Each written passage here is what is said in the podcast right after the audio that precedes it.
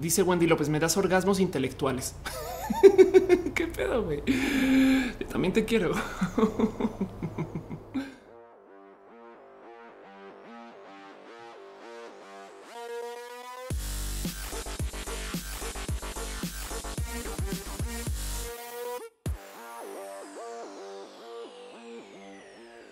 Gente bonita del Internet, usuarios, gente chida, gente que se pregunta qué sucede en su ciudad y por qué hay tanto humo.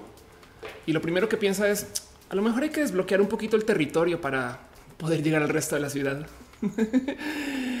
gente que usa el Internet para preguntarle cosas a sus tíos, abuelos, antes de, de hecho ir a platicarles. Gente que le escribe a su mamá, no puedo bajar a cenar, mamá, desde el cuarto. O gente que habla más con sus abuelos por WhatsApp que en vida real raro si sus abuelos no viven, pero bueno. en fin, ser usted bienvenidos a Roja, el show que se hace desde mi casa, em, que se hace enteramente de mi mano y de mi producción. Entonces, por eso es tan variante, cambiante, mutante y sobre todo divertido. no, no, rima, pero no, es, a propósito. Es este show que produzco yo para que por lo menos nos veamos una vez a la semana, platiquemos, hablemos de todas estas cosas que suceden a lo largo de la semana que son chidas y bonitas y que en últimas es mi modo de por lo menos verlos, porque es como es como este gran momento de familia. Saben como que para mí es muy chido porque yo prefiero pensar que Roja no es un show, sino que es una conversación y donde ustedes me dicen a mí de cosas como, por ejemplo, Feria, estás bien pendeja y ahí donde lo ves, la leche debería de ir después que el cereal. Algo eh, que aprendí la semana pasada, las malas, pero bueno. El caso es este show justo se hace y se está transmitiendo en varias plataformas a la vez porque vivimos en el Internet. Entonces ustedes pueden estar en cualquier lugar en este momento. Si ustedes están viendo este show en recalentado, quiere decir que lo pueden estar escuchando, porque no sé si saben que este show también se transmite como podcast. Lo consiguen en iTunes o en soundcloud.com diagonal of course, por si son eh, usuarios de los teléfonos androides. Y si lo están viendo en vivo, estamos en vivo en youtube.com diagonal of course, en twitch.tv diagonal of course y en mixer.com diagonal of course. Muchas gracias a la gente bonita de estas tres plataformas, dejarme transmitir a las tres plataformas sin armarme un desmadre porque parece que no siempre se puede. Y de todos modos, justo por eso, entonces hay un chat. Para los que ven este show con muchas recurrencias, habrán dado cuenta que los últimos episodios yo volteaba la imagen porque me gustaba verme reflejada en la imagen con cómo me veo en el testigo de la cámara pero la verdad es que ya me cansé un poquito de eso. Entonces ya volvimos como al orden normal de las cosas para los que saben o no saben este, eh, de lo que estaba haciendo, porque también había gente que me dice, oh, te ves como rara, como asimétrica. Yo qué, pero luego en algún momento yo no sé cuándo mostré algo a la cámara y se veía el texto al revés y fue de ya yo entiendo qué idiota se estaba haciendo. Pero bueno, en fin, como sea, lo chido es como estamos en vivo, muchas cosas pasan en el chat y por consecuencia, entonces yo la neta voy a detener el chat varias veces, perdón, va a tener el show varias veces para leer el chat. Hay gente que me ha comentado que eso rompe como la rutina, lo que debería ser un show y todo. Yo todo lo que les tengo que decir a eso es pues no están en la tele, compadres. Esto es YouTube y Twitch y Mixer, no es como para esto es el Internet para platicar. Pero bueno, como sea, gracias a ustedes por estar acá. Este show existe por ustedes. Em, tengo un Patreon donde mucha gente me deja sus abrazos, cariños y amores financieros y también de paso hay abrazos financieros en las plataformas en vivo. Entonces se agradece mucho cuando ustedes dejan todo su apoyo porque yo con promesa a ustedes tomo todo ese dinero y lo reinvierto en el show. No, la idea es que esto siempre tenga buena producción y espero que espero que se vea bien y que les guste como más o menos. Ahora recuerden que yo produzco todo yo entonces todavía hay como algunas carencias de esas de producción que todavía no me llenan, pero pues algún día se comerá más, más mi vida este show y comenzaré a, tratar de hacer esto, por lo menos un show multijugador. Muchas gracias de paso a Luis Maclachi que deja un abrazo financiero diciendo la mejor terapia después de los exámenes. De paso, justo por eso, cuando se dejan abrazos financieros, nos regalamos piñas, porque no hay nada más bonito que regalar una piña a alguien más, a menos que usted viva en Argentina, en cuyo caso lo siento por su moneda devaluada, que seguramente usted es una persona que no sé, pudo haber sido más pudiente hace 20 años y hoy en día ya no tanto. Entró usted al mundo de la vida latinoamericana. Pero como sea, eh, muchas gracias por estar acá y, en últimas, gracias a todos por colaborar. Un abrazo hígado de pato que está saludando. Un abrazo Mauricio Castellano, Sashimi, Pavel Rivadeneira, Antonio Monasterio. Fred José Isaac, que nunca lo menciona YouTube, que está acá, pero ahí estás. y también este eh, veo que eh, ya están en el mixer. ¿Cómo, ¿Cómo te les digo algo? Qué rudo que es el mixer para, para la banda troll, güey, no? Pero bueno, en fin, em, como sea, de todos modos, justo también un abrazo especial a la gente que está en el Patreon, a David Álvarez Ponce, eh, Patreon desde tiempos inmemorables, básicamente, a Ana analógicamente, Gabriel O, a Daniel Bundonis, a Trini de Patacoins, a Carlos Adrián, el artista formalmente conocido como Camorales, a Maritza Bernabé, a Alex Melo, alias El Alets, a que Alejandro Alcántara y a Luigi Forestieri, gracias a quien este show existe. Pero bueno, dice Geos en Twitch que mandamos y no tenemos piñas. Eh, en Twitch hay piñas con creatividad. Em, pueden ser sandías si quieres. Para mí las sandías son piñas con, con este con, disforia de fruta. Puede ser si quieres, eso puede suceder. Este, em, pero bueno, madre mía, si siguen, siguen el mixer troleando, como sea. Un abrazo a todos ustedes. Gracias por estar acá. Y justo hoy quiero hablar de una cantidad de temas en particular, pero antes de eso, pues dado que ya estamos acá y dado que ya nos reunimos y nos dimos cariño, amor y que estamos, pues saben, aquí juntos, juntas, pues quiero hacerle reverencia a una costumbre que tenemos desde casi que el primer show, donde si nos estamos reuniendo para hablar acerca de roja, roja de la roja, quiere decir que todos los colores que no son roja de la roja, pues entonces son nuestros inmensos e incansables enemigos. Y pues por eso me doy una pasadita por una cuenta de Twitter que se llama el bot de colores, a quien le tengo mucho cariño de paso. Bot de colores es una cuenta muy chida si no fuera porque todo el día se le pasa queriéndome insultar con los colores que pone en su cuenta mientras va tuiteando a lo largo del día, no? Porque la idea es que bot de colores, pues literal va a estar tuiteando todos los colores en orden alfabético. Eh, si usted cree que no es orden alfabético, eh, a lo mejor es hora de repasar su alfabeto en general. Este, pero em, como sea, aquí los, aquí los pueden ver listados, colores como el negro pastel, el café PC, violeta con brillantina, azul de feño, rosa útil, violeta celeste, amarillo post-it y gris recto. Los colores, este, digo, todos los colores que existen, que no son el rojo de la roja. Y pues siempre me tomo el último color nomás para recordar que si vamos a reunirnos y vamos a batallar contra alguien, pues vale la pena levantar un digno enemigo. Y esta semana en particular nuestro digno enemigo es el naranja vegetal. El naranja vegetal que este es como una costumbre que tenía un roomie eh, cuando yo vivía en Miami de todas las mañanas, por, porque, a ver, no sé si saben que yo practicaba artes marciales por mucho tiempo y entonces hacíamos como retos, como de, saben, como de fuerza, estas cosas, no? Porque pues eso haces, no? Cuando tienes como energía, estás joven y dices, güey, hablo como si tuviera 26 años más de lo que debería tener, no? Pero bueno, el caso es que em, igual, como que todas las mañanas hacíamos esas como raras pruebas y cosas como para un güey, estoy bien chido, vamos a hacer bien vatos y demás. Y entonces a todas estas, em, justo él un día llega y no tiene ningún problema con decirme hoy voy a hacer una prueba mental. Y entonces decide tomar jugo de naranja y al mismo tiempo eh, lavarse los dientes, no como que saben como con enjuague de jugo. Y, y, no sé si lo han intentado, sabe horrible, sabe, sabe realmente horrible. Es algo que al sol de hoy todavía me trae con mucho trauma, con mucho trauma en particular Em, porque, porque además el mendigo siempre me decía que igual y con cualquier otro vegetal iba a pasar así, no? Entonces de eso salió la leyenda del naranja vegetal, no? Es como este momento de, como de altas pruebas y de repente una que dices esto qué cosa que nunca pude superar. Justo me acuerdo de salir creyendo que al comer cualquier naranja, cualquier vegetal te iba a saber mal. Me explico cómo pasaba con la crema de dientes, la pasta dental, no sé dónde, no sé cómo se diga, dónde, dónde iban ustedes. Entonces yo traía esta como que mala leyenda de, lo que le hace la naranja a las otras frutas y sobre todo a los otros vegetales. Y por consecuencia, entonces nunca comía nada que tuviera naranja en, la mezcla. No era como, como que andaba, me inventaba del total eh, que pues que era una como una gran alergia, no? Entonces, eh, este sigo bloqueando gente en Mixer, pero bueno, y entonces en eso eh, recuerdo tener como este momento de estar conociendo a alguien en ese entonces, pues yo viviendo como esta vida de niño heterosexual conozco justo a una chava bien cool, vegetariana. Y pues me acuerdo de tener una discusión con ella así súper, súper pesada acerca de cómo no le puedes poner la naranja absolutamente nada, porque todo va a saber mal, ¿no? Pero, pero recuerden que todo esto viene como del reto, ¿no? De, de entender qué es lo que se supone que es la naranja y cómo funciona. Y entonces ahora, a partir de eso, tengo como esta como aversión a los cítricos en general, pero no se me olvida cómo esta mendiga se voltea y me dice, oye, pendeja, Claro que no, por supuesto que hay que comer cosas con naranja, ¿no? y entonces ahí me ven, no porque más yo estaba estudiando física, haciéndome la persona súper cool, interesante y tratando de defender que la naranja es tóxica en todas las comidas y que va a hacer que todo sepa mal. O sea, un error horrible, grosso, que el día de hoy pienso y digo qué chido hubiera sido, no sé, estudiar, no?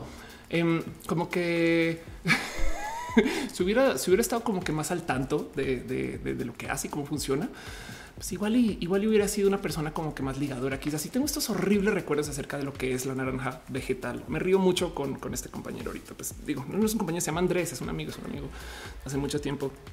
Y la verdad es que le tengo un odio total a como en ese entonces era una persona muy desinformada, no? Em, la verdad es que al sol de hoy, cuando me ofrecen esos como famosos como jugos de detox, ubican que de por sí son como un poquito tontos. Te voy a, te de qué, cuál es la toxina. A ver, pues ahí voy yo a decir, pues sin naranja, ¿eh? y entonces estoy bien idiota con eso y traigo estos recuerdos horribles. ¿Cómo era de niño, niño tonto en ese entonces? Pues es mi historia con naranja vegetal. Si ustedes la pasaron muy mal, muy mal con naranja vegetal esta semana, pues ya saben ya saben a quién le pueden mentar la madre, por lo menos, no? Si algo pasó fuera de su control, pues miren, recuerden que todos los colores que no son rojo de la roja son colores que hay que, no sé, batallar. Son nuestros dignos enemigos. Dice Kevin Cantor. Así por no comer naranjas rojas le dio la enfermedad del marinero. Sí, por supuesto. Diana Sea dice naranja vegetal arruinó mi jugo verde. Exacto. Em, Edgar Romero dice la naranja vegetal es culpable que no me haya funcionado la dieta keto. totalmente de acuerdo. Exacto. Y dice Lico Signeo, gracias a la naranja vegetal me hice adicto al café. Exacto. Isaac dice naranja vegetal hizo que mi jugo de naranja fuera de mandarina. Maldito. Exacto. Pero bueno, eso es todo lo que pasa en este show. Em, nos sentamos un poquito nomás a platicar y recordar estas historias de mi vida. Todas son historias reales de paso. Reales en que si son reales para mí, son reales para la vida. y así las cosas. Dice Danny Troll, ¿qué tal te la pasaste en tu cumpleaños? Ahorita hablamos de eso. Mi cumpleaños fue hace unos días, entonces muchas gracias a la gente ahorita que me acompañó. Estuve encerrada, literal encerrada aquí en mi casita por motivos sentimentales, pero fue muy bonito. o sea, no, lo tomen a mal. O sea, no, es drama, no es queja, es solo, es solo un momento como para mí. Eso fue raro, no? Este, oigan, ¿qué le pasó al mixer hoy que están los trolls a todo lo que dan? Pero bueno, dice Marco Antonio, eh, Vaca me dijo que vendrás al Pride de Guadalajara. Voy al Pride de Guadalajara, de Guadalajara el 15 de junio. De hecho, voy a estar dirigiendo, presentándonos exactamente cómo funciona, pero va a estar en escenario. Alearse dice: Yo dejaré de comer naranja vegetal. No quiero eh, que se me quite lo rojo. Exacto. Sí, de hecho, con naranja vegetal puedes tú limpiar todos los rojos que hay de todas las cosas en tu casa, no eh, solo, solo porque por si no lo sabían. Pero pues bueno, antes de arrancar formalmente con los temas, explico más o menos por dónde va este show, porque hay gente que igual está preguntando un poquito por dónde va todo esto. Y pues básicamente yo voy a repasar par secciones. Voy a hablar de un tema en particular que traigo muy, muy pegadito al corazón. Es un tema transgénero. Si ustedes tienen alguna sensibilidad de género, lo siento. Llegan al show que no es. Pero bueno, Luego voy a hablar un poquito acerca de ciencia y tecnología. Luego vamos a hablar acerca de vida y temas LGBT, explícitamente temas LGBT. No uno de no, no este que quiero levantar ahorita porque es nada más algo que me llegó al corazón. Al final vamos a hacer preguntas con Ofelia. Normalmente en todos los streams todo el mundo hace preguntas. Me explico, para eso transmite. Pues yo quiero dejar eso para el mero final y, y, no pasa nada con que pregunten a lo largo que pasa el show, pero si no levanto sus preguntas, tengan presente que al final hay una sección para eso. En fin, dice José Macías, sentí bonito cuando noté que las piñas eran por mí, por supuesto, por supuesto. Este. En fin, dice Wendy López, eh, no te tocó el boom en Estados Unidos de leche con jugo de naranja en el súper. Uy, no, bueno, horrible todo eso. Sara Lucía Flores dice conectar mi roja en vivo ya es parte de mi rutina. Muchas gracias, muchas gracias. Taoki Tutix están diciendo oli, oli, oli, oli, oli, oli, oli, oli. Este y eh, dice almendra Romina Red. Mi auto es naranja vegetal. Exacto. Y te digo algo, ten mucho cuidado porque capaz y chocas, capaz y chocas por eso, no? Pero bueno, en fin. y Diego, Diego Morales dice estuvo enfermo y vomita naranja vegetal. Y eso es porque te la comiste la naranja al bur. En Megan, Megan Herrera dice saludos desde Ciudad Juárez. Nos encanta verte, María Luisa. A mí, algo me invitaron en Ciudad Juárez. Ahorita tengo que ver bien cómo fue eso. El caso, el caso. Pero bueno, este así las cosas y voy, perdón, estoy bloqueando izquierda y derecha gente porque aquí está un poco rudo. ¿Qué, pasó? Caro dice, tengo una pregunta, ¿cómo pasaste tu cumpleaños? Ahorita vamos a leer, a meter la tarjeta al checador. en fin, pues sí pasaron muchas cosas esta semana. Eh, voy a hacer un poquito de promoción desvergonzada, cosas que pasaron esta semana que yo creo que son bonitas de discutir con ustedes porque en últimas son cosas pues, chidas que pues, sucedieron y igual y me, me vieron tuiteando este tema y pues hay gente que se con un chingo de dudas así entradita. Entonces, pues miren, yo creo que lo más cool de las cosas que pasaron esta semana me invitaron a un evento en Twitter. Este, entiéndase, literal Twitter, Twitter corporativo, ¿no? Este, estuvo chido porque, eh, a ver, a ver, refresh, cárgate. El, evento, pues básicamente una como una reunión de gente en Twitter, ¿me explico? Eh, entonces llegas tú, era, esto fue en el, en el en terraza downtown en la Ciudad de México, entonces pues llegas tú y básicamente es pura gente como acercada a Twitter, chida y bonita con quien puedes ir y como que platicar y ver. No había nada más que eso. Me explico como que, como que en últimas, em, la verdad es que lo que acaba sucediendo aquí está. Lo que acaba sucediendo es viene arroba Jack, que por si no saben, arroba Jack es eh, este el fundador de Twitter. Me explico. Em, entonces, eh, pues es el CEO, perdón. Y el cuento es que Jack em, vino a México y, ya saben cómo pasa un poquito como el tema de los corporativos que de repente dicen, güey, viene el CEO y para ellos es la gran noticia. Y pues la verdad es que sí, porque en últimas, pues de nuevo, no? Entonces hicieron este evento donde ahí tienes a Juan Pazurita, este que se ve a la derecha, repelón, es el Sopitas. Te quiero un chingo Sopitas, perdón, pero es que pues es que justo le da estrestando el sol a su calva. y pues ahí me encontré con gente bien, bien pinche cool. Pasaron cosas tan, pero tan raras, porque primero que todo conocí a esta pareja de personas que para mí fue todo un tema. Eh, ya lo he hablado varias veces acá en este show y entonces eh, la neta están bien chidos, pues como son muy chamacos, entonces pues traen un pedo un poquito como de este, como de altísima energía y como que no saben a quién saludan. Está muy cagado porque me saludan en inglés porque pensaban que quién sabe quién era. Em, no fueron las únicas personas que no me identificaron para nada. No es que me tengan que identificar, no soy así de rockstar, no crean, sino que simplemente que me gusta mucho el como que, piensan de mí cuando me ven, no quién creerán que soy, porque yo soy una vieja, entre comillas, random al lado de quiénes son ellos, no? Pero bueno, este es Lilo, em, por si no la ubican. Y el cuento es que justo me la pasé saludando una cantidad de gente. Ahora pasaron bien cosas bien raras. De paso, también volví a hablar con los con los chamacos polinesios que ya no son tan chamacos, que los quiero mucho porque en su momento trabajé con ellos hace unos ayeres. Entonces es espectacular verlos a ellos llegar de mega rockstars, pero mega rockstars. O sea, estos, estos personajes y eso que este no estaba Leslie, ¿no? pero, pero el cuento es que llegaron este eh, casi, casi que em, a, saludar y desde el saludar ya están firmando autógrafos, tomándose fotos con todo el mundo requete rockstars, pero pues es que son los youtubers con más seguidores en México. Me explico. Si ustedes suman todos sus canales, pues son unas bestias de la difusión, básicamente. O sea, lo hacen re bien. Y luego justo esto también sucedió, fue muy divertido. Fue muy entretenido porque primero que todo yo nunca había hablado con eh, López Doriga, pero además justo estoy hablando con él y de repente él me dice, no, no, no, es que yo tengo un website y me va sacando su teléfono. Es lópezdoriga.com. Yo, yo sé quién eres, güey. Entonces comenzamos a platicar un poco, este, justo acerca de eh, como el, quién o qué o cómo. Mm, y, fue como raro y divertido, como que la verdad es que fue un evento muy bonito, me, llenó mucho el corazón, pero pasaron tantas cosas raras que todavía no lo acabo de digerir. Por ejemplo, durante el, eh, o sea, lo que iba sucediendo en el evento, em, pasó esta, esta rara situación donde Jack, por algún motivo de la vida, estaba andando con un atún. O sea, este güey, miren, primero que todo, ya trae esta como actitud como de billonario, saben, como que, ya no sabe qué hacer con su vida, aunque se nota que claramente está muy en control. Mi teoría personal de toda esta situación es que el güey tenía literal hambre, pero como está saludando gente en un evento social, pues él no puede, no como que hacer más que llevar su atún y apenas en algún momento se escapa al baño y, se lo come. Me explico como que eso fue lo que yo pensé que estaba pensando el güey, pero se volvió tan viral el tema del atún y todo el mundo le, pedía fotos con su atún y entonces se volvió como este, como si como si fuera su mascota, le decía yo a una amiga, no es como que de repente el güey andaba con su atún, como que le faltaba tener una correíta y adiós, no? Em, y la otra cosa que pasó divertida es que justo fue, fue tan, tan, tan meme este cuento que luego lo acabo poniendo así. Eh, lo tuiteo. Miren, aquí está el atún. Me, me divierte pensar que la gente de Marina Azul no tiene la más mínima idea de esto seguramente y se van a dar cuenta como en cuatro meses creo que, el presidente, bueno, el CEO de, Twitter estaba mostrando la marca así como sin pedos, no? Porque además es básicamente la persona que tiene más tracción en la plataforma, entre comillas, no? Pero bueno, este y, entonces eso, eso pasó, eso pasó esta semana. Fue, fue muy divertido. La, verdad es que la neta le tengo mucho cariño a la gente de Twitter en particular, la gente que me, llevó de agencia también. Y, se siente raro llegar a estos eventos porque yo soy la mitad de Rockstar, si es que menos que la gente que sí me explico. Es como que de nuevo, vean, el canal, mi canal de YouTube es pequeño. Yo sé que yo mucho tiempo trabajando con la gente en redes sociales, pero pues de repente al lado de unos polinesios es de güey, ¿quién eres? Ofelia, no? Básicamente. Em, y, entonces eh, fue muy divertido, fue, fue, muy, fue muy, fue muy chingón. Em, también fue bonito porque justo em, hablé con Vampipe, a quien le tengo mucho cariño, que por si no ubican, Vampipe es un tuitero este, que comenzó hace mucho tiempo literal haciendo bromas en el YouTube y en Twitter, más en Twitter, perdón, más que, más que en YouTube. Y no sé, le tengo mucho cariño a alguien que se dedica a hacer gifs de bromas, me explico, ¿no? Pero bueno, así las cosas. Em, en fin, Ariana Gaitán dice recién llegando, Oli a todos, Oli, este Alberto Trejo dice, Jack no es el güey que come una vez al día que se baña con agua y hielos para después meterse en agua caliente, me equivoco de sí, puede ser, ¿eh? puede ser y seguramente eso que come una vez al día es atún. Em, dice eh, Pipe, eh, soy, ah, no, perdón, es que están troleando en todas las redes, Caro, gracias, te quiero un chingo, Caro. Eh, Contreras dice eh, los más seguidos y no sabía quiénes eran o he visto un video de ellos. ¿Sabes qué es lo que pasa? Me les voy a decir algo de paso por si ustedes ahorita están preguntando quiénes son los platicapolines en general.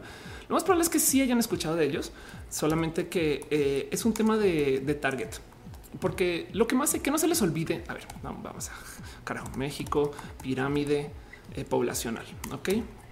Oh, que no se les olvide algo en particular acerca del YouTube. ¿Por qué todos los youtubers hacen bobadas y no sé qué lo Es porque ya estamos mayores, güey. Si a ustedes les parece bobo y tonto lo que hacen los youtubers este, en México, es porque la neta no se percatan que la gran mayoría de la gente mexicana es menor en edad mediana, mediana, no mediana, este es menor de 27. Ok. Y la gran mayoría de gente en el Internet es gente que hasta ahorita está pasando la mayoría de edad saben, o bueno, o, como que está en ese rango. Me explico, es gente chamaca. Lo mismo con el perfil de los internautas. Esto va a cambiarme a que pase el tiempo. Pero pues básicamente los Plática Polinesia pues son youtubers que le hablan a niños chiquitos. Y ustedes algún, en algún momento tienen alguna duda de, pero ¿por qué chingados esa gente tiene tantos suscritos? La respuesta casi siempre, y esto aplica en Estados Unidos también, es niños chiquitos. ¿Por qué hacen tantas cosas? Pues porque le están hablando a pequeños, me explico. De hecho, los polinesios en particular tienen un como contenido muy blanco, o sea, no, no, no blanco de, de, de test, sino blanco de no hacen bromas que sean que traigan como cargas muy como raciales o, que sean discriminatorias, ni hablar del lenguaje, como que se simplifican mucho. Me acuerdo que hace muchos ayeres Vico, Vico fue a hablar y Vico que hablan, saben, como que digo muy, o sea, Vico no es una persona grosera, me explico, pero me acuerdo que en los comentarios dicen, uy, qué grosera que es porque, porque no están como de, de entrar acostumbrados, pero vean nomás sus otros canales. Este es su canal este, eh, de 7 millones de suscritos y vean los otros de los polinesios.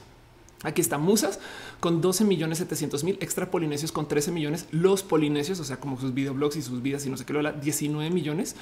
Este, y el de videojuegos 4 millones. Entonces sumemos eso. Hay como entre casi, casi que casi, casi, casi que 20, 40. Eh, estas personas manejan casi unos 50 millones de suscritos que si lo piensan es un chingo de gente. Me explico. Y pues sí, evidentemente hay repetidos entre todo eso, no? Pero como sea, es poderle decir a cualquier marca así ah, entre suscritos tenemos más de 20 millones de personas. Eso de entrada se los juro que no lo puede decir un comunicador establecido de la tele mexicana. ¿Hace sentido?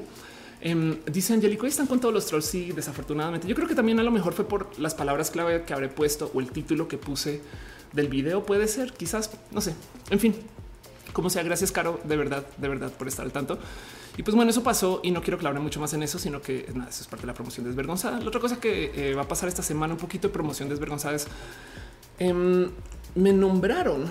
Es más, esto me da hasta un poquito de pena porque es darle al autobombo durísimo para mis cosas. Pero bueno, por eso es la sección de promoción desvergonzada. No puedo tener vergüenza con estas cosas y es me nombraron para hacer la mariscala de marcha de la marcha de la diversidad de Monterrey. No sé qué tanto puedo hablar de esto, pero ya lo voy a spoilerear horrible. Em, espero que esto se haya anunciado y si no, yo acá lo estoy anunciando por primera vez. Em, pero el cuento es que no sé si ubican o saben que este es el primer año que hay matrimonio gay en Nuevo León o bueno, en, sí, en, en Monterrey. Este ha de ser para Nuevo León. Entonces van a hacer un evento de bodas, no mucha gente creo que se va a estar casando en la marcha, como también pasa aquí en la Ciudad de México. Por ejemplo, cuando tuvimos el tema de la ley de resignación sexogenérica en documentos, hicieron literal como un momento para que la gente vaya y cambie sus nombres. Y entonces, como que por los cientos de personas están cambiando su género en documentos aquí en la misma marcha. Pues en este caso, eso pero con el tema del matrimonio. Entonces eso va a pasar y va a ser una cantidad de ceremonias espectaculares. Espero que esto no sea, no esté spoilerando yo todo, pero pues si no, va a ser muy chido. Y entonces es con todo mi corazón que lo digo, entérense, ¿no? Y del otro lado, em, también esta marcha en particular, Monterrey es como que famoso por, bueno, por todos sus temas ultra conservadores, pero em, mucha gente me ha dicho, pero es que la marcha siempre se enfoca en el tema de los hombres gay, ¿no? Entonces me consta que del lado de la organización de la marcha y por eso también como que se acercaron un poquito conmigo. La verdad es que yo quería ir por mi propia cuenta y llegar y entonces hablé con ellos y les dije, oye, voy a estar allá, ¿qué hacemos? Pero ellos me dijeron, mira, es que esta marcha en particular queremos enfocarla al tema de la mujer. Entonces eh, están levantando mucho este cuento de las mujeres trans. Eh, quieren ahora, ya que está el matrimonio gay, seguir con el tema del documento y cambiar tu género, que parece espectacular. Entonces, eh, como que de cierto modo me pidieron, o digo, no me lo dijeron así de frente, pero me dijeron, me hicieron saber que yo seré su vehículo para comunicar que ya que pasó lo del matrimonio, ahora en la mira está el tema de las mujeres trans, ¿no? Y entonces se agradece mucho. De todos modos, yo la verdad es que solamente voy porque la neta me número de cariño y amor verles a todos ustedes, sobre todo si están en Monterrey, así como estar también en otras ciudades. Ahorita hablamos de eso. Pero bueno, como sea, entonces me dieron el honorazo de ser la mariscala. Entonces, como mariscala, pues básicamente ya no voy a estar presentando en el escenario, que fue lo que yo iba a hacer, que me van a coronar. Entonces ahí me ven midiéndome coronas. esto para mí es de qué se está pasando, güey. Saben, es como esto me parece rarísimo. El cuento es que normalmente los mariscales de marcha son como personas, pues que son usualmente artistas aliados que apoyan mucho, no? Y tuvieron un tema porque creo que les comenzaron a cobrar, no? Entonces me dicen si vamos a darle una como conmemoración a alguien que sea alguien de la comunidad. Yo me muero de la ternura de toda esta situación y se los juro que lo único que quiero hacer es este, eh, como en Mean Girls, romper la coronita y no voy a aventarla por todas lados. Pero mi punto es, eh, me parece chido que Monterrey esté llevando este nivel de discurso, que ya es como si quien ve el nivel 6, no es como que ya no es algo nuevo. Entonces va a ser raro y divertido y eso lo pongo aquí como en promoción desvergonzada porque me muero literal. Sí, sí me cuesta mucho aceptar que yo voy a ser esa persona para esta marcha. Me explico. Pero bueno, saquémosle todo el jugo posible. Lo que yo les dije a ellos es si me van a subir ahí, entonces volamos lo remediático y que todo el mundo se empape en sus pantalones, los conservadores y se molesten, porque eso se trata. Me explico. Es como que decirle a la gente, güey, esto se puede hacer. Lo siento con ustedes, no? Y pues ya. En fin, este mm, dice Nani González, ¿quién te va a coronar y no soy yo? Ya venga para acá, Nani. Pero bueno, en fin, otra cosa que va a pasar justo que lo tengo aquí promoción desvergonzadas, voy a Mérida eh, para varias cosas, de hecho, pero por ahora sepan, sépanle que así como voy a, así como voy Monterrey para la marcha, va a estar en Mérida este, para dos eventos en particular. Bueno, para tres. Entonces, evento número uno va a estar en el Trans Friday Free Day, este, donde pues básicamente se va a hablar justo acerca de los temas eh, de la comunidad transgénero en Mérida, que yo creo que vale la pena platicar y discutir. Hay gente espectacular del mundo trans en Mérida y la verdad es que le tengo mucho cariño a Mérida en general. Y tengo muchos motivos personales para estar allá también, aparte de y le tengo mucho amor a lo que está pasando. Y entonces, pues muchas gracias de paso a arroba lenchijot, que siempre soy fan de tu por invitar. Voy a estar allá. Esto va a ser este el día antes de la marcha, viernes 7 de junio. También voy a estar en la misma marcha. Me divierto mucho porque me mandan el póster y el póster hace parecer como si me fuera a subir a ser parte del concierto. No va a ser parte del concierto, va a ser presentadora. Básicamente va a estar el escenario, va a decir hola y presentar a alguien, pero no le quita que ahí está. Y pues por si no saben cómo es la información, va a ser arranques de la Plaza Grande a las 6 pm. Eh, no está en el póster, pero es el 8 de junio, o sea, una semana después del de Monterrey. Y de paso, de paso, también voy a Mérida ahorita.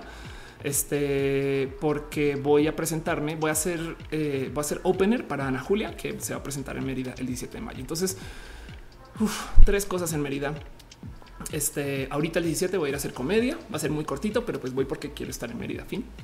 Luego voy el 8 para la marcha y voy desde el día antes porque hay una plática. Entonces, muchas cosas en Mérida y eso, así las cosas. Me dice Mauricio Polata, un paseo por Valladolid, sería chido, sería bonito. Dice Lisa Sonrisas, of entrando al juego de tronos. sería muy bonito eso. Sería muy, muy bonito. Que de paso también para la gente que me pregunta, Feria, ¿cuándo haces comedia? ¿Por qué nunca haces comedia acá cerca? No sé qué. Pues bueno, voy a también estar en un show de stand up con un chingo de comediantes chidos, güey, pero chidos. Es que hasta me, me, toca el corazón que me hayan invitado a este evento, una cosa que se llama True Colors, donde voy a estar con la neta comediantes que sí son comediantes profesionales. Este Aquí está Nicho, Nicho, Penavera, Ana Julia otra vez, Emiliano Gama, que también es súper chido y hace impro y le tengo un cariño absurdo. Bueno, todos también Kikis, que básicamente es mi padre de escenario, Manuna, que pueden enterarse todo lo que quieran. Y este Pablo, Pablito Morán y Rey Contreras. Entonces vamos a hacer una cosa que se llama True Colors. Esto va a ser en la Ciudad de México el 9 de junio. Entonces vamos a hacer un resumen de esto. Ofelia, el 17 va a Mérida, o sea, ya esta semana. Pero luego el, la semana, la segunda semana de junio estoy el 7 en Mérida en una plática trans, el 8 en la marcha y el 9 en un show de stand up aquí en la Ciudad de México. Así que hay muchas cosas. Sepan que esto está pasando. Este y, no más, pues por eso lo tengo aquí en promoción desvergonzada, básicamente. Pero bueno, en fin, cosas también que pasaron esta semana que mucha gente me está preguntando qué ondi. Em, este así por encimita me ya saben que yo vengo hablando mucho del tema de música. Tengo unas par de grabaciones que tengo que subir a mi canal, cosas que estaba haciendo porque me estaba enfocando en poder presentar mi música en vivo, lo cual implica mucho más ensayo que eh, grabar cosas para Logic y entonces luego saben pegar el Frankenstein. Em, pero me dejaron ser parte de una canción muy especial de Torre Blanca. Entonces esto, esto eh, se supone que debería salir antes de la marcha y estuve un tiempito con Torre Blanca. Whitey es una persona que conozco desde mucho tiempo. Torre Blanca, eh, pues igual y si no lo ubican, escúchenlo, búsquenlo en Spotify. Iba a ser una canción en particular que no quiero spoilear más que decirles que tiene que ver con temas de lo LGBT, por eso tiene que aparecer antes de la marcha. Entonces estuve grabando con él y pues la verdad es que fue el de chulo diciéndome Ofelia, ven y te incluyo en un proyecto, no como que sin tener por qué. Y, miren, cada vez que pasa algo así, yo me toco el corazón pues, porque no, no tienen por qué. Justo no es como y no es como de y yo que te puedo dar a cambio, no solo un abrazo.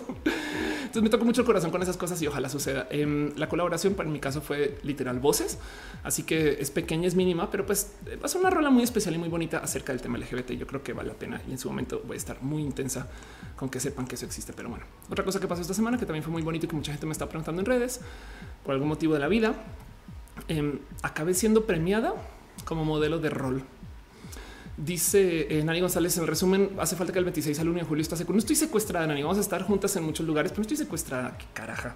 Vamos a ir a la marcha usted y yo. Pero bueno, en fin. Dice Alejandro García que le gusta mi pelo. Gracias. Hoy, como estaba diciendo en el pre-show, por primera vez no me peiné para rojo. Bueno, por como segunda quizás, porque seguro ya lo hice antes, pero no me peiné para roja y eso me llena el corazón un poquito. Veo que están dejando muchas piñas. Eh, Daniel Axel dejó un abrazo financiero. Muchas gracias. Otro regalo financiero. Mando otro abrazo que te ha gustado. Que, gracias, gracias, gracias. Rojo es lo más bonito. Rojo es lo más bonito. De acuerdo.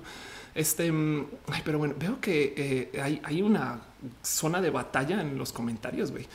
Este hoy los trolls están fuera de control gracias a la gente que está de policía y Caro en particular es el martillo más cool que existe. Pero bueno, dice Alejandro García llegando y Beto Hernández dice oye, no me perdí mucho, no te estás perdido absolutamente nada. Estamos en la promoción desvergonzada.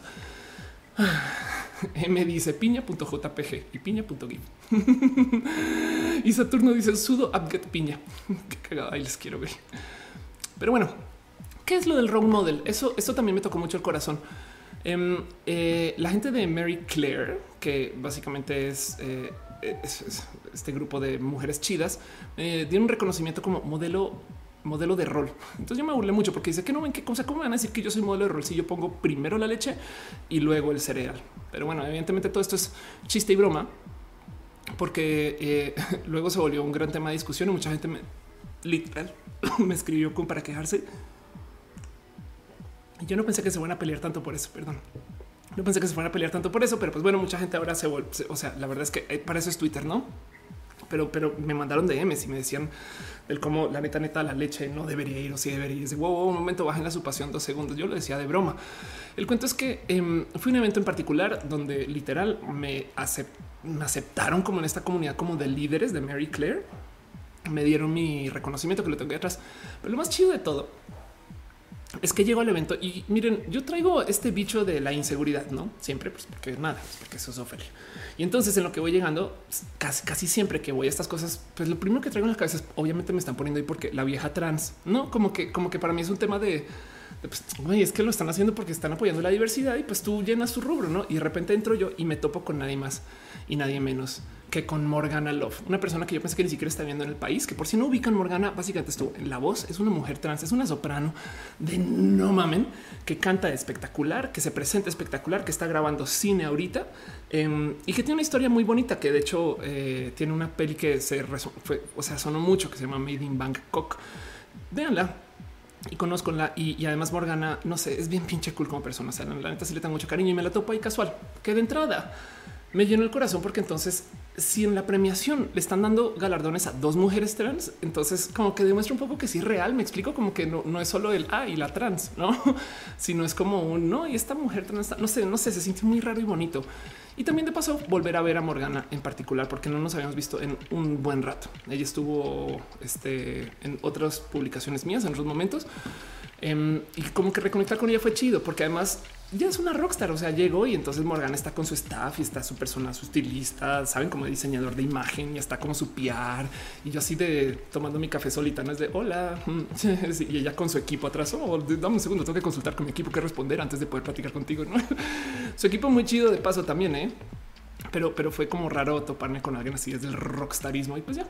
Y pues miren, a mí me toca el corazón este tema porque Mary Claire es un evento de estos que, pues, perdón, es una publicación de estas que lidia como con esta mujer, saben, empoderada, perfecta.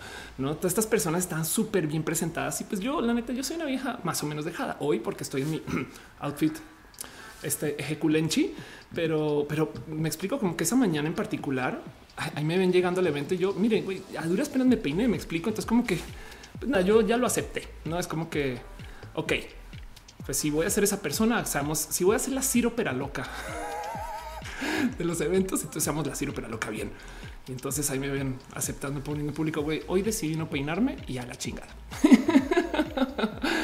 y ya, así las cosas. Gaijin dices impostor syndrome de off, sí, un poquito, eh, pero bueno, está presente y eh, enfrentarlo es parte de eso. Como sea, qué, bonito poder ver a Morgan en particular, aparte del evento en sí. Entonces, eso pasó esta semana y pues por eso lo tengo aquí el rubro de la promoción desvergonzada. No es más, no es más que eso. Eso pues sucedió. Y luego la otra cosa que sucedió es que pues sí fue mi cumple eh, y, mucha gente lo puso en duda. La verdad es que normalmente yo celebro mucho más los cumples en redes sociales. Este año en particular he estado tan paseadora y tan perdida por todos lados y he estado tan como no sé, como haciendo tantas cosas que, como que tu momento de quiero dos días de estar en casa y no saber de la vida fue, fue muy eh, útil y bonito para lo que hago. La verdad es que se me embobé este eh, nomás a como a escribir y trabajar un poquito en el tema de música que pues ahí va. Hablé mucho con René Ghost, que por si no conocen es este René Ghost es la cumbia feminazi, entre muchas otras cosas, una persona espectacular que le tengo mucho cariño, bien chida. Eh, de paso, hago un pequeño mini blog. René publicó un nuevo video que se llama Pozole, pero que yo digo, eh, lo menciono porque esta mujer no tuvo ningún problema con pedirle a sus seguidores que le manden videos de sus abuelas.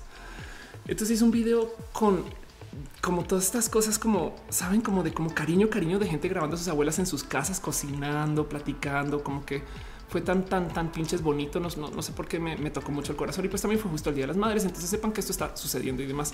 Escúchenla y demás. Y pues ya justo este para celebrar mi cumpleaños hice este post, ¿no? donde hablé un poquito acerca de cómo de dónde vengo y para dónde voy.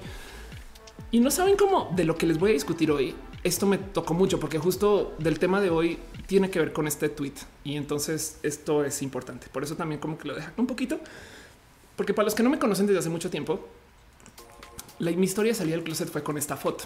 Esta foto em, estoy usando una peluca. Eh, el pelito de frente es mío, eh, solamente que ubican que se agarran la peluca como es de la mitad. Este entonces peluca para atrás y el de frente es natural. Y esta fue la primera vez que me trasvestí, digamos que profesionalmente. se me trasvistí. Fui a una casa de transformación, que es un servicio que existe en la Ciudad de México. Hay gente que no sabe que esto, que esto hay, pero el cuento es que tú vas a un lugar y básicamente te visten. Es como filtro de Snapchat, pero en vida real. Y mm, entonces fue la primera vez que me viví, no como que tu momento de wow, así me vería. Además, con pelo largo, que eso para mí es un tema muy importante. Y el cuento es que yo me tomé estas fotos y un 28 de diciembre yo hice muchas bromas de ser Dios Padre, que es una persona en Twitter espectacular con quien me he llevado con muchos chistes y nos damos follow y platicamos. Em, y, que es Twitter es de años inmemorables, casi casi también de paso. Entonces yo copié a Dios Padre ese 28 de diciembre y pues básicamente le dije a todo el mundo ahora yo soy el nuevo Dios Padre, no? Y dos días después, eso fue para el 28 de diciembre, no día de los inocentes. Entonces la gente como que le entró al chiste y me pedía mi plegarias y, y demás, no? Muy divertido. Bueno, dos días después salí del closet y para salir del closet, entonces voy a Twitter y pongo esta foto, no? Entonces, como hace nada había hecho un chiste acerca de ser otra persona que no era yo, pues todo el mundo dijo, uy, ahora está diciendo que es vieja, güey. Entonces fue súper contraproducente porque todo el mundo era de, ah, bueno, ya se acabó el chiste, ¿no, Mau? Y yo así de, no, eh, no es chiste. Enero, febrero, marzo todavía me seguían preguntando. Em, entonces em, fue como que muy entretenido y justo esta fue mi foto de salir del closet. A mucha gente le impactó tengo muchos correos de paso que me senté a buscar de gente cercana que me decía, güey, vi la foto que pusiste no puedo creer que seas esa persona y no sé qué. Como que mucho insulto. Em, pero pues como sea, eso, eso es como me presenté con el mundo, ¿no? Y, y fue solo una foto, ¿saben? Como que pensando como la locura de lo que es Snapchat hoy, yo creo que, no sé, como que no hubiera sido lo mismo. Hace sentido como que siento que igual, igual y, en ese entonces causó mucho revuelo porque la gente no hacía bromas con esto y hoy en día sí. Y es un poquito el por qué quiero hablar de este tema. Pero pues bueno, como sea, para los que no saben, em, esta foto eh, es como antecitos de arrancar mi transición cuando era una persona muy atlética y me saltó mucho porque hace nada me tomé esta foto. Eh, en un evento, perdón, en un cuando fue una, una castiner, estaba haciendo un casting, me tomé una foto, me recosté contra la periodista. Pero viendo las fotos lado a lado de mi foto de Mauricio súper serio y Ofelia súper seria, me pasa que, o sea, no, no es disforia, pero, pero sí me queda el güey. Tampoco has cambiado tanto. Me explico que se supone que ocho años después de tomar hormonas, tú dirías wow. Bueno, estoy usando gafas en una, estoy pinada, güera, saben el look, etc. Pero como que me, como que sí me encuentro muchas similaridades y también puedo ser yo solo hablando con eso. Pero me gusta porque en una me leo de un modo, en la otra me leo de otro. ¿Hace sentido? Niyu Luna dice, yo te leo desde 2010, eres re vintage. O sea, no es queja, es solo que me, encanta mucho este tema de la mera percepción de quién eres, como te ves, etc. Y entonces, pues esto fue mi celebración de cumpleaños. Lo puse justo muy en la mañana. Mucha gente me lo comentó. Mucha gente pensó que yo lo estaba celebrando por celebrarlo, que está bien, no pasa nada. Em, y, pues para los que no saben, o sea, yo elegí el 10 de mayo porque es el día que comencé mi transición, pero es cuando celebro mi cumpleaños. Me explico como que mi nacimiento no este, pasa, pasa desapercibido. Para los que tienen duda, eh, es en octubre. Pero bueno, Dice Saturno es vela, muy buena estrategia, introducirlo como un chiste y bam, soy un arcoiris perro. No era un chiste, era a propósito. De hecho, em, eh, estaba en la casa de un amigo y, la verdad es que sí había tomado un poquito, no mucho porque se estaba acercando el año nuevo. Entonces estaba como estas celebraciones antes del año nuevo. Este amigo ahora este es una persona importante en Vice. Él es arroba red marker em, y, como que me desesperé de güey, ya, ya le tengo que decir al mundo, ya, ya no me aguanto. Entonces cambié mi avatar ahí en, bomba y en, en bola, en bola, en bola se interpreta diferente en Colombia. Este, pero bueno, y, fue todo un tema. Fue, fue, muy divertido, pero pues ya. Y de paso, nomás, ya en bromas y en chistes, una de las cosas que más me gozo mucho acerca de mi transición es que, pues, como ahora si hago muchos chistes del tema, em, justo el 10 de mayo me está divirtiendo mucho con el cuento de que también existe un Mauricio Pastrana que es actor y está cagado porque de hecho hay varios Mauricios Pastranas. Em, hay, uno que es músico también, que ahorita no me acuerdo cómo se llama, eh, pero eh, o sea, su, creo que se llama Lázaro Valiente, es su nombre de artista. Pero bueno, entonces me divierto mucho porque este Mauricio Pastrana, bien que pude haber sido yo. ¿Me explico? Eh, es como, es como, como este güey, actor, atleta y no, la verdad es que yo considero que este Mauricio es bastante más guapo y me he hablado con estos Mauricios y no saben lo rudo que es abrir los mensajes y ver Mauricio Pastrana te está escribiendo. Y entonces, ¿quién soy yo? Pues bueno, y tú eres Ofelia, por supuesto. O sea, tú no eres Mauricio. No, causa un chingo de desconexión mental hablar con alguien que un homónimo, pero un homónimo de tu pretransición. En fin, es muy divertido. En fin, dice Sofía León, cuando lo celebras el día que empezaste a tomar la aspiro, ah, ¿cuándo lo celebras? Voy a decir algo horrible. Lo celebro el día que eh, hice mi intento de suicidio, porque yo lo que celebro es el día que decidí vivir. Entonces, para así las cosas. Dani González dice: Cuando nos vemos, pues, cuando nos puedes cambiar tu avatar en bola. sí, sí puedo. Luis Maclachi dice Mauricio Pastrana, que es boxeador. Ah, ese también, pero ese es el colombiano y ese ya no parece ser mi Mauricio cuando era yo. En fin, dice Sergio Franco: Te faltó tu otra avatar de Jenny the Mexicats. Es verdad, es verdad. La otra clona. Dice Metal Blue, deberíamos ir a comer pastel, por supuesto. Sí, dice Monosaurio que te queda bien la insignia de la flota, por supuesto. Es más, no, solo, no es cualquier insignia, ¿eh? es una insignia de comando porque tú te vistes para el trabajo que quieres tener, no para el trabajo que tienes. y así las cosas. Pero bueno, eso pasó, eso pasó y eso es todo lo que tengo con ustedes en esto de la promoción desvergonzada. La verdad es que son muchos temas. Muchas gracias a la gente que me ha estado acompañando este tiempo. Hay mucha gente que me escribió de güey, soy horrible, se me olvidó tu cumpleaños. Yo le traigo mucho descuido a mi cumpleaños porque también con todo y que lo cambié y demás y la celebración. En últimas también es el 10 de mayo, es el día de la madre. Entonces em, me me ha costado mucho desde siempre, evidentemente, pedir atención de, mis amistades por esto. Y como que también dijo un güey, pues güey, deja que la gente celebre el Día de las Madres. Está chido, no pasa nada. Pero pues como sea, muchas gracias. Yo también este, gozo mucho pasar los cumpleaños SSS con ustedes en redes, acá en Roja también. De cierto modo, también me recuerdo más el hecho de que tengo ocho años de transición. Es un chingo, güey. Es, es, como, pues sí, conozco muchas mujeres trans de ocho años de transición, pero es un chingo, ¿no? Como que también me, me doy como este rewind de wow, la cantidad de cosas que has hecho en ocho años. Ponía yo hoy en Twitter que no es que tenga ocho años, sino que voy en la octava temporada. Porque también si agarramos esa Ofelia del año 3, nada que ver con yo hoy. Y es raro, pero pues es que también me estoy dando chance de crecer desde mi propio desarrollo personal, que, no había sucedido cuando tenía ni 14, ni 20, ni 30 casi, sino hasta ahorita, ¿no? Entonces es, muy divertido de, de, vivir y ver así, en fin, el caso. Dice Dani Troll 10 de mayo de las madres y cumpleaños de doble festejo. Sí, hay mucha gente que cumple el 10 de mayo de paso, pero pues en fin, así las cosas. Dice este Saturno es velado. Perdón, mi falta de humor. No, em, dice mis nadie que, fuerte. No te preocupes. Sí, dice Alejandro García. Ocho años es media vida mía. Ve Gallín dice: Recuerdo que una semana había pastra a mí y la otra estaba off en Nercor. Eso pasó también, ¿eh? Y mucha gente en Nercor. De hecho, acá entrené nos. Esto es público, pero bueno. Eh, parte del motivo por el cual Nercor sufrió eh, su cierre es porque a mí me costó mucho seguir presentándome en Nercor cuando en ese entonces no sabía cómo lidiar con todos estos comentarios negativos. Yo sí siento que descarrile en Nercor, si bien hoy en día los trolls y demás para mí es cosa de todos los días, pero en ese entonces Nercor dejó de, o sea, como que abrías el chat y todo el mundo, ¿qué pedo con Pastrami? No, y es de güey, hablemos de tecnología, no? Y no sabía cómo lidiar con eso. Entonces yo me alejé de Nercor un poquito y desafortunadamente, pues como yo en ese entonces estaba haciendo la producción, eh, los Nercor como que no siguieron tanto la producción cuando yo me alejé y, me dio mucha lástima. Yo no me he hecho la culpa entera pero, pero sí me da un poquito el güey. Igual y pudiste haber estado ahí y le metiste la cuchara al doble y sacas Nercor adelante. Porque qué es Nercor de paso a la gente que no sabe qué chingas está hablando. Es un show de tecnología que todavía sigue.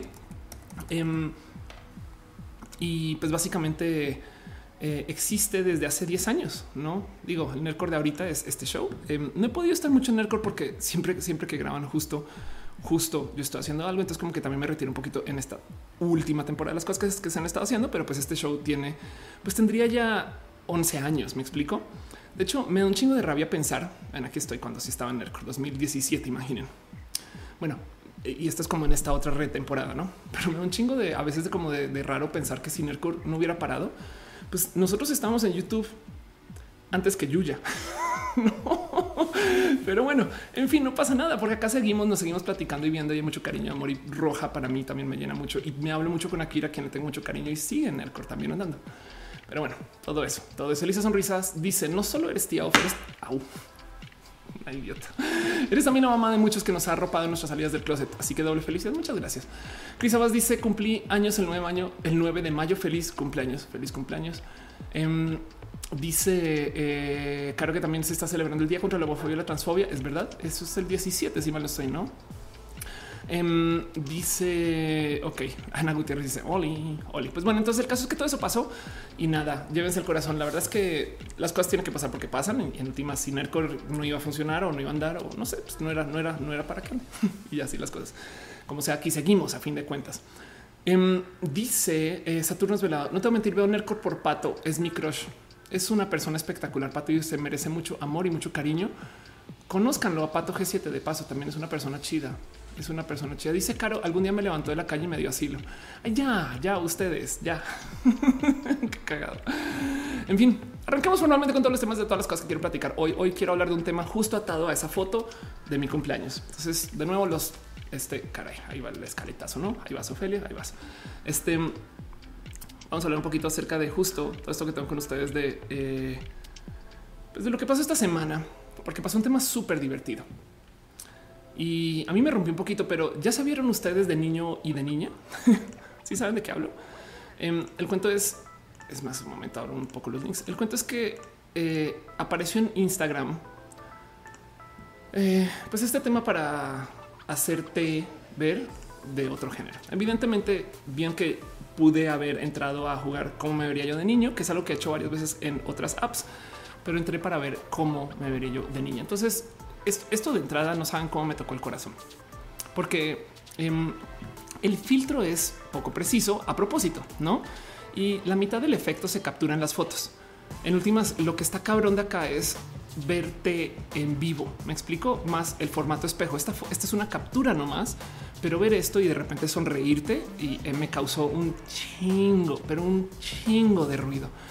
Em, y lo digo porque esto para mí es un tema como mujer trans que traigo muy pegado al corazón. O sea, acuérdense esa imagen ahí. No vamos a tratarte.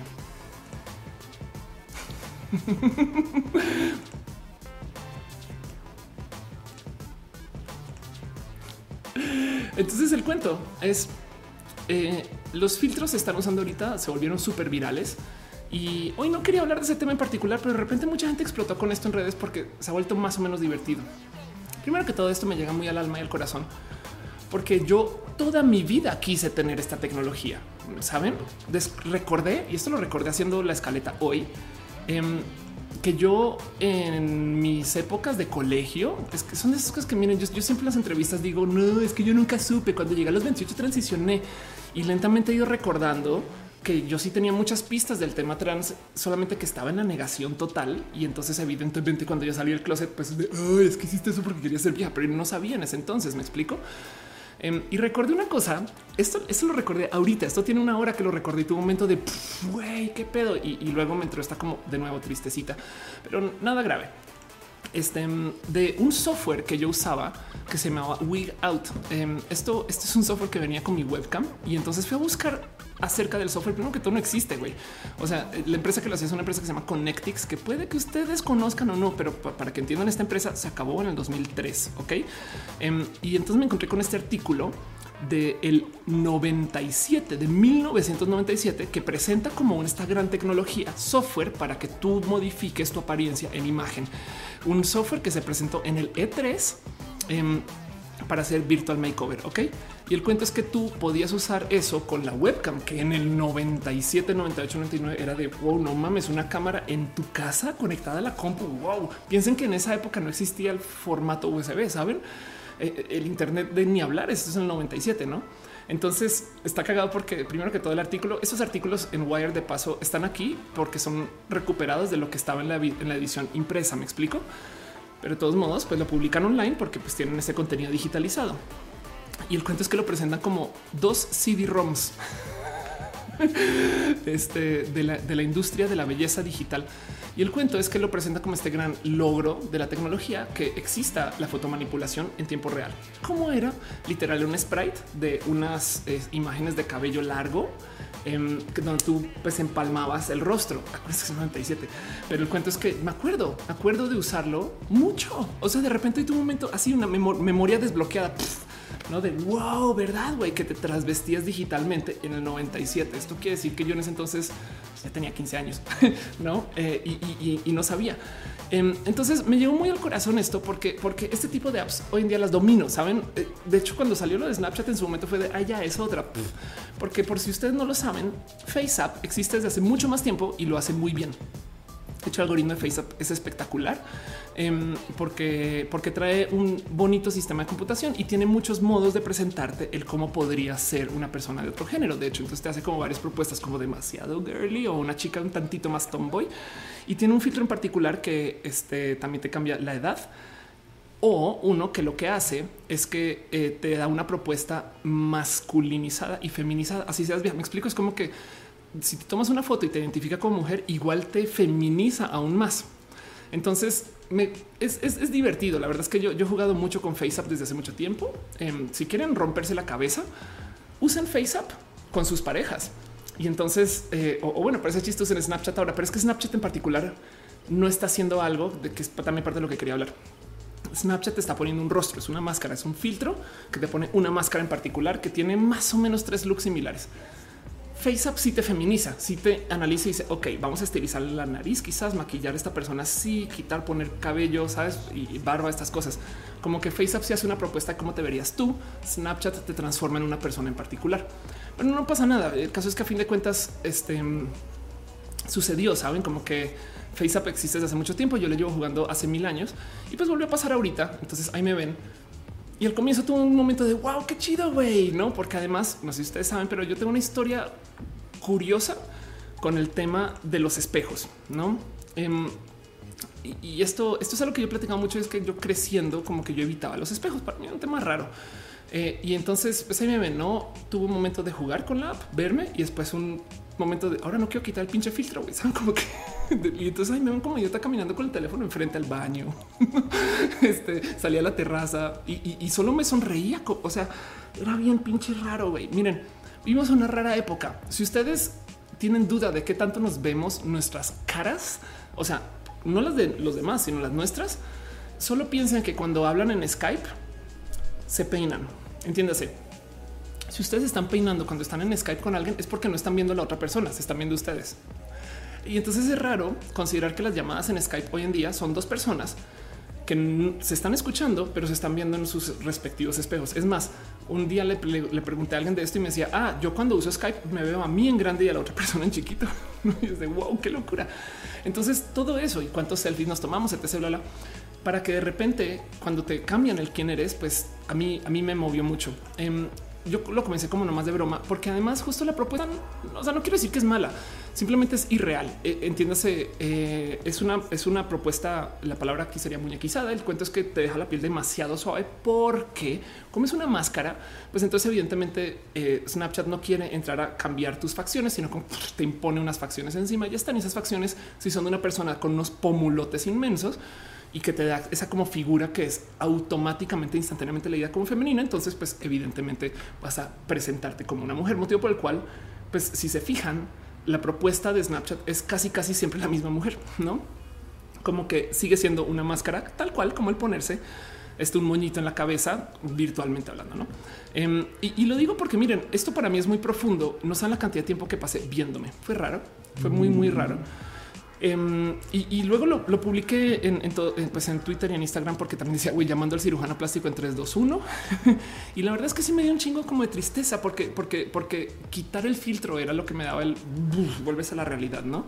Y, la realidad no es grave, saben? Yo, yo no estoy triste con cómo me veo, no? Yo, yo la verdad es que tengo, tengo, tengo momentos así súper re rockstar de, mis fotos y mis imágenes que digo, no, pues Ofelia, güey, no mames, güey, no mames la persona que te has hecho, cómo te presentas, cómo eres, ¿saben? Como que yo, yo vivo muy feliz y alegre con cómo soy desde mi imagen, solo que en este caso, y bien lo decía este eh, Melissa eh, Starla, pues son estándares imposibles de belleza, saben? Como que también del otro lado también eh, no como que entre entre esto, esto, pues tampoco es que no, güey, o sea, tu transición. No, nada, al revés. Yo, yo, yo me gozo muy feliz ser quien soy pero pues sí es una propuesta muy diferente de persona que nunca había considerado además, ¿no? Y, lo digo porque de nuevo, volviendo al cuento del tema de verme al espejo, para mí siempre ha sido tema, sobre todo cuando hablamos de terapia, para los que son fans de lidiar con esto de lo psicológico, porque pues uno de estos procesos de, del como desarrollo personal es cuando por fin te reconoces en el espejo, ¿saben? Esto es como que algo, perdón por traer a Lacan aquí para la gente que no es fan de este psicoanálisis, pero, pero Em, el punto es que gran parte de como tu desarrollo como persona este, es eh, ese momento que tú te identificas y te ves como en el espejo, ¿no? Y yo creciendo evité los espejos por mucho tiempo. Yo tengo una rara situación de mí que lo he comentado mucho, que es que en mis fotos yo a veces no me identifico como que veo una persona y entonces tengo literal momento de soy yo, güey, ¿no? Ahora también del otro lado hay gente que se toma unas libertades bien cucú con mi rostro, no como que voy con un fotógrafo y entonces me devuelve, me devuelve algo, que yo digo, güey, no soy yo. o sea, literal, no soy como que se te fue la mano. Em, pero bueno, entonces em, eso, eso, eso también como que fue parte de mí. Y, aquí comencé como un como raro camino de investigar el quién era. De paso, em, me he gozado mucho justo el tema de, cambiar justo y jugar con, con, los géneros y con las apps, porque, porque lo bonito es que se puede y hoy recordé que es algo que yo quería hacer desde hace mucho tiempo. Lo divertido es considerar todo lo que pasó a raíz de esto. Dice Carlos Munes, hola desde Washington. Hola Carlos. Dice, dale, Caro, yo no me veo casi nunca al espejo. Ándale, Carolina Andoño dice, me muero si no me veo un día. Ándale.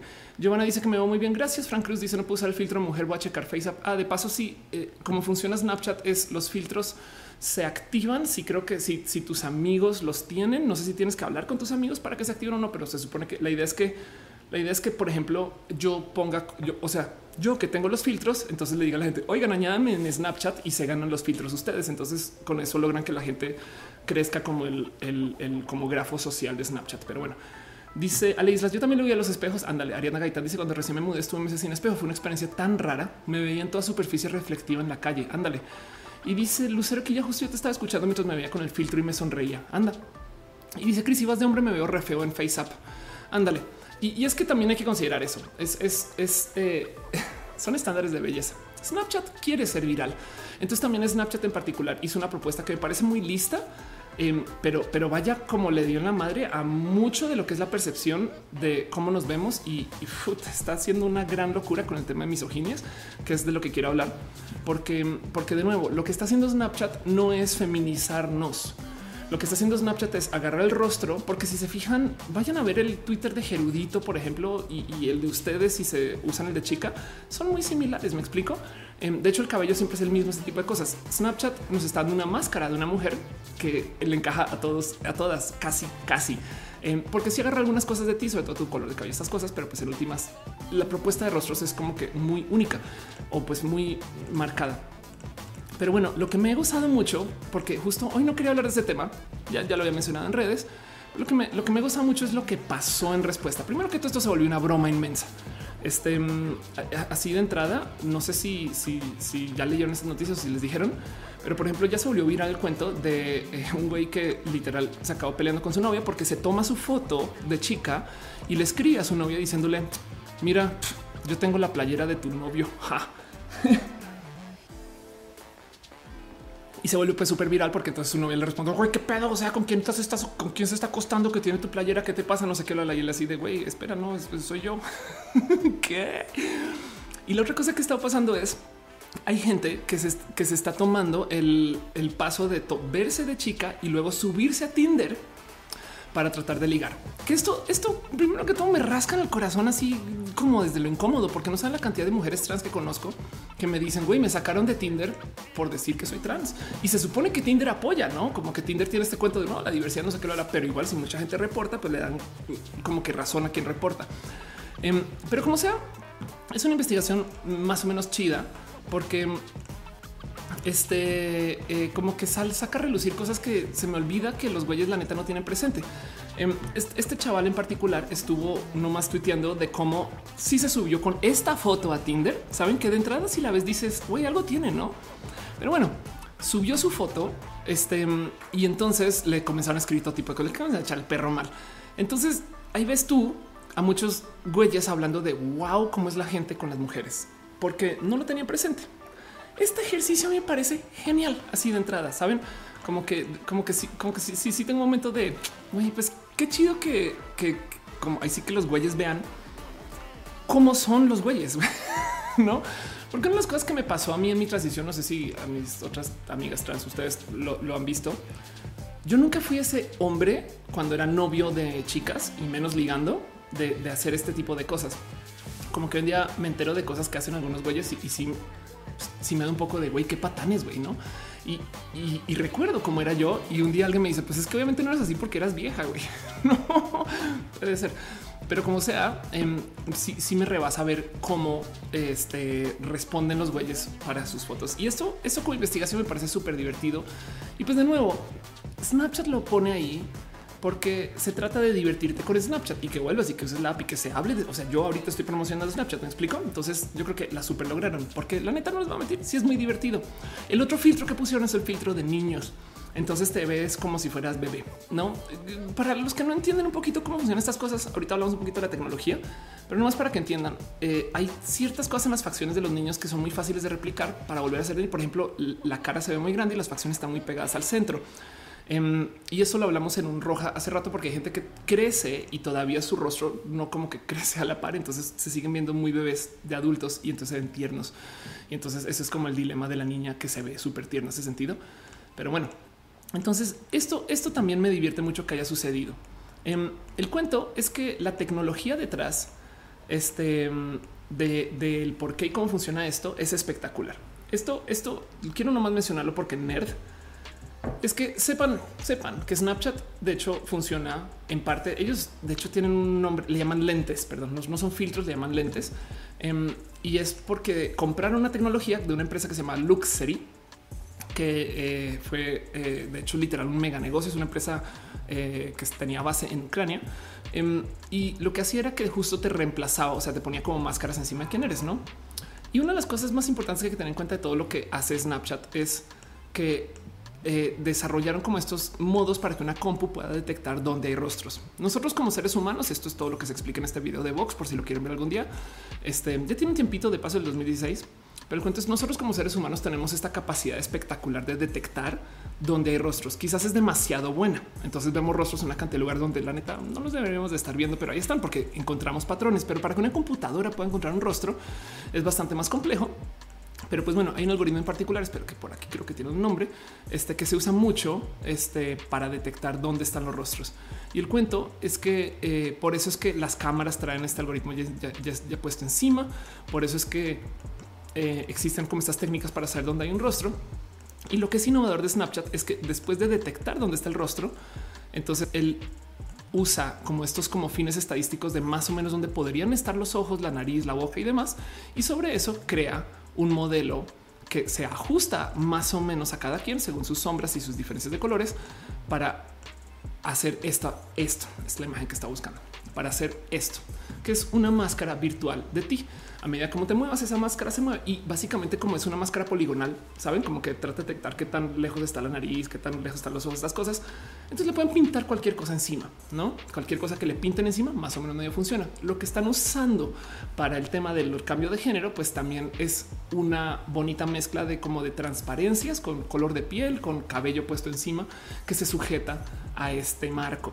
Entonces, con esto pones una cantidad de cosas y los filtros de Snapchat son espectaculares porque hacen bonitos juguetes, pero son esos juguetes. Grisel dice a mí ni me sale ese del bebé. De nuevo, es un tema que tienes que tener amigos o amigas que lo estén usando y no sé bien cómo es y, llegará. No, Evelyn Player One dice ya contra el filtro de niños. Ándale. Ellis Green dice a mí me hace ver bien irreal con unos ojotes. Pésimo servicio, una estrella. Sí, la otra cosa que hace Snapchat mucho, mucho es que em, eh, estamos como programados justo para buscar este tema de los rostros de bebés, los bebés porque tienen caras, o sea, como por su, digamos que proporción eh, de ojos y facciones al tamaño de la cara. Cualquier cosa que se vea como suave, redondita, formada y de ojos grandes lo vamos a considerar tierno. De hecho, por eso es que muchos animales que tienen ojotes grandes los consideramos tiernísimos porque, porque estamos programados desde nuestro sistema neurológico casi casi a buscar ojos grandes y decir oh, y quererlo proteger. Em, creo que si mal recuerdo, alguien me ha dicho que, por ejemplo, de las mascotas y animales para tener en casa domesticados, los gatos son los animales que tienen eh, eh, la, mayor disposición de tamaño de ojos a tamaño de cabeza. Entonces, por eso vemos a los gatos tiernos, aunque son los reales hijos de su, en fin.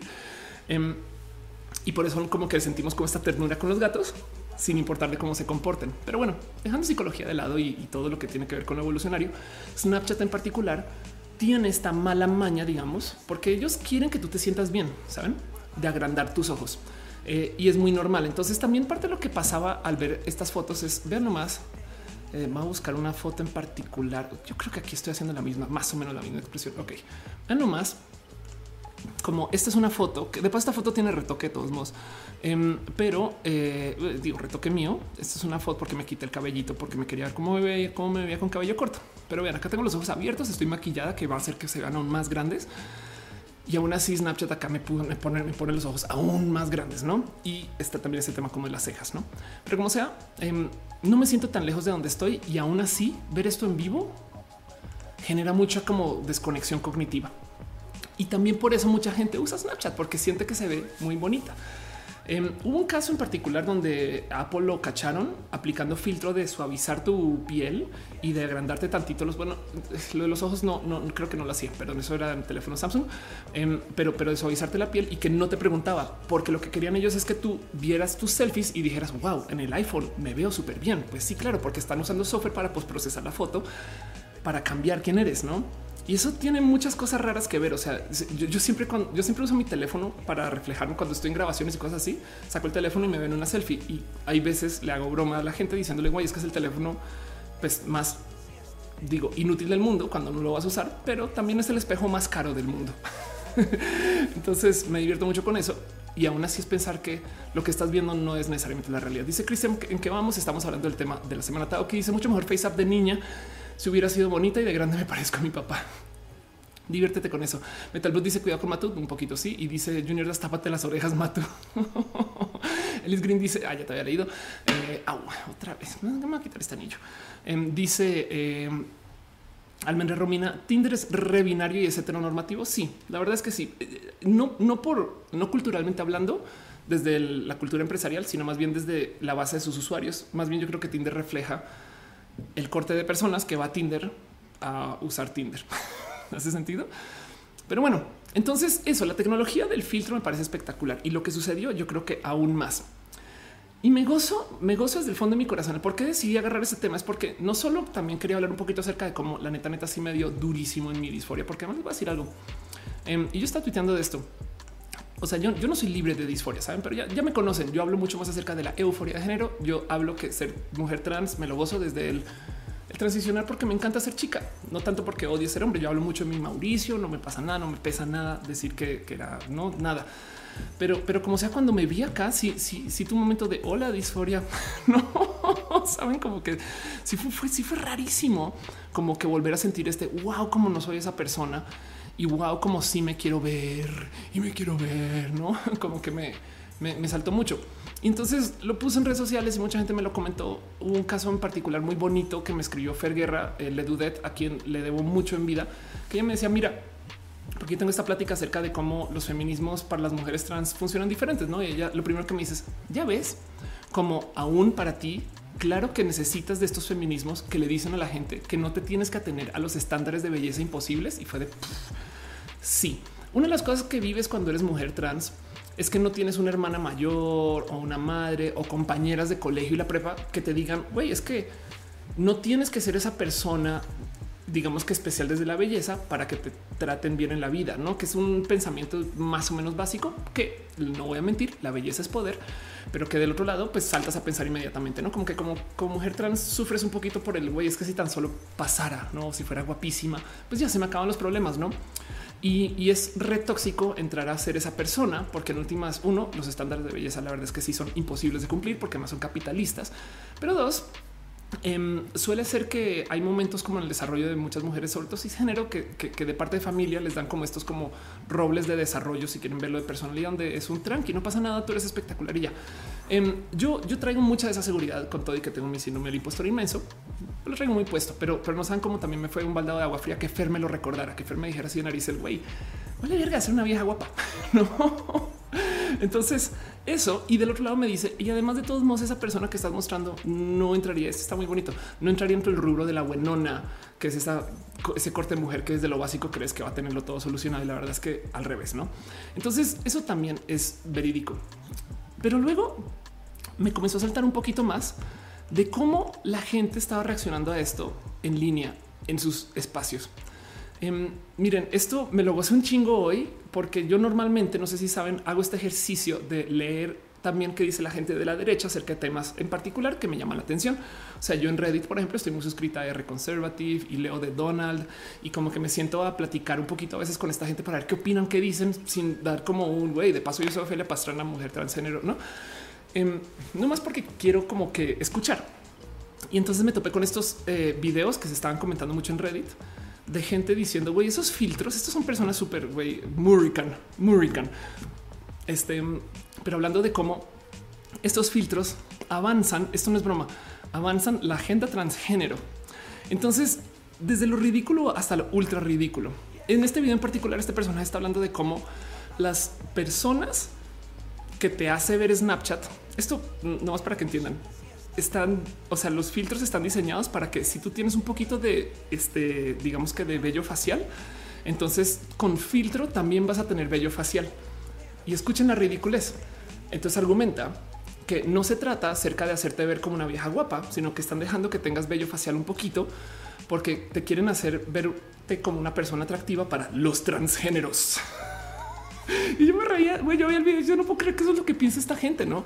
Como que dicen, claro, es que como los transgéneros no son ni hombres ni mujeres, entonces les va a traer que sea una mujer con barba, ¿no?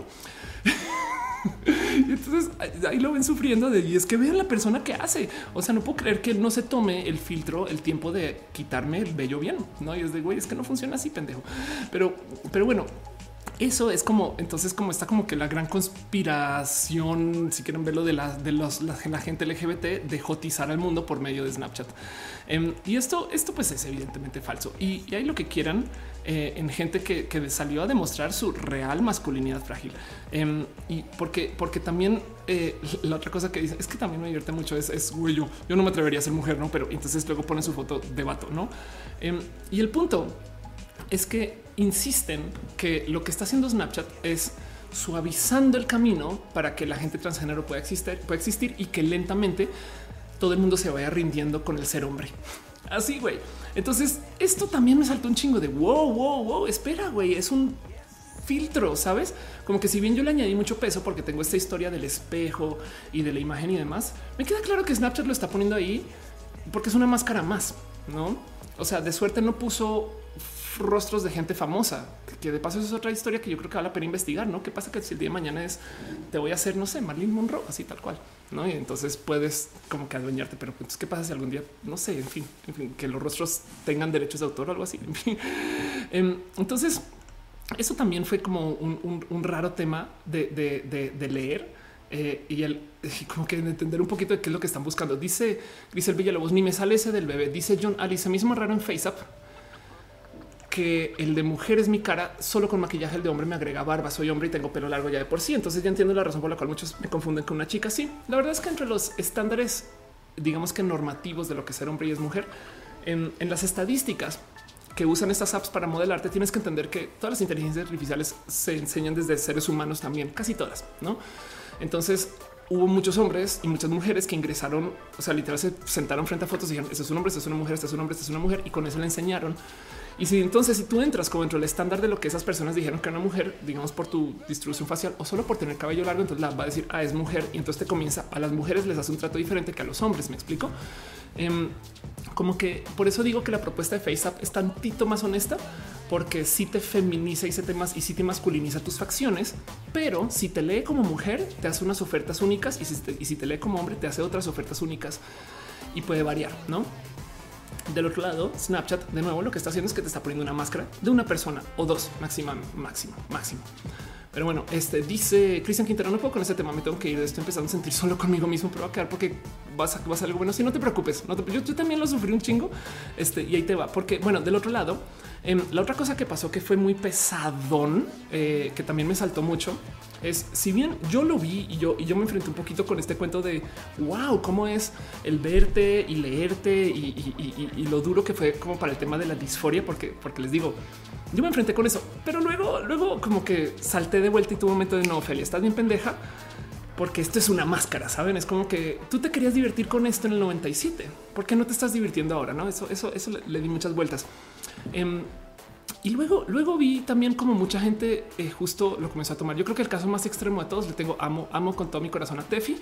Tefi ha hablado mucho acerca de, ir y venir con su ideación de, quién es como es de género. En algún momento comentó eh, esto acerca de, llevar una transición o no. Tefi vive, como este tema de, tener su género puesto en intermedio y entonces este eh, ah, va y viene, va y viene. Pero bueno, Tefi ya saben, por si no la ubican, es, es seduce mujer. Y pues esto me voló los sesos y sí subió par videos diciendo güey, estoy muy confundido y dice ya me está hablando en masculino.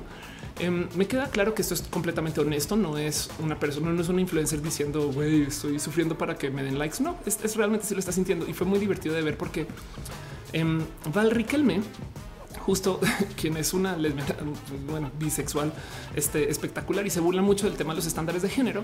Y es una persona como que muy como suelta de sus opiniones. Chido, chido. Quiero mucho a Vale, tengo mucho cariño, la amo mucho y hace unas cosas muy cool. También está diciendo ahí están todas las lesbianas butch opinando y felices con el filtro de verse como niños, no? y pues la verdad es que sí, güey, no? Porque también del otro lado es como es cumplir una fantasía que traes muy atrapada y cómo será, güey, porque es es, es trasvestirte en tiempo real en tres clics. Es muy fácil, no como que no es ir a una casa de transformación, pasar por la pena, lidiar contigo, enfrentarte, no verte al espejo. No, es como que voy ya, wow, no? Eso, eso, eso también es parte. Y, fíjense que miren, en Val, por ejemplo, trae una cosa muy chida y es que como en, trata de trabajar ese tema de género mucho como de su discurso, que está bien bonito, por ejemplo, el otro día está tuiteando, de cómo hay cosas que la neta no tienen que ser ni hombres ni mujeres. Y esto me parece muy pinches válido. Por ejemplo, le está diciendo a las mujeres, güey, si te gusta, si eres mujer y te gusta el fútbol, no eres como vato, güey, eres una morra que le gusta el fútbol. Entonces todo esto comenzó porque si dice, me cagan las morras que dicen, no tengo pintar las uñas, tengo manos de vato. Y no, no tienes manos de vato, güey. Este, a menos que te identifiques como vato, hace sentido. Entonces, por ejemplo, alguien le comenta, y si no me pongo aretes, a veces no me maquillo, nunca me pinto las uñas y me mama el fútbol. Pero cuando no traigo aretes, sí me siento todo un batillo y dice, pues no eres una vieja sin aretes, no? Acto seguido me dice, soy bien culera con mis novias, soy como un vato y dice, no, no eres un vato, eres una vieja culera con sus novias. Entonces me divierte mucho esto, no como que este mero el cuestionarse de por qué chingados hay cosas que se supone que son de hombre y de mujer, que son los famosos roles de género. Pero pues el cuento es, yo siempre lo he dicho de paso, los roles de género a mí me parecen chidos, es solo lo que no me parece chido es que sean impositivos, no que si naciste con estos genitales, entonces tienes que hacer cosas de mujer sí o sí, no y las cosas de hombre ni al caso.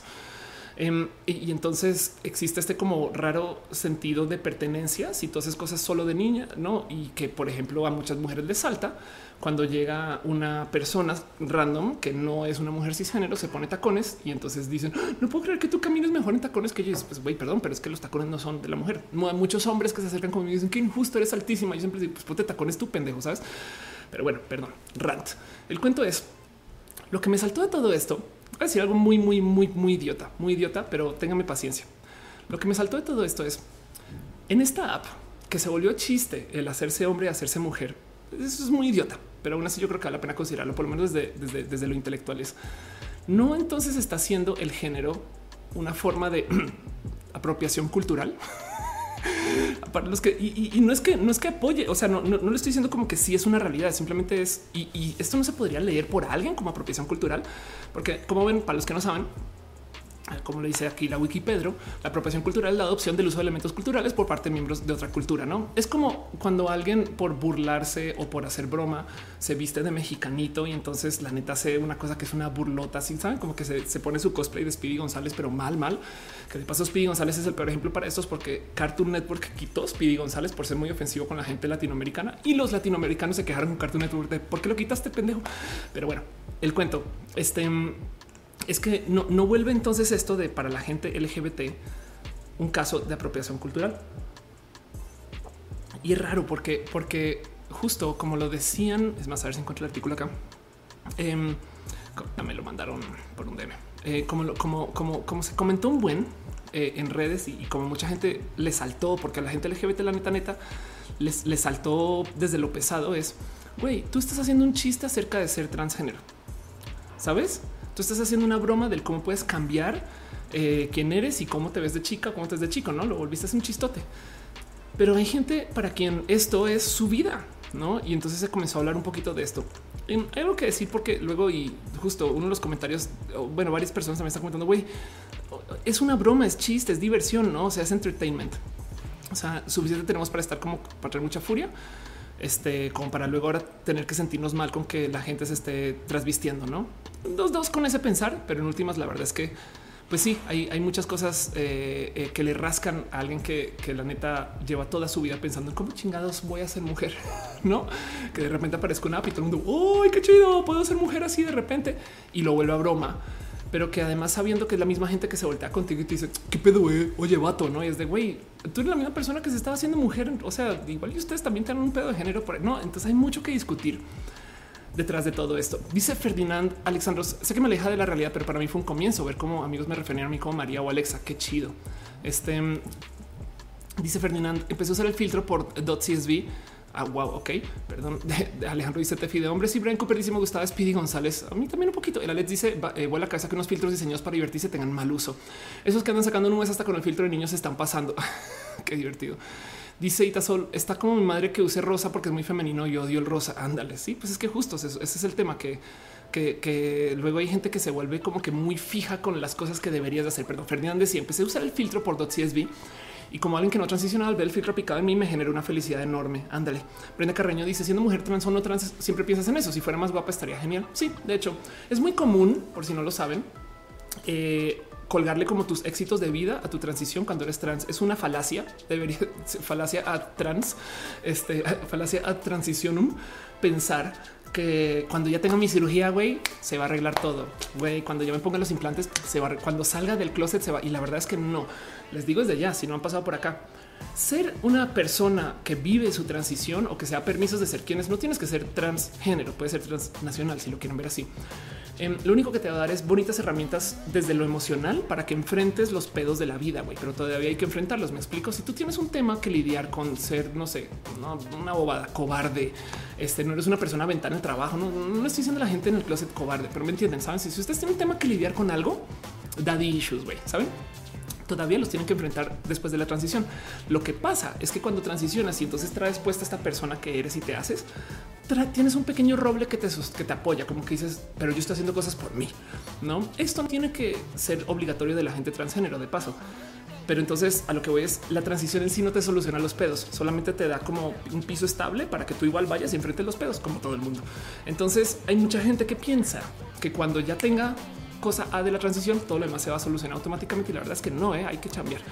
Em, y, por consecuencia, yo siempre he dicho que lo mejor que puedes hacer desde la transición es más bien enfocarte un poquito en tu proceso eh, contra ti mismo, ti misma, que es mucho más complejo que solamente ponerte el look encima. De paso, el por qué me he topado que muchas gente, es decir, que muchas personas trans que todavía traen muchas como que si quieren verlo incongruencias con el cómo me presento versus cómo me siento. Saben como que llevan, no sé, 10 años de transición y se siguen operando. Nada en contra. La verdad es que la vanidad es así. Yo soy una persona muy vanidosa y feliz me operaría más. Em, pero em, lo hacen, lo hacen porque, porque sienten que es como el camino a solucionar su vida y evidentemente entrar a los estándares de género, saben, sobre todo desde, desde la guapa, es como un gran deseable porque sabes que como la belleza es poder, te van a joder menos. Me explico, es como güey, yo hay gente que me y, yo le pensaba también, ¿no? Que me diría, yo puedo operar seis veces si eso hace que la gente me deje de joder en la calle. Pues sí, no, la neta sí, pero entonces te estás operando por ellos y no por ti. Ese sentido. Entonces es, es como la falacia a transición puede ser. Dice Alejandro García Vargas, puedo ser trans licenciado porque en ingeniería no me da. Por supuesto que sí. Y, y fíjate que hay mucha gente que se acerca conmigo que son artistas, pero están trabajando en un espacio godín y entonces traen este pedo de es que no sé cómo decirle a mi familia que quiero dedicarme a la pintura, por ejemplo, no ese tipo de cosas. Eso es una forma de si quieres verlo ser transcarrera, no? Pero bueno, Caro dice viva la gente andrógina. Exacto. Y dice Caro, mi pregunta es yo veo lo mismo, solo con detalles más pulidos, pero no veo gran diferencia. Pues qué cool, qué cool también. Piensa que estos algoritmos son estadísticos. Entonces igual y Caro si, te sirve, puede ser que lo que te está diciendo el algoritmo es que estás muy cerca quizás de lo que sería estadísticamente considerado, no el a dónde vas. Puede ser. Andrés Toga se suscribe a Twitch Prime. Abrazos para ti, piñas. Gracias, muchas gracias. Junior dice: A mí no me gusta ponerme cosas femeninas encima, pero cuando entro a juegos virtuales me gozo de trasvestir a mi avatar y combinar todo lo que me sea bello. Ándale. Por si no saben, de paso, eh, una de las cosas, esto, esto sucede porque tenemos personas en línea, online personas. Em, hay una cosa, eh, hay, un, ítem feminista bien pinche viejo, bien viejo que yo he presentado varias veces en este show que se llama el manifiesto Cyborg, em, que lo escribe Donna Haraway y vean esto en 1983. Ok, que literal es un desarrollo, como dice, con alternativa hacia el feminismo es esencialista, pero la propuesta del, del manifiesto Cyborg evidentemente no son los robots como ustedes creerían, Em, sino es más bien presentar que en la era digital y el desarrollo digital y de las avatares y las personas, em, entonces vamos a tener una capa intermedia en nuestra interacción social. Entiéndase lo que es las redes sociales. Tú eres tú, pero luego tú eres tú en Twitter y puedes ser una persona diferente. Entonces lo que lo que propone el Cyber Manifesto entre muchas cosas es que tú te haces como te presentas. La verdad es que eso existe desde lo social sin tener las redes sociales. Eh, eh, o sea, a ver, hay gente que tiene papeles que actúa cuando va a los eventos sociales y no pasa nada. Esto existe desde hace muchos, muchos años. Em, pero el punto del manifiesto Cyborg es como tú puedes ser una persona diferente en línea, quien eres no en vida real. Entonces, eh, los feminismos, que era lo que proponían ese entonces, se van a dar en la madre porque pues tú puedes diseñarte y entonces ahora puedes ser esa persona bien que podrías vivir detrás del filtro toda tu vida. Bueno, toda tu vida es un decir, no? Pero pues como decían al comienzo de este show, ¿cómo saben que esto no es Mao con un filtro de Ofelia? en fin, dice Turcar, medio México tiene disforia de carrera, qué chido. Lu dice al final el filtro es una herramienta hasta quien lo usa para explorar su reflejo de mujer hombre. Chingón, exacto. Em, y dice, están hablando de disforia de carrera, chido. Ben Abrigo dice, salúdame, Oli. Andrea Pérez dice, ese es mi pedo, pues ahí ves. Junior Díaz dice, te da seguridad como en mi caso, ahora que tengo brackets me siento con algo que no he tenido nunca. Eh, que es seguridad. Ok, chido. Sí, justo. Miren, parte de mi transición, o sea, lo bonito de mi transición es que me hace sentir. Es un chaquetazo mental. Espero que esto se entienda en otros países, como lo que espero el caso. Pajazo mental si ustedes son colombianos. Em, eh, es un chaquetazo mental para, para, para hacerme sentir que yo estoy haciendo algo por mí, que si me quiero, es un recordatorio que si me quiero. De hecho, por eso es que a mí me salta mucho dejar de tomar hormonas, porque y, es, y esto es otra falacia de paso, porque tomar hormonas no es la transición, saben? pero, pero como que sí siento que me estoy descuidando, ¿no? Y entonces, como, como yo siento que estoy haciendo algo por mí, entonces cuando pasan cosas que no van en mi sentido, luego digo, pero te estás cuidando, Ophelia, ¿sabes? Entonces, nada, eso. No obstante, por supuesto que la disforia existe y, la transición es parte de ella, es un modo de lidiarlo y es mucho más complejo que solo eso. Em, pero bueno, me entienden, me entienden. Entonces, volviendo al caso, justo, justo me saltó este cuento de cómo tenemos entonces, eh, evidentemente, la gente LGBT lidiando con sus disforias varias eh, o con el quién soy, cómo, cuándo, dónde, la gente que lo volvió chiste y broma y luego la gente que se sintió amenazada por esto porque masculinidad frágil. Creo que no me topé, pero puedo estar un poco miope con mi búsqueda, pero no me topé con mujeres quejándose de me están haciendo ver como hombre y me, topé más bien con muchos hombres diciéndome que no ser ver mujer. Yo no soy joto, ¿eh? yo de verdad que no soy joto, se los juro que no soy joto. Güey, ahí vas tú con tu masculinidad frágil a sufrir por esto, no? Entonces, a mí me saltó mucho porque eh, yo normalmente no soy adepta a verme al espejo. Con todo y que ahorita miren, me estoy viendo mi reflejo, me vaya atrás, yo me edito, entonces yo veo mis caras todos los días y me conozco todas mis facciones y, me visto para la cámara, esas cosas.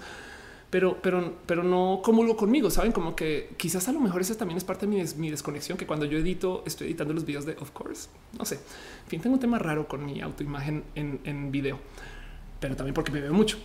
Y aún así, con la app enfrente, se los juro que miren, me quedé fácil media hora viéndome. No, ya así se iba acabando la pila del teléfono y wow, no. Entonces pasó todo eso. güey. Es un filtro, es un juguete. Es como imagínense darle tanto peso a un filtro que te cambie la voz. No, perdón, Felipe Asís, uno se suscribe con Twitch Prime. Muchas gracias, Felipe. De verdad, gracias, gracias por ser parte de esto. Gracias, neta. Neta. Elisa Sonrisas dice: Estudié diseño para aprender Photoshop y vestirme en fotos. Chance si hubieran existido antes, estudiado más. Otra cosa a huevo. Em, y dice entre líneas: Creo que nací a llevar muy lejos eso de vivir tras los filtros. Sí. Ahora les voy a decir algo que no se les olvide que esto es software, pero esto existe de muchos otros modos. Saben, piensen en, en esta tía que eh, es muy vanidosa y nunca la ha mostrado, nunca ha salido a ver a la gente sin maquillaje. Saben, el maquillaje es una forma de filtro. Piensen en este familiar que siempre tiene que hacerse ver el que es adinerado e importante y realmente no vive así, pero pues cuando sale a un ámbito social, así se presenta. Piensen en, en la gente que trae una forma de falsedad. Yo creo que todo el mundo trae una forma de capa y falsa Em, que a veces es necesaria para presentarse contra la sociedad y contra los demás. Y eso también es una forma de filtro, solamente que en este caso en particular nos están dando algo con lo que podemos jugar y que mucha gente, porque tiene teléfono en la mano y los teléfonos, la neta ya se volvieron nuestra extensión cerebral. Em, entonces, pues mucha gente lo volvió parte como de su juego diario y se volvió viral. Entonces ahora lo quieren investigar y me parece está divertido. Y lo digo porque primero que todo hay algo que decir acerca de la mera propuesta cultural que está haciendo, porque todo el mundo lo, lo adoptó es más, pasa un pequeño detour.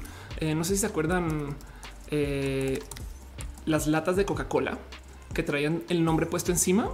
Es más, Coca-Cola, nombre, eh, lata. Vamos a ver si aparece así. Ok. Entonces, yo de hecho conocí a la gente que trabajaba en marketing de Coca-Cola en ese entonces.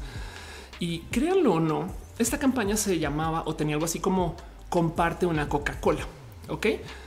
El cuento es que esa campaña fue un éxito, no? Pero se supone que esto qué pedo. Se supone que cuando tú comprabas una coca y digamos que la coca dijera, no sé, justo Daniel, lo que quería, comer ahí se comparte una Coca-Cola con Daniel. Lo que, lo que quería Coca-Cola era que tú llevaras esa lata. Mira, Daniel, ¿por qué no compartimos esta Coca-Cola que tiene tu nombre ya escrito? Esa era la intención. Lo que acabó sucediendo es que la gente se enloqueció por querer tener su lata con su nombre sin importar el resto de la pinche sociedad. Entonces esta campaña fue un éxito porque somos súper egoístas y entonces la gente literal iba a las máquinas y compraba de a tres o cuatro latas hasta que saliera su nombre y me vale madres todos los demás, saben? Como que nadie acabó compartiendo como Coca-Cola quería, sino que era de yo quiero la mía, la mía, la mía, dame mi nombre, por favor, yo, yo, yo, yo, yo. Suena raro, pero pues eso de paso hizo que se vendiera mucho más y, entonces rompió un poquito con el diseño y Coca-Cola así de bueno, bueno, eh, no, claro, sí, por supuesto, fue lo que planeamos, ¿eh? pero no, como pueden ver, el diseño original de la campaña eso, no es compartir una coca con eh, y, lo digo porque justo lo que acabó sucediendo con, con el filtro de, de Snapchat es que todo el mundo se fue con la finta de que te está feminizando.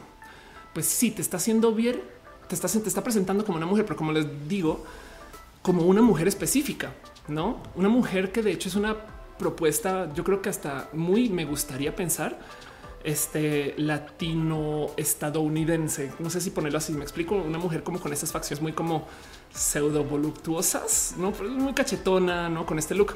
Me gocé mucho que Charlie Portocarrero siempre, siempre, siempre Charlie, nunca en Charlie y muy pinche sabio eh, dice abro hilo con sus filtros de Snapchat donde se parecen a Mariana Ochoa. Entonces, no más para que vean quién es Mariana Ochoa. Este ahí la ven. Ella es Mariana Ochoa. Eh, si quieren sigan o no, pero como sea. Entonces ahí ven. Y entonces, literal es esta gente de pues sí, güey, es que es que de cierto modo te pone una forma de rostro que igual la quijada la acaba contigo, pero de ahí para arriba, los pómulos, la nariz, etc. Sí te da como una forma más o menos específica. Y sí, evidentemente cambian, no todo el mundo se maneja igual, los ojos cambian, el cabello cambia, etc. Pero si lo piensan, sí, porque es una máscara, ¿no? Entonces esta propuesta digo, em, de, entrada me, parece, me parece bien pinche bonita de considerar, porque, porque por ejemplo, los hombres, pues ya, o sea, me da mucha risa porque eso es como un Mauricio, o sea, yo con mucha quijada, güey, ¿sabes? No sé. saben y Tefi, pues porque Tefi la verdad es que también trae un look que se acerca mucho a esto, pero, pero las, pero, pero pueden, seguramente se van a topar ustedes con muchos amigos o amigas que dieron más o menos un rostro muy similar y no tienen por qué. Ahora la otra que puede ser es igual y mucha gente que está usando estas apps todos se ven iguales o iguales. no, eso también puede ser. Em, que de paso también es un look que mucha gente busca por fuera de Snapchat, ¿no? Esto, gracias Pato por compartirlo, porque además luego lo veía y decía, güey, bien que pudo haber sido que estas mujeres se diseñaron tras el mismo pinche filtro, me explico. Es como... Em, como esta rara propuesta cultural de, de paso, no te estoy haciendo en tu feminizado o feminizada, sino en esta mujer que tiene esta forma, esta apariencia, ¿no? Y de suerte no, no te cambió tanto las facciones para que actúes de modos diferentes. Pero bueno, como sea, de todos modos, hizo el cometido de, que la gente se sienta o que voy a ser hombre por un rato o a ser mujer por un rato, ¿no?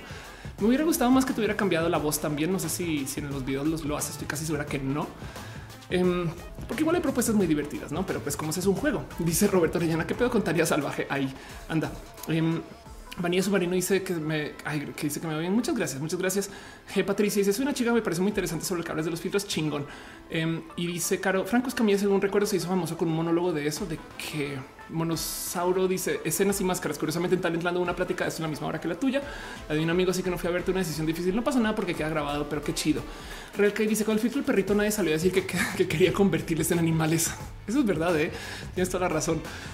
Este Alejandro García Vargas dice hablando de ingeniería tóxica, tengo que hacer balances de materia y energía para la optimización de procesos. What?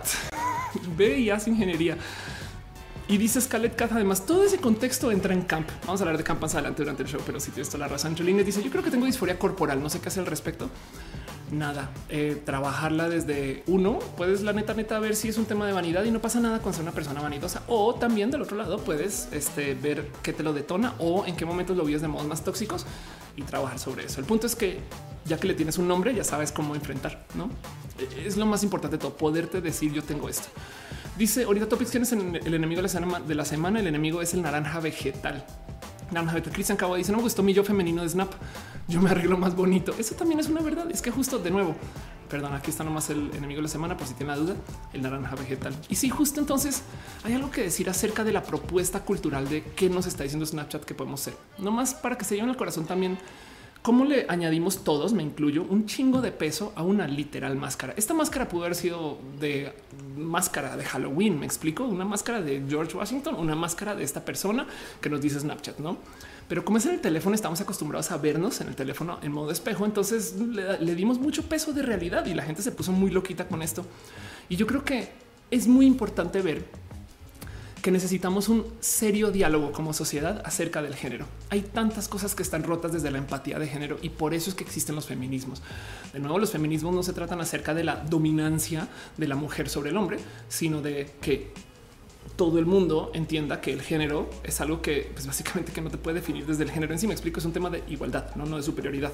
Y entonces en eso em, hace falta que, por ejemplo, desde el lado de los bueyes se entiendan muchas cosas que son cosas de la mujer.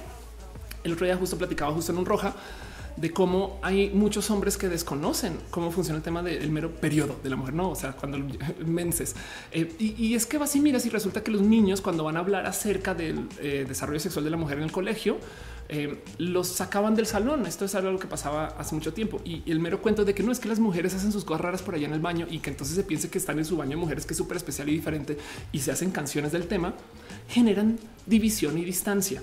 Y entonces nunca vamos a poder interactuar si consideramos a la otra persona allá y a nosotros acá y consideramos que son bandos.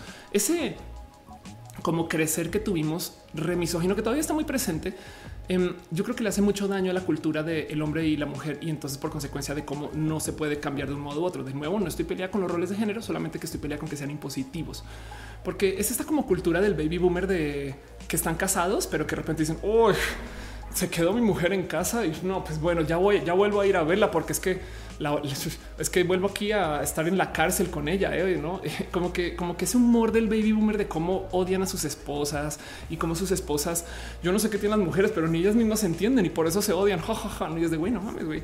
Este me queda claro que tú no entiendes nada de, cómo este trato de la mujer em, porque nunca se han dado chance de, vivir y sentirse como, no como que, como que eh, hay hombres que son muy tóxicos con el considero y de paso también hay mujeres muy misóginas. Y, es porque justo no se hacen estos ejercicios de empatía. Miren, esto no me tocó a mí, pero nomás les quiero recordar que hay colegios y, luego, bueno, me tocó a mí una vez, un día y, por motivo nada que ver. Em, pero pues hay colegios que tienen literal días de trasvestirse, ¿no?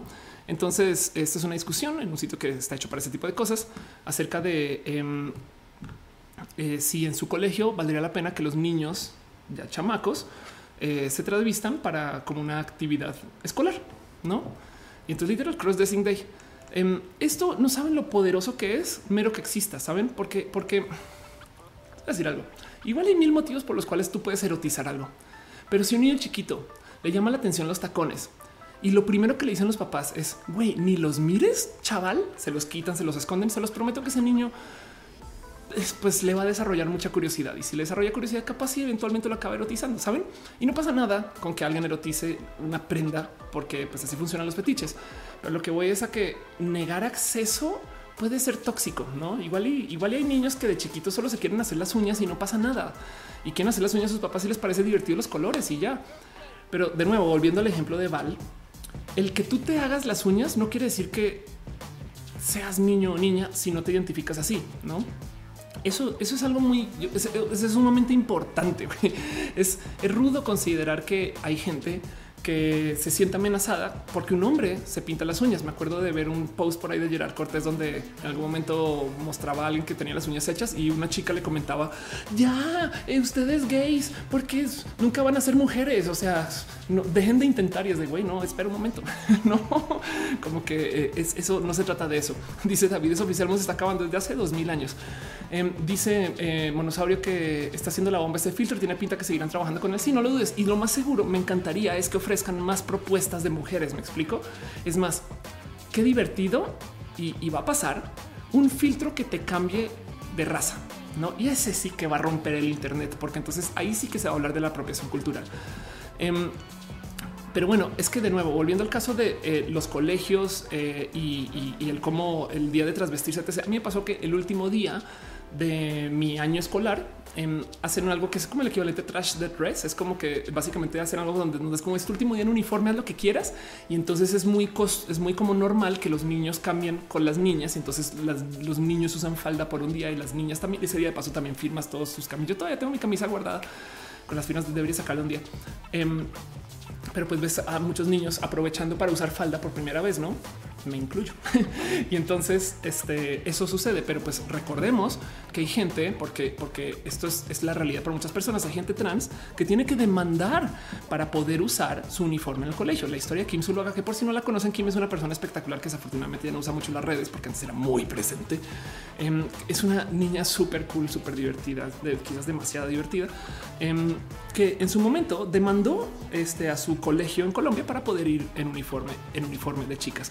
Em, y esto es a los 17 años, me explico. Entonces, esto, esto también es parte de la vida de la gente LGBT.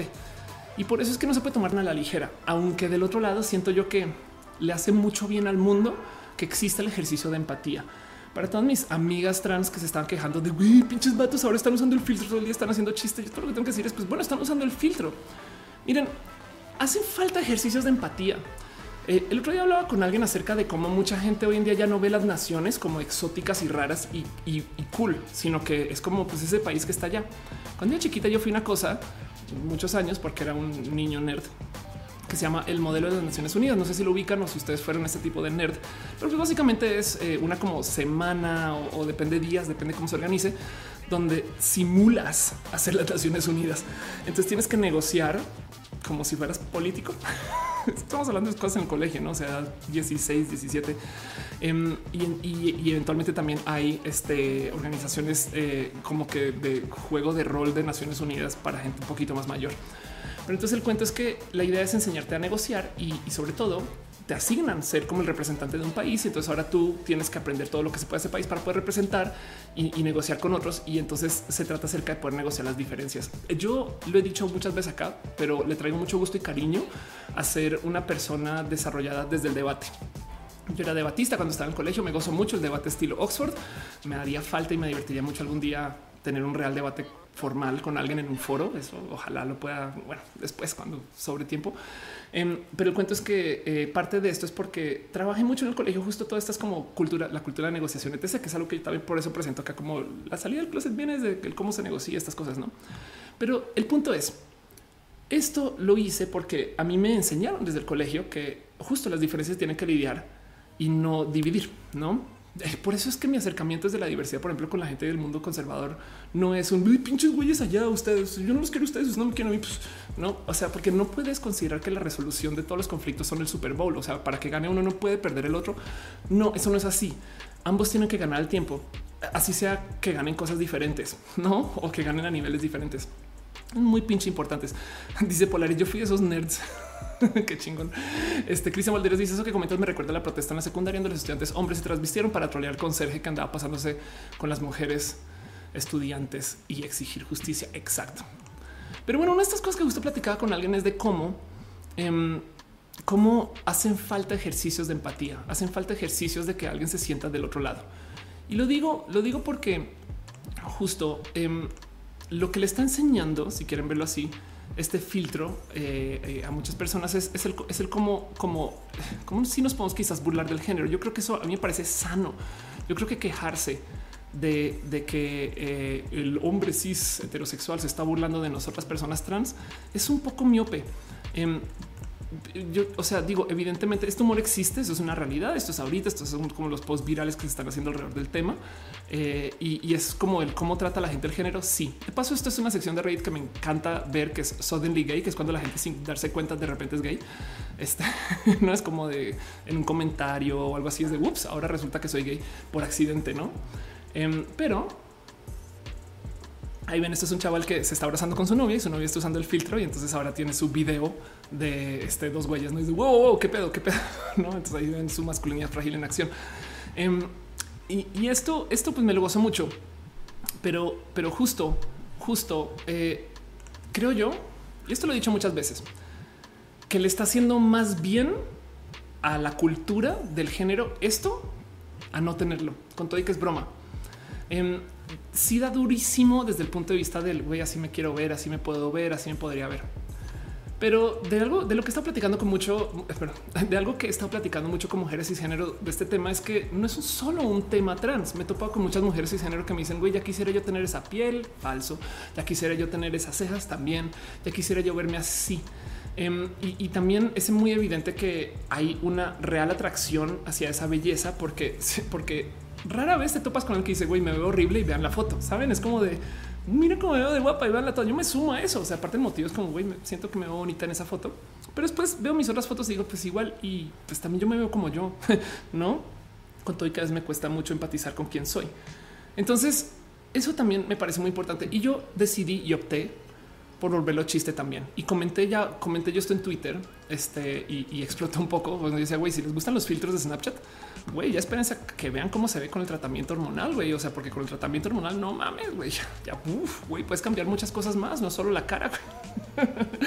Esta de hecho es una foto que se tomó hace ya como cinco o seis años, güey. Y pues nada, es como ese recordatorio. A, mí me cuesta mucho veces toparme que, que la neta he cambiado muy poquito, creo pero he cambiado mucho desde mi personalidad, desde cómo me presento. Hay alguien que me, bueno, mucha gente me lo ha comentado. De hecho, no alguien, mucha gente me lo ha comentado de cómo yo presento en cámara ahora con mucha más confianza que en ese entonces. Entonces, muchas cosas han pasado aquí, pero el punto es eso. Yo también lo volví broma porque no hay de otra. Y es que este es ahorita. Prepárense, prepárense para ver cómo se va a desarrollar esto en cinco años. Y, y, esto me parece muy pinche divertido porque siento yo que son ejercicios de empatía de cómo te verías tú si fueras, no? Hay un chingo de estos ejercicios como en desarrollo, digamos que desde lo pedagógico, casi que casi, no me acuerdo de, un momento en que eh, usaba trajes eh, de gente con sobrepeso para ver cómo la vida de alguien. No es, como estos ejercicios de oh, esta persona usó eh, este como se amarró algo en los pies para que no pueda caminar bien. No sé si recuerdan el Ice Bucket Challenge, em, porque ustedes también son muy chavales para la vida.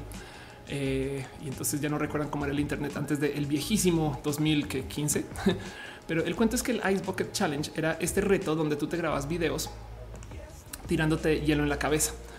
Eh, para los que no saben bien qué está pasando acá, así como el reto de la Coca-Cola, que se volvió acerca de yo, yo, yo, yo, yo, porque somos pinches egoístas, realmente eh, esto no se hacía para hacer el reto de hacer el oso. Me explico, mucha gente lo entendió así. Se trata acerca de hacer el oso y no. La verdad es que el, reto del balde, pipote o cubeta de agua fría o era una campaña publicitaria que buscaba impulsar el conocimiento de la esclerosis lateral amiotrófica. Este eh, básicamente el cuento es esto, supongo que es, esclerosis múltiple, em, eh, pero el cuento es tú te para esta gente que tiene esta enfermedad que es degenerativa, pues es como si te despertaras en la mañana y te tiraras hielos en la cabeza, entonces como que te congelas. Por eso le decían a la gente, a ver, ahora tú échate hielos en la cabeza. Y según eso hacías donativos. Creo que era como un reto donde era o, me pongo hielos o doy dinero, algo así, ¿no? Y si te reta alguien es o te pones los hielos o das dinero y había gente que hacía ambas pero mucha gente que no lo entendió. Y aún así es lo importante del tener ejercicios de empatía.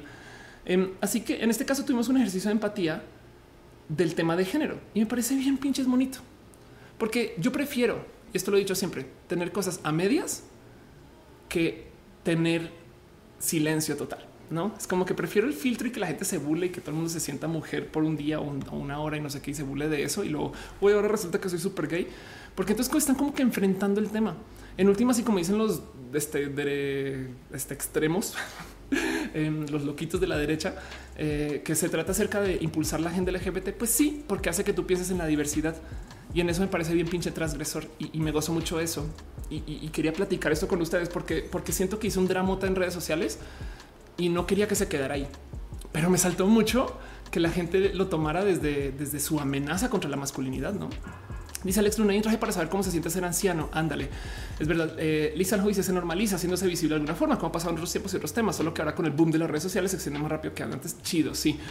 Este mm, dice eh, Ángel Morales que brazos, nota mental no ser enojar Ofelia. Bueno, como mido 1.90, este hay mucho más que brazos. y Tazol dice mi hermano en la preparatoria eh, tuvieron un día para que las mujeres fueran de hombre y los hombres de mujer. Dice que nadie se burló de ellos. Qué chido. Real que chica dice te retaban a donar y subir un video a redes echándote agua fría para que sintieran lo que es la esclerosis o así retar a otros. Pero se desvaló el tema, se, desvió del tema donación al tema echarse agua y ya totalmente de acuerdo. Em, dice Oscar Osuna, no, no, no, no, no, no, no, no, no, Ophelia, los conservadores tienen que perder, es un hecho. Pero si los conservadores pierden, entonces cómo vas a guardar los panes bimbo por tanto tiempo? Ah. Dice Cristian Valderas, eso que me comentas me recuerda a la protesta en la secundaria. Allá ah, la ya te había leído, donde los estudiantes hombres se transvisten este, para trolear al conserje que andaba pasándose con las mujeres. Sí, eso te había leído. Justo Dani Roche dice si alcancé al en vivo. Que el callo. Gracias Dani por decirlo te digo, hoy decidí no peinarme, entonces este es mi cabello y es la primera vez que no me peino. Bueno, no soy la primera, pero las poquitas. Y, tengo que, está haciendo la paz con mi cabello así. Alex Luna dice, hay un traje para ser, ya te había leído, perdón, un traje, un traje, un traje, un traje. Tutix dice, yo hace mucho pienso que la psicología debería abrir sus puertas a tener un ramo en las escuelas básicas y los liceos para estudiar qué afecta a las personas y así genera empatía. No, no es eso la psico... What? No pasa eso ya. This Lord dice hello, hello. Pero bueno, entonces con eso eh, cierro un poquito el tema y, de nuevo eh, me remonto un poquito al, por qué acabamos acá. No, yo, quisiera nomás recordarles que, que estos filtros existan son un plus. Nos está haciendo hablar de este tema y yo creo que nos urge hablar de este tema. Saben por qué? Porque tenemos muchas cosas enredadas que desde la computación podemos solucionar. Evidentemente me queda súper claro que puedes ir a una casa de transformación y hacerte esta persona. Saben como que bien que Tefi pudo haber pasado con maquillista y se pudo haber un rato con esto y seguramente lo ha hecho.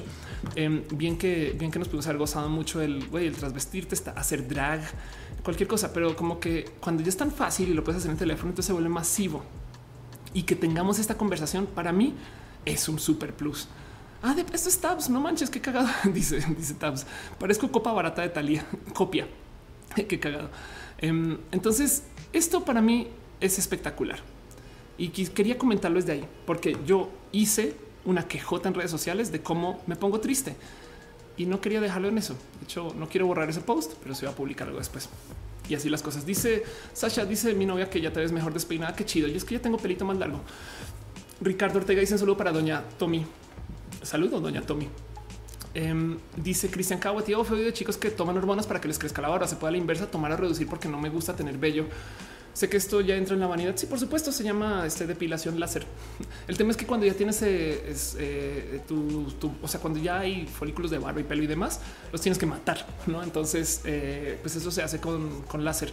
Em, si eres una persona muy testosterónicamente generosa, entonces es probable que igual y sigan creciendo.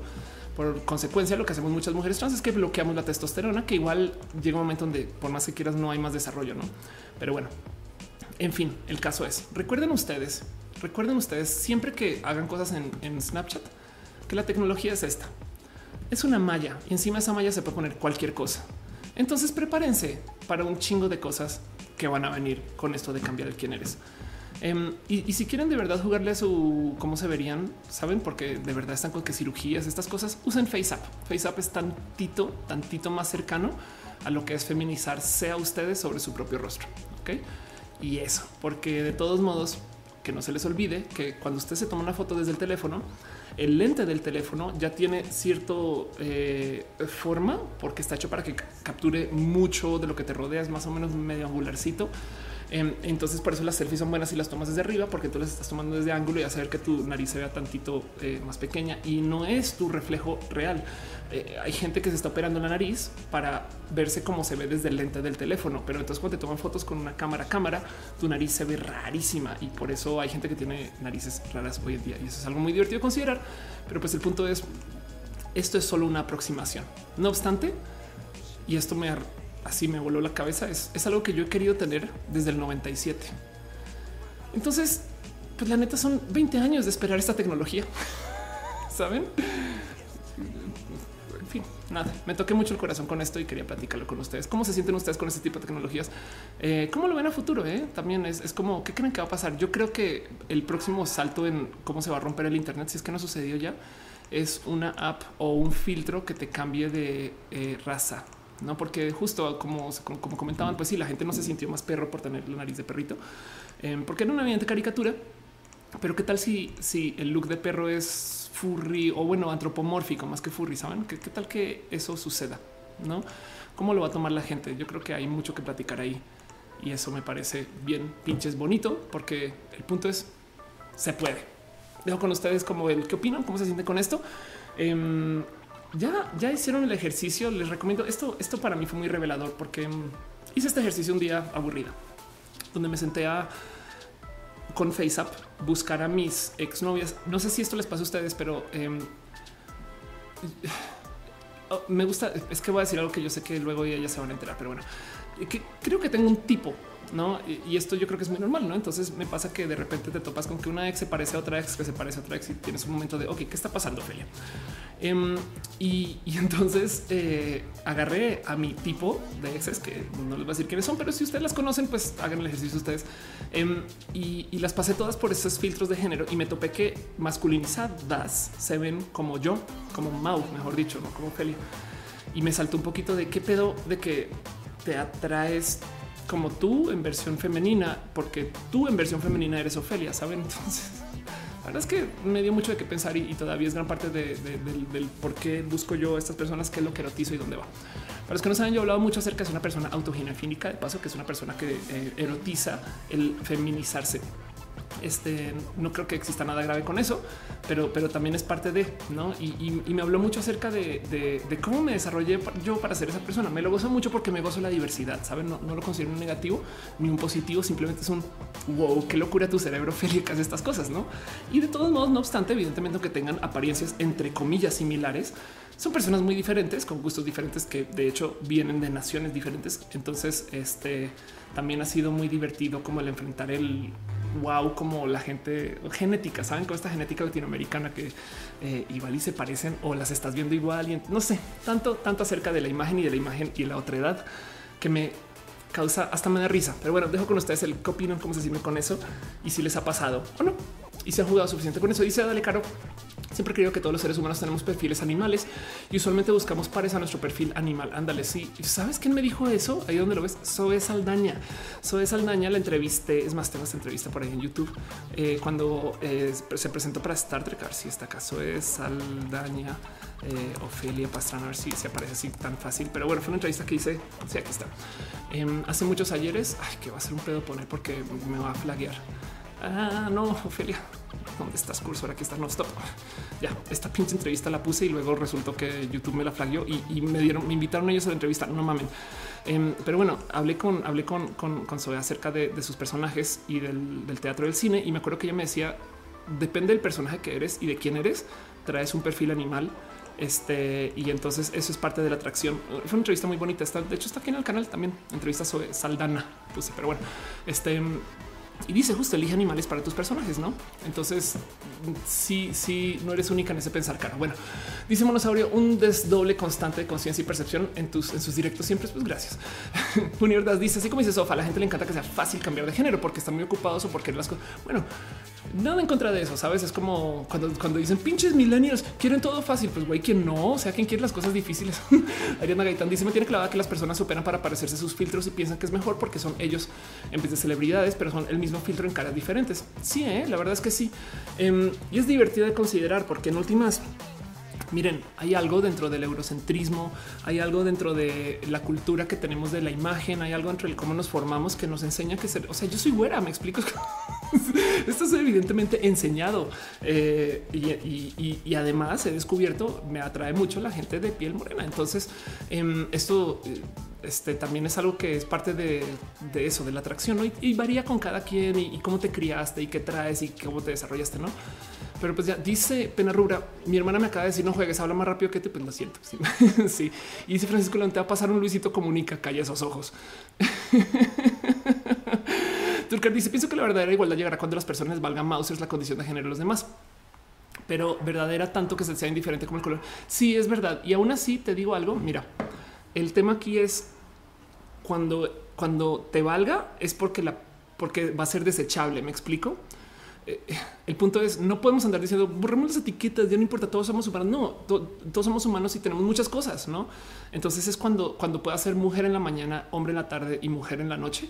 Este yo creo que en ese entonces pues, va a ser como un look y ya. Y entonces habrá quien trae el look siempre y eso le reivindicará el quiénes son y habrá quien no trae el look siempre. Quizás se acabó, no? Pero bueno, en fin, Dice de la cara, no sé, siempre creo que es medio como orangután tipo Donkey Kong.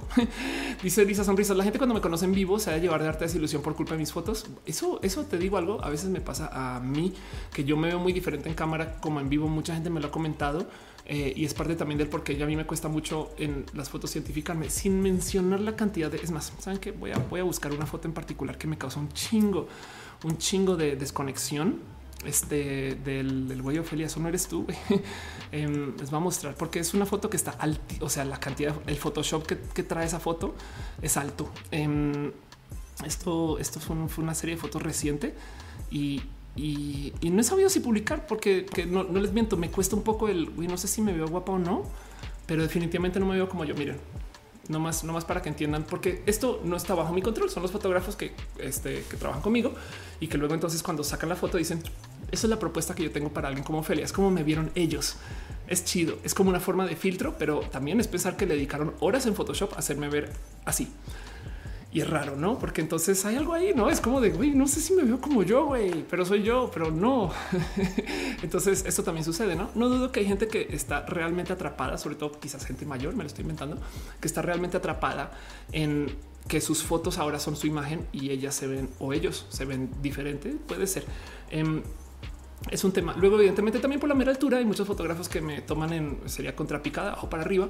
Entonces suelo tener como un tema como quija mis fotos, pero bueno, eso es otro tema. En fin, dice Turcar. Pienso que la verdadera igualdad. Ay, perdón. Dice María Carlos FaceApp que cómo quiero usarlo. Descarga FaceApp. Dice Uriel Torres. En el futuro seremos holográficos. ¿Qué tal que ahora seámoslo ya? Ángel Morales dice cuáles son los límites de aceptarse como eres. Es una buena pregunta y además recuerda que es una mujer trans diciéndote aceptarte como eres. Yo creo que aceptarte como eres, en mi opinión, es enfrentar que tú eres una persona mutante, no X-Men. pero que tú eres una persona que se quiere hacer cambios. Me explico.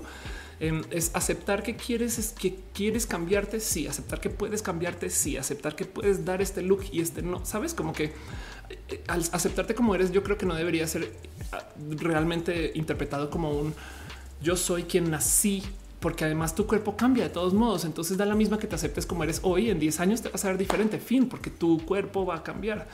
Entonces eso también es un tema. Em, yo creo que más bien es aceptar que aceptar que cambiamos puede ser, puede ser quizás. Y no es una imposición, ¿eh? Selenático y siento que desde mi perspectiva e intuición, también filosofando la atracción de personas de color de piel específico, características específicas, es porque lo traes en tus genes. Puede ser. Yo creo que más que tus genes, igual y tiene algo que ver con tu crianza, con tus formas, con... Eh, hay gente que tiene raras, raros acercamientos hacia lo sexual este, porque pues se desarrolló algunas ideas a medida que se fue creciendo, ¿no? Y entonces eso luego lo quisieron investigar y entonces sabes con que los aprendizajes son parte de. Pero bueno, en fin, todo eso sucedió y entonces dejo con ustedes el tema. Y dice Adrián Patiño, es como que te gusta alguien que se parezca a ti, viene el narcisismo. Gracias. Sí, no lo va a tomar como negativo, pero sí. Pero a Flores dice: Me pareció muy raro que cuando usé este filtro me pareció un montón a mi prima. Y no sé, me gustó ver a mi familiar. Es chido eso, es verdad. Em, eso, eso también. Yo, por ejemplo, no me, no me, este, no me parezco a nadie en mi familia, creo. Tengo que hablar con mi hermana. En fin, Gusto Gea dice saludos de Paraguay. Un abrazo grande. Sé que lo que mejor. Ok, gracias. Kevin Franco dije, dijo what? Y yo creo que con eso ya me hiciste muy feliz porque eso se trata este show de que todos digamos qué pedo. En fin, eso es lo que es. Dejo con ustedes el tema. Cierro este tema porque quiero avanzar un poquito. No tengo muchas más eh, cosas que platicar de esto, más que investiguenlo, dense gusto, eh, usen el filtro, jueguen y, jueguen con, sus cercanos. Y eh, yo lo intenté con mi gato y no lo, no lo reconoció. Entonces, desafortunadamente, Matú no cambia de género. Pero bueno, dice Uriel Torres, la imagen mental de uno mismo irá a la par de la edad biológica. Pues hay mucho que hablar de ahí, porque luego también está este tema de, de si este, tu voz interna, si te escuchas, también cambia. Mucha gente me lo ha preguntado, de hecho, y ahora cuando hablas contigo misma, ¿te escuchas Ofelia o Mau? No está cagado. En mi stand up yo hablo mucho de cómo yo tengo un niño interior, no una niña interior. Entonces que por eso soy lesbiana, no porque el niño interior me dice levántale la falda porque es niño. Pero bueno, es una broma, es una broma, es una broma. Eh, Giovanna Denis dice hay un componente biológico de lo que te atrae, no solo social. Es verdad, es verdad. Este, pero, pero diría yo que tampoco se puede ignorar que la socialización tiene mucho que ver. Yo de Valle dice me encanta Roja, es súper profesional. Gracias por decirlo. Gracias por decirlo, porque estoy hecho en casita. Mete el putísimo Matú se impone, se revela, se hace sentir. Sí, eh, Matú este, ya viene a ser desmadres. Dice la Tutix, ¿qué suena de fondo? La música que suena de fondo ahorita este, está sonando. Ah, caray. Em, esto, toda, toda esta música de paso, igual y si quieres pregúntame después, pero eso se llama Yesterday em, y es parte de Oye, Matú. Ahí no sé si alcanza a ver, pero bueno, es parte de este. Ahí está. Yo sé que es conocido, pero lo encuentras en la música del YouTube Audio Library, porque ahora Ofelia usa música de YouTube para YouTube. Entonces yo sé que es música stock, pero es buena. A mí me gusta. En fin, dice Real que Matú no tiene género porque es legendario como Mewtwo. Una vez alguien me preguntó y ya le preguntaste a Matú qué género trae, porque una cosa es cómo se identifique. Y yo le hice la broma de pues bueno, yo no sé porque ya se hizo su orquiectomía. O sea, técnicamente se ha operado más los genitales que yo, es más trans. Es broma. No operarse no te hace más trans. Master PX dice: Bueno, ahora me dan ganas de buscar una foto de mi ex y ver qué pedo. Gócense eso, gócense eso. En fin, este dice el Tutic suena bien onda Blur. Sí, ¿eh? un poquito. Como es música stock, igual literal es basado en Blur. Puede ser. En fin, Vámonos ahora sí con las secciones.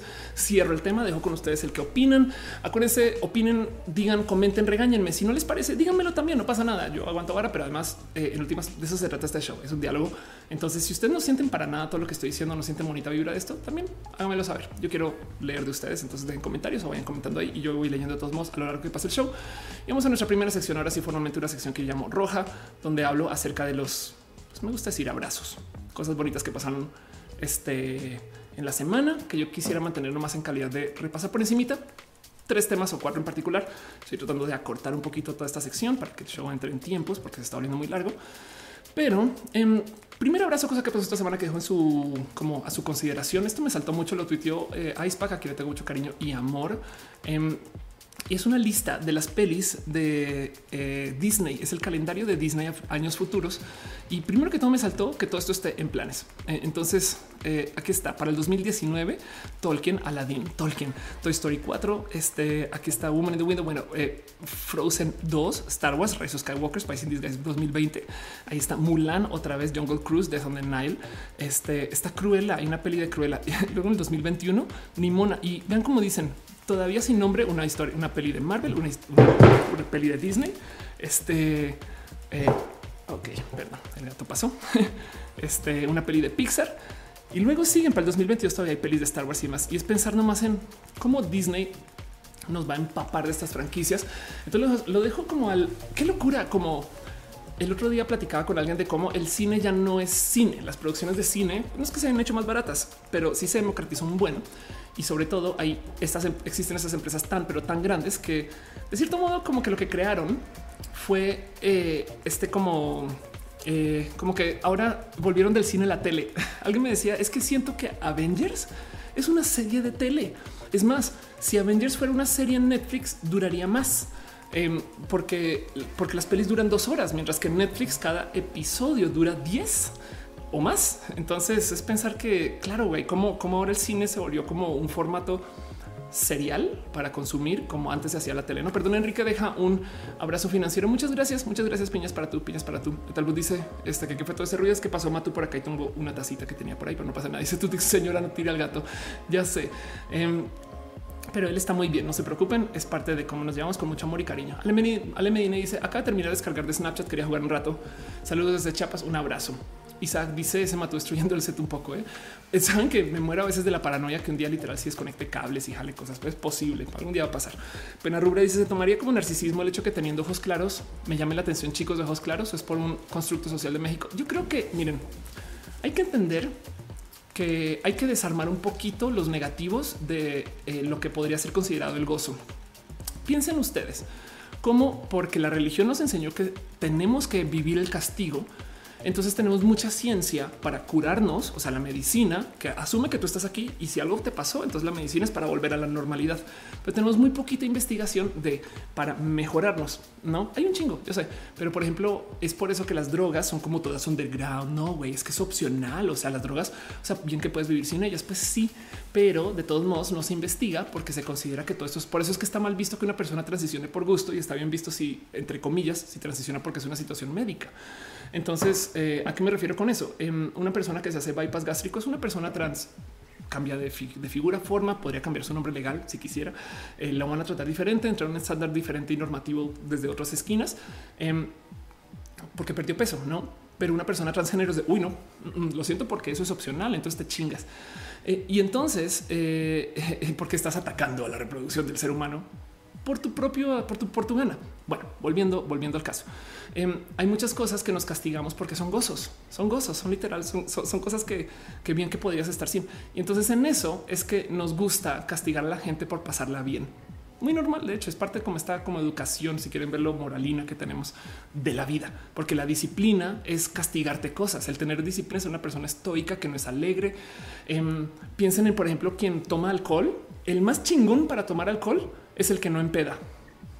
Y ya que empedó, el más chingón es el que no tiene cruda. Entonces, el más chingón en la cultura del alcohol es el que consume el alcohol, pero entonces no lo viva porque lo consume y no se empeda y al otro día no se encruda. ¿para qué lo consume? Me explico como que, como que hay, hay tantito de, como de castigo al, sentir y al vivir. Y entonces en eso también capaz y pues sí resulta que en última sí tenemos un narcisismo encima y a lo que iba con todo esto es y no, pues sí.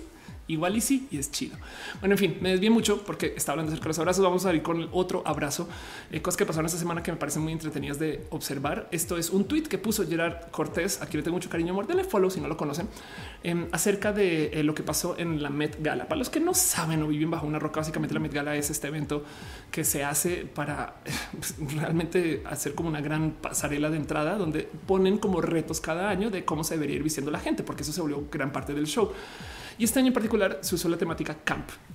camp se ha discutido mucho. ¿Qué significa el camp? Básicamente es eh, el uso estrafalario de ropa, si quieren verlo así.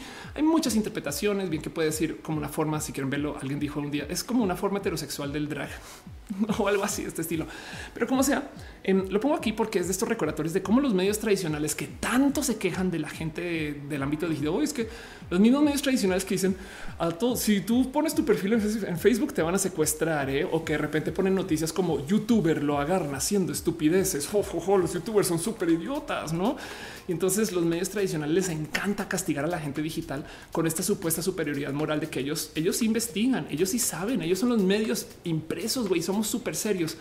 Y esto es un medio tradicional colombiano que de paso les tengo, les tengo cariño porque he trabajado con ellos para algunas cosas pero que entendió que camp realmente se refería a acampar, al campamento. Entonces, esto no es más sino burlarse innecesariamente de un medio tradicional. Yo sé que yo sé que estoy siendo un poquito malvada en reciclar esto, pero em, me lo gozo porque, porque los medios tradicionales de nuevo manejan esta superioridad moral acerca de la investigación. Entonces fue muy divertido porque justo en los comentarios en su cobertura ponían cosas como mira, aquí está como el Fanning trae un tono coral firmado por mi amigo que simula una princesa del Medio Oriente. Me gusta todo este look porque las maximangas y el pelazo funcionan de maravilla junto al collar compuesto por parches de niño explorador, porque se supone que es una persona que está acampando. Los parches son de niño explorador. Ok, este no podría faltar las hermanas Jenner, enfundadas en Versace. Ambas parecen las diosas de un campamento encantado, donde la extravaganza glamurosa prima sobre todas las cosas. Uh, es, perdón, me da un poquito de oso. Aquí está.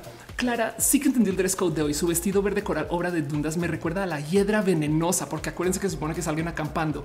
El drama de las plumas, las incrustaciones de cientos de brillantes, la cola larga, los guantes y las sensuales aberturas de traje, pues son su conjunto. Y es de güey, que no entendiste que ese no era la definición de camp. no, entonces nada, lo tengo aquí como mención de abrazo, nomás para que sepan que esto pasó. Si sienten ustedes que pincho Felia, que te haces riente de eso, entonces pues regáñame por eso. Si no, pues ahí les dejo nomás divirtas un ratito como yo me reí tanto eh, ese día en su momento. Ya tiene casi una semana, pero pues bueno, sucedió. En fin, dice Rafael Padilla, si me trae una mujer trans significa que soy bi. No, si te atrae una mujer, eres hetero. Y eh, si te identificas como hombre y te atrae una mujer, hay un nombre para eso y se llama ser heterosexual. Estoy consciente que nada es blanco y negro, por una duda que tengo actualmente porque los hombres no me atraen nada. Este, pues sí, sí. Ahora, dentro de lo identitario, si te quieres identificar, vi adelante, que no te pese. Sabes, no pasa absolutamente nada. Pero técnicamente, bajo, bajo la definición, eso no significa nada. ¿eh? eh si, si, si tú te identificas hombre y te atrae una mujer, pues eres heterosexual. Pero bueno, Jauregui dice por fin supe que era campo. Ah, chido. Polaris está leyendo mucho de fat activism. Me gusta mucho leer cómo las dietas toman mucho el lenguaje de la religión, hablan de pureza y limpieza y me explotó un poquito el cerebro. Ándale, ándale. Total. Sí, a mí se me hizo como una fiesta de Halloween fancy. Eso es, eso es. Y, es una cultura muy normal el gozarse, el, disfrazarse y vestir y demás. Es más, es literal, es, o sea, es, muy cultural. Em, en, la cultura, si quieren verlo, es esa cosa que se llama Purim. vamos a ver con la definición de, Purim, em, que es como, no, no quiero decir el Halloween judío y eso es la peor definición de todas, pero pues aquí está. La definición este, eh, de Purim es una festividad judía celebrada anualmente el 14 del mes judío de Adar, que fue ahorita. De hecho, entonces no, sé cuándo es Adar, perdón, no, no, no, pero, pero pasó ahorita el Purim en conmemoración del milagro relatado libro de Esther en el que el pueblo judío aumenta la intervención de una joven judía llamada Esther, que oculta sus orígenes judíos, logra sobrevivir un intento de ser aniquilado. Pues bueno, lo que hacen es entonces la gente que se reúne para Purim son literal estas como fiestas, como de disfraces, em, donde, donde, pues nada, este eh, a ver, Purim Jewish, donde pues, la pasan bien. Me explico. No, es un carnaval, es un disfraz. Este y, pues son bonitos eventos. Bueno, ok, esto no es ya. Eh, entonces, esto pasa. Me explico. A lo que voy es el vestirse, no el, ser otras personas es eh, algo cultural. De paso, volvamos a hablar de los filtros de Snapchat. en fin, Chris Rennie dice algo como hablas de diferentes temas, como siempre te metes en lo que te interesa llama la atención. Ah, qué chido, gracias. Es, es, que es porque yo parto de la base de que estoy bien idiota y tengo que investigar todo. Y entonces les comparto a ustedes mi investigación. Ese es mi secreto de roja. Pero bueno, en fin, este mm, próxima cosa, abrazos, cosas que pasaron esta semana. Guárdense por ahí en su corazoncito lo que pasó con el Met Gala. El Met Gala de paso cada año cambia de temática y igual el próximo año se trata acerca de no sé, viaje espacial. Entonces les van a ver todos de aliens y cosas así. No es, divertido, es, es, un juego y como es gente famosa, lo que quieren es promoción y difusión y ya. Pero bueno, este en fin, no también de eso se trata. Pero bueno, como sea. Otra cosa que pasó esta semana, pequeño abrazo que también me causó mucha risa. Porque saben que bien está repasando mi cuenta en Twitter y decía Ophelia, ¿por qué te estás? Porque, no sé si es que estoy feliz, güey. Igual y es porque, porque no sé, güey, me desenculé. este, entonces, el caso es que está, me estaba burlando mucho en redes, pero bueno, como sea, em, esta semana pasó este cuento del hígado gay, que para los que no saben, eh, señor Don Chente básicamente rechazó un trasplante de hígado em, porque eh, se quejó diciendo, y esto fue una gran noticia, se quejó diciendo que qué pasaría si la persona que tenía ese hígado eh, fuera una persona homosexual o criminal, ¿no? Y entonces se volvió una gran broma, ¿no? Porque básicamente dice, te dice que aquí esto ya es el meme, evidentemente. Em, pero, pero esto es raro de, procesar en general, porque qué chingados tiene que ver que el hígado que, que tú recibas de alguien venga de una persona que haya sido criminal. Me explico, es como que es neta que tan poquito te quieres relacionar con alguien que no quieres estar amigada dentro de alguien que no traiga una historia que tú compartas, que además es muy irónico porque estás de cuento de pues como pues bien que perdón, pero el señor Vicente Fernández bien que está siendo muy vieja ridícula con esto, que también me deja en duda eh, y esto lo pongo muy ahí cuando se trata de gente muy famosa.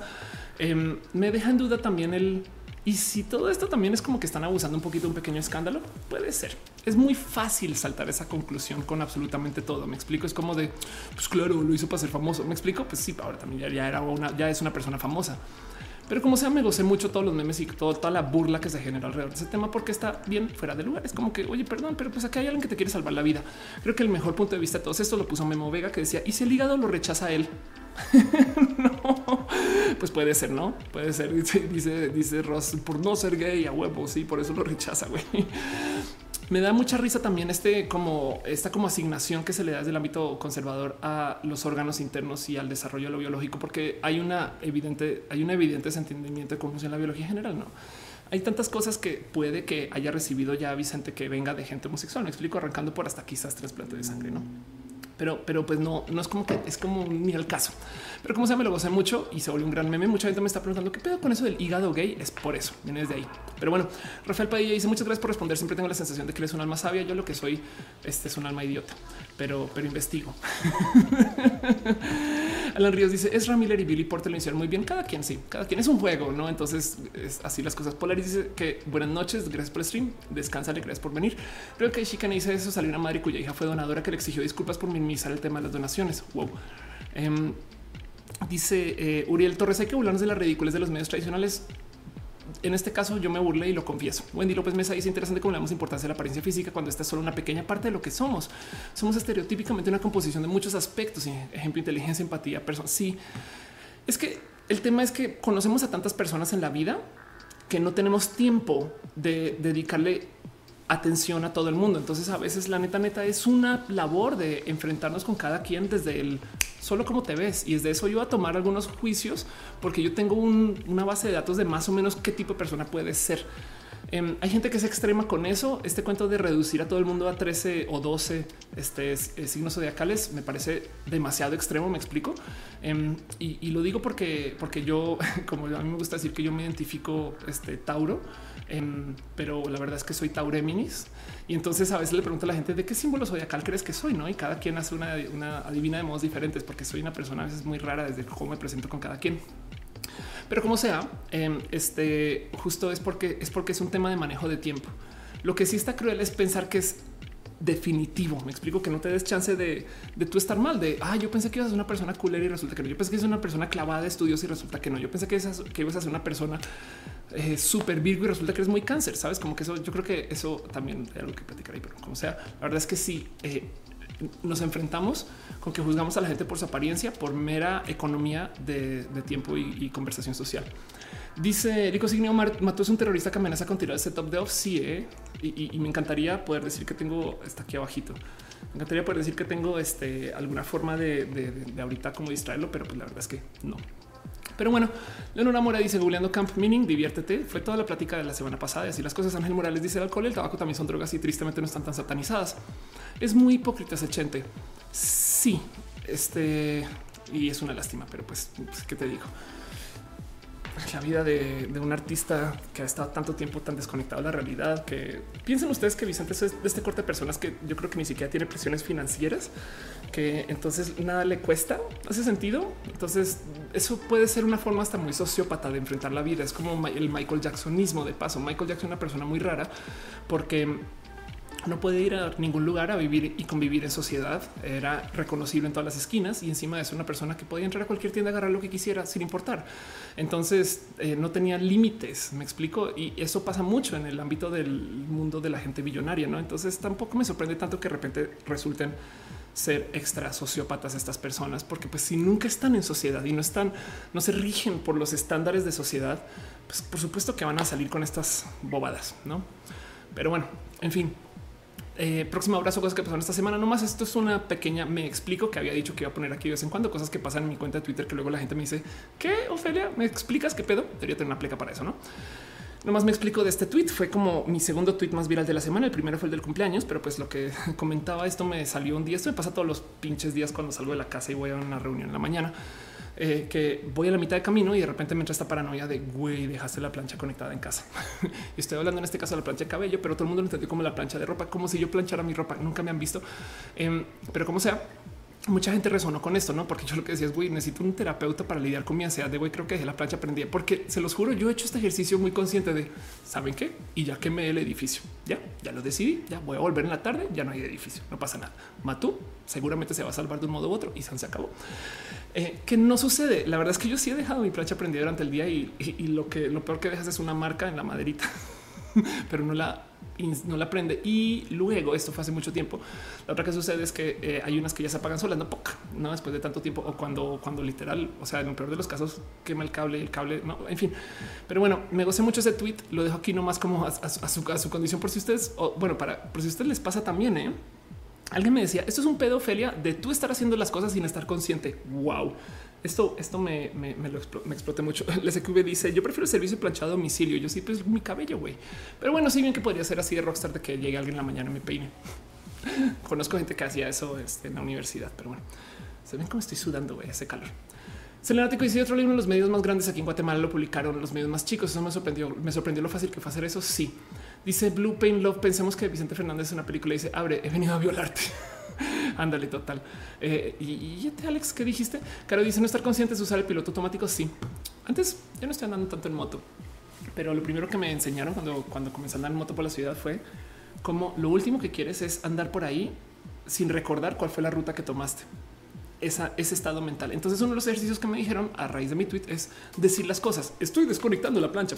no puede ser. En fin, dejo eso ahí para ustedes porque hay muchas cosas que llaman automático y es parte de eh, y así las cosas. Em, bueno, voy a hacer nomás también una pequeña, un pequeño repaso de cosas que están pasando en Latinoamérica, nomás también calidad de abrazos, pequeñas menciones, cosas que dejo pues, para ustedes. Próximo grupo como de cosas que tengo importantes y que mencionar de noticias. Dejo con ustedes los comentarios de si dejan o no su plancha conectada o desconectada, pero em, esto, eh, cosas que pasaron en Latinoamérica que yo creo que son más o menos importantes para que sepan que esto está aquí presente.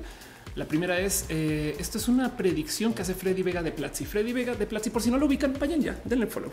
Platzi es una, espectacular empresa este, de educación en línea. Es una gran universidad, por así decirlo, en línea. Es un lugar de recapacitación, es un lugar donde tú aprendes a hacer emprendimiento. Es muy pinche chido. Quiero platicar con mucho, mucho corazón. Trabajé ahí un rato em, y pues es parte del por qué yo estoy en YouTube. De hecho, pero bueno, Freddy habla de una predicción obvia latinoamericana que por si se lo perdieron, ahí les dejo. Acuérdense que él viene del mundo del emprendimiento de las startups latinoamericanas. Freddy ha conseguido mucho dinero para Platzi de inversión foránea. Su empresa tiene oficinas en México, en San Francisco y en Colombia.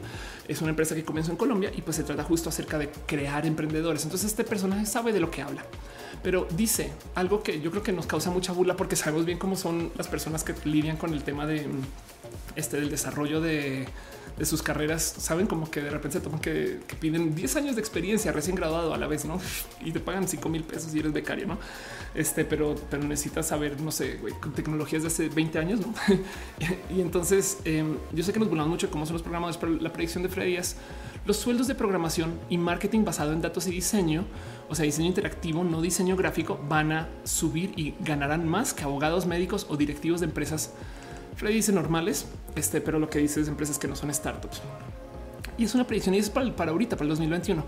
¿Y por qué? Entonces él dice Colombia recibió más inversión en dinero de riesgo para startups, o sea, venture capital que Francia y Latinoamérica en particular tiene más startups en Y Combinator que Europa. Esta es una realidad. Europa de paso es un país muy malo para el desarrollo de la cultura del Internet. No sé si sabían eso.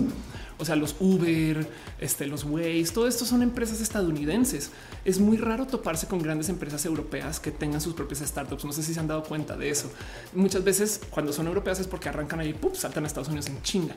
Em, y, de hecho hay unas que son japonesas que medio viven mal vienen, pero pues el gran bloque de inversión sobre estas startups es estadounidense. Qué raro de pensar porque por ejemplo no sé si sabían Estados Unidos no es el país que tiene eh, la mejor conectividad al Internet. Tiene muy buena conectividad al Internet, pero no es Asia, saben? Entonces es raro de considerar eso. Y el cuento es que justo Dice Freddy, Latinoamérica tiene mucho capital de inversión, o sea, gente que está poniendo su dinero para que se desarrolle el mercado latinoamericano y sobre todo de Y Combinator, que Platzi es parte de Y Combinator. Y como dice Mercado Libre, por ejemplo, hoy levantando billions de afuera SoftBank, llegó con un fondo de 4 mil millones de dólares a la región. Mm. Y luego dice la liquidez que trajo Corner Shop y que traen Nubank, Rappi y otros, los sueldos de talento tech van a subir. Pero dice a ningún, a nivel gobierno, ningún país está haciendo las cosas bien, quizás solo Chile. Y eso es una cosa que no sé si ustedes saben, pero es que en Latinoamérica Em, hay un hay una cantidad ridícula de gente contratada por el gobierno. Estamos súper acostumbrados a esto en México. Por ejemplo, si ustedes viven en Durango y no trabajan con gobierno, yo no sé qué hacen con su vida. Pero em, en, Estados Unidos no es tan normal esto. Eh, yo he tenido muchas contrataciones por parte del gobierno para muchas cosas y es que los gobiernos latinoamericanos suelen ser muy, muy, muy, muy, muy presentes en su desarrollo económico, pues porque también ese es el cuento con los países en vías de desarrollo. En Estados Unidos no están así y entonces justo eh, es como también el coco del desarrollo de la inversión. Em, porque los gobiernos, como dice Freddy, ningún país lo está haciendo más, lo está haciendo bien. Exigen títulos, pero en la universidad es un privilegio que solo el 12% accede y la demanda del talento no tiene fin. Entonces lo que dice Freddy es también solo agarren un poquito de su corazón desde que Freddy también trabaja y maneja una empresa de capacitación para desarrolladores. Entonces evidentemente tiene un pequeño sesgo, pero yo le creo que en este caso es muy honesto.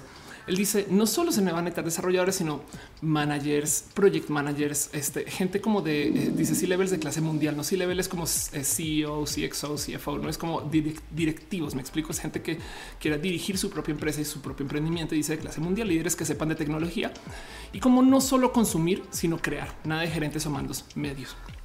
Este, y como dices, es el mejor momento para aprender tech porque no está vendiendo Platzi desde su corazón. Freddy nunca va a dejar de hacer eso desde que lo conozco. Antes vendía mejorándola y antes vendía Crystal Pero el cuento es que eh, la predicción sí me parece que es muy válida y el cuento es que sí, definitivamente la gente que trabaja en las startups le va a ir bien de aquí a los próximos dos, tres años. Tengas esto en su corazoncito.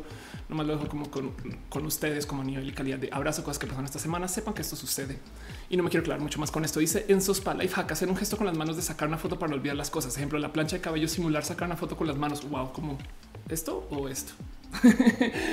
dice eh, Caro en Baja California Sur es turismo, comercio, gobierno. Ándale, exacto. Aldo Receta dice creo que ahora tenemos que hay que prepararnos en la carrera de programación. Creo en este caso en particular, lo que dice Freddy es más que la más que aprender a programar, es aprender a querer emprender. No es como hacer tú. O sea, es más chido en vez de en vez de sufrir porque es que ninguna empresa me contrata. Es güey, yo voy a hacer mi propia empresa, la chingada a todos.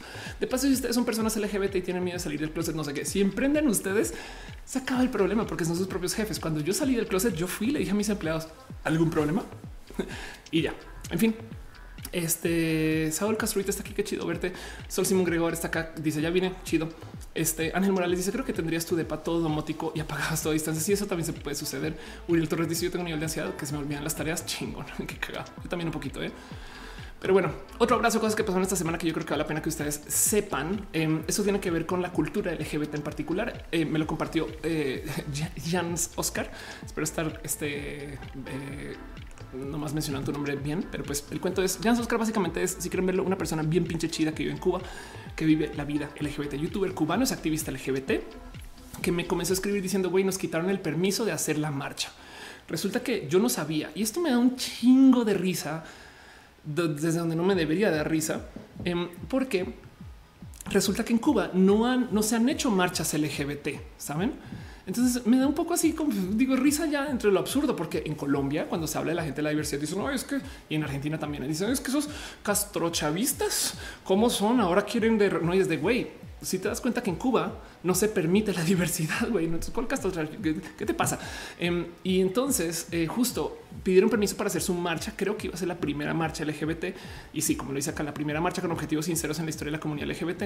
Y el día antes o hace o dos días antes les dijeron, saben que no se pueden, no pueden salir a marchar. Y fue de qué, qué, güey. Y ahora qué chingados hacemos.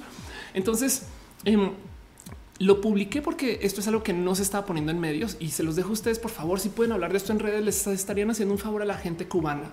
Es porque estas personas, estos rifados, les quitaron su permiso de salir a marchar, que eso de por sí ya me parece qué huevos. No es como el gobierno diciéndole no. Y ellos, sabes qué? Ahí vamos.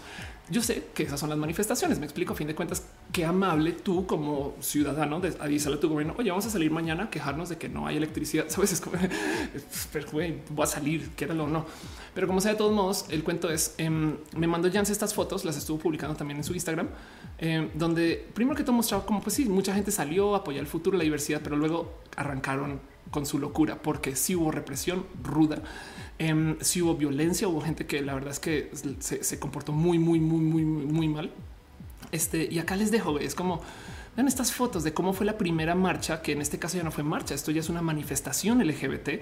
Eh, y pues aquí están las fotos que está subiendo Jans, ¿no? Entonces detrás de ellas un montón de policías. Me rompe el corazón esto, porque lo primero que eh, sucede cuando tú comienzas a hablar de la marcha, ahorita que, que va a ser junio, muchos vamos a tener que platicar este tema lo primero que dicen es ¿dónde está la marcha hetero? Güey? Y yo siempre digo, a ver, la marcha hetero es pues la marcha de la diversidad. Si tú eres hetero, bien que puedes ir a la marcha de la diversidad. Me explico siempre y cuando apoyes la diversidad. No es más, si tú eres una persona religiosa, bien que puedes ir a la marcha de la diversidad si apoyas la diversidad. No nadie está en contra de que tú salgas y muestres una cruz siempre y cuando apoyes la diversidad. Me explico. De eso se trata. No, no, no le tienes que imponer nada a nadie porque eres una persona de la diversidad, como todos y todas y todos los que estamos allá. Pero entonces, justo porque no existe una marcha hetero que de paso sí existe y siempre son un fiasco. Eh, ¿Por qué no existe? Es porque no hay quien le diga a la gente hetero no salgas a la calle, pero si hay quien le diga a la gente gay no salgas a la calle. Entonces, por eso está publicando este tema. Si tan solo vieran estas personas heterosexuales que se quejan cómo es donde no dejan que la gente LGBT salga a la calle, no? Si tan solo entendieran este, cómo son estas cosas. De cierto modo, me alegro mucho de tener el privilegio de vivir en México, donde sí se puede marchar, donde las marchas son de millones de personas. Me acuerdo que hace dos años me, hablaron de un millón y medio de personas que se presentaron para la marcha, que eso, si lo piensan, un millón de personas es más de un, o sea, pueden mover una elección presidencial. Me explico, es un chingo de gente. Em, pero, pero donde, donde además yo sé que hay límites, yo sé que México tiene mucho que trabajar y demás, pero pues que puedes salir a marchar. Entonces, como que tú me toqué mucho el corazón, lo puse en redes y se los comparto a ustedes, porque además, para rematar, y esto es lo que está diciendo Jans, em, resulta que esto para rematar no se estaba mencionando en medios. Entonces, imagínense ustedes tremenda golpiza en la calle, gente, piso tirada y demás. Y en los medios eh, no pasó nada, ni una sola palabra de la marcha independiente. Nada, nada. Entonces, siento yo que nos añade un pequeño peso extra como tuiteros de darle uso a Twitter para lo que es ¿no? y las redes sociales. Entonces, por eso lo estoy poniendo acá también. Es si nadie lo va a hablar, pues yo sí. Y en, en últimas, de eso se trata. Em, la idea no es meternos a este cuento de güey, borrar las etiquetas. Todos somos humanos. No, güey, hay que también salir y decir, hey, aquí estamos, no nos vamos y perdón. Y la neta, viendo esas fotos, queda claro que hay mucha gente de la diversidad y estos son los que salieron, aunque les dijeron que no. Entonces, ¿cómo será si se crea una cultura donde está bien chingón y normal decir que eres, que eres LGBT. Se los prometo que aparecen aún más personas. Pero bueno, en fin, dice eh, en spa cómo se recupera una, ruptura. Llevamos de dos años y no más no dos años y no sales todavía. Em, cuando, perdón, normalmente cuando se trata de rupturas, yo he aprendido que cuando quieres soltar un vicio, lo mejor que puedes hacer es reemplazarlo con otro vicio igual de dañino o no. Sabes, es como si quieres dejar, dejar de fumar igual y búscate algo que te ocupe. Entonces, cuando pienses en una cosa, lo reemplazas como que haces el ejercicio mental de voy a. Entonces, estoy pensando en él, ella, eh, en lo que era, no sé qué lo haga y lo voy a reemplazar con esta otra actividad que puede ser igual de nociva, pero es otra. no, entonces ahora te vas por allá. Pero bueno, en fin, dice Dani Roche. Yo también lo compartimos ya. Muchas gracias. Jans te lo agradece. Eh, Lenny 07 dice Oli. Este, y si no, de todos modos, oye, dos años es un chingo de tiempo. ¿eh? También hay que pensar por qué, por qué, por qué vuelves a eso. No, yo no te voy a mentir suelo eh, con, cuando rompo y se trata de relaciones interpersonales, suelo quedarme por mucho tiempo leyendo estas personas en redes sociales. Pero bueno, Metal Blue dice Monse Morato manda saludos, un abrazo especial a Monse bonito, eh, un bonito ese abrazo. Isaac ya dice eso me sirve para emprender mi empresa chido. Em, dice eh, Asakura, ya hablaron de las vacunas y antivacunas. Hoy quería hablar de ese tema, pero me, me agarró el tema del filtro de Snapchat. Hoy quería hablar de la pseudociencia tras de las vacunas y estas cosas que hay algo ahí que yo quiero investigar mucho. Pero bueno, en final de receta dice claro, por cierto, yo empecé gamescode.home, gamescode.home.blog, mi sitio web, chequen la cultura que chido. Dice Lisa Sonrisas de que me perdí. Eh, nada, regalamos como 200 mil dólares entre toda la gente que estaba aquí en el chat. Eh, lo siento, te lo perdiste. Este es un regalo de eh, este, pues nada, es un regalo especial y te lo perdiste todo, todo. Pero bueno, última cosa que tengo en la sección de abrazos antes de irnos rápidamente con nuestras nuevas y repampantes secciones que no son tan nuevas porque han estado ahí siempre, pero para mí son nuevas cada semana. Entonces, ¿cómo le ven? Em, es una pequeña recomendación más que más que un abrazo. Solamente sepan que esto está pasando. Todavía hay tiempo para que se apunten eh, si les interesa. Acuérdense que hay muchos modos de crear nuestro conocimiento, de compartir entre nosotros, pero pues de vez en cuando la gente bonita que está eh, eh, formando como pequeños como acervos de conocimiento hacen estas cosas que se llaman las editatonas. Editatonas es básicamente el alimentar Wikipedia con información, porque si no hacemos este tipo de actividades, entonces vamos a tener solamente artículos que se llenan de las cosas populares. Me explico, es como que de repente te das cuenta que RuPaul tiene un artículote muy loco, güey, y, y, no sé, este, eh, la niña mexicana que está en la NASA, que va a ser la primera niña en ir a Marte, este tipo de cosas, güey, tres palabras porque nadie sabe, ¿sabes? ¿Saben cómo? Entonces, pues bueno, el caso es, la gente de México versus corrupción va a ser una editatona sobre casos de corrupción en México, América Latina. Esto es sumamente importante porque Wikipedia es, si mal no recuerdo, el sitio con más ranking en Google, punto. Entonces, lo que se ponga en Wikipedia es la realidad. fin, yo lo vivo. Yo tengo un artículo en Wikipedia que está un poquito viejito, acerca de mis logros y las cosas que yo he hecho en vida y a veces voy a eventos y de repente leen eso y yo, güey, eso es de hace seis años, eh, pero pues es lo que encuentran cuando me googlean, ¿no? Eh, y no pasa nada de mi caso, pero el cuento es que lo que está en Wikipedia casi casi que es más o menos la realidad, no es nuestra, es nuestra biblioteca de Alexandria. Y el cuento es que justo eh, van a hacer esto para temas de corrupción, que es sumamente importante. Eh, yo creo que el que la gente pueda encontrar información que ahorita está medio por ahí guardada, puede ser muy poderoso a largo plazo. Entonces esto va a suceder. Eh, solamente sépalo, es una recomendación, no es más. De nuevo, una recomendación, cosas que van a pasar esta semana. Por eso, está, por eso está bajo la calidad de abrazos. Eh, y esto va a ser el sábado 18 de mayo. Este ahí está en la Condesa, Campeche 233. Entonces sepan lo que acá grabado de todos modos por si lo quieren verlo después, core.to slash anticorrupción. Y si no, pues por lo menos conozcan a la gente de Wikimedia. Es gente muy bonita, muy chida y por eso lo recomiendo acá. Yo creo que Wikipedia es una herramienta súper transgresora porque se echa por nosotras. Mi familia que está en el ámbito de la educación y que son eh, pedagogas y estas personas que están, saben, como que se quejan mucho de Wikipedia siempre está mal. Y yo así, pues güey, ve tú y edita y arréglalo, no? Es como de, de eso se trata justo. Pero bueno, en fin, en fin. Cristian Renun dice acaba de llegar y terminó el tema del filtro. Sí, solo porque llegaste terminamos el tema del filtro. Dani Rocha dice me vuelve a vivir esa cultura normalidad, lo LGBT, amistades o personas que no que nos conocen se sorprenden que alguien dos generaciones anteriores lo comprenda mejor. Sí, tengo una teoría de eso, Dani. De hecho, em, yo creo que la gente que está en contra del LGBT es la generación boomer, porque la generación boomer eh, que de paso es muy, muy anotada como la generación que más daño le ha hecho al planeta. Estas cosas es una generación que fue a propósito malcriada. Ahí te va. El cuento es que se llaman baby boomers porque la gente fue a la guerra, la Segunda Guerra Mundial, luego vuelve y entonces vuelven con este sentir de güey, el mundo casi que se acaba. Y entonces ahora vamos a celebrar y ser un poquito hedonistas, no vamos a, güey, vamos a, o sea, tener este planeta para nosotros y nos vamos a dar gusto y no sé qué. Entonces crían estos niños con esta mentalidad de tú eres lo más importante que hay, güey, porque casi que se acaba el mundo. Y entonces acá seguimos. Y entonces los boomers se les enseñan los valores que son muy diferentes a los de la generación anterior, quienes de paso se criaron con la Primera Guerra Mundial. Entonces nuestros abuelos vienen de la austeridad. Depende de qué país, depende de qué tan cuántos años tengan ahorita, pero pues está esta generación de abuelos. De hecho, la generación de abuelos que acabaron en la Segunda Guerra eh, en Estados Unidos se les llama como la generación más grandiosa que haya vivido. Creo que se traduce. Entonces el caso es los baby boomers son como una seña de, celebración y malcrio no, no nos debería sorprender que son quienes más abusaron del planeta, animales han matado, eh, eh, han creado estas empresas que son tan, tan pinches tóxicas y nocivas. Esa es una. Y del otro lado, nuestros abuelos, estos todos son teorías personales, son conjeturas, no tienen por qué creerme en nada, pero bueno, son las teorías de Ofelia que yo las pongo aquí para que ustedes decían qué quieren hacer con eso. Del otro lado, em, a nuestros abuelos se les enseña, sobre todo en la Segunda Guerra, que si tú perteneces a un nicho, entonces estás en riesgo, no campos de concentración, este eh, eh, eh, inscritos militares, ese tipo de cosas. No, si, tú eres una persona que, que, no es de la masa de lo que es el nacionalismo de tu país y tus formas, entonces estás en riesgo. Por consecuencia, nuestros abuelos le enseñan a sus hijos baby boomers, aparte de todo el mal crío, que no sean parte de ningún nicho especial no como que, ser diferente, único, especial no está bien.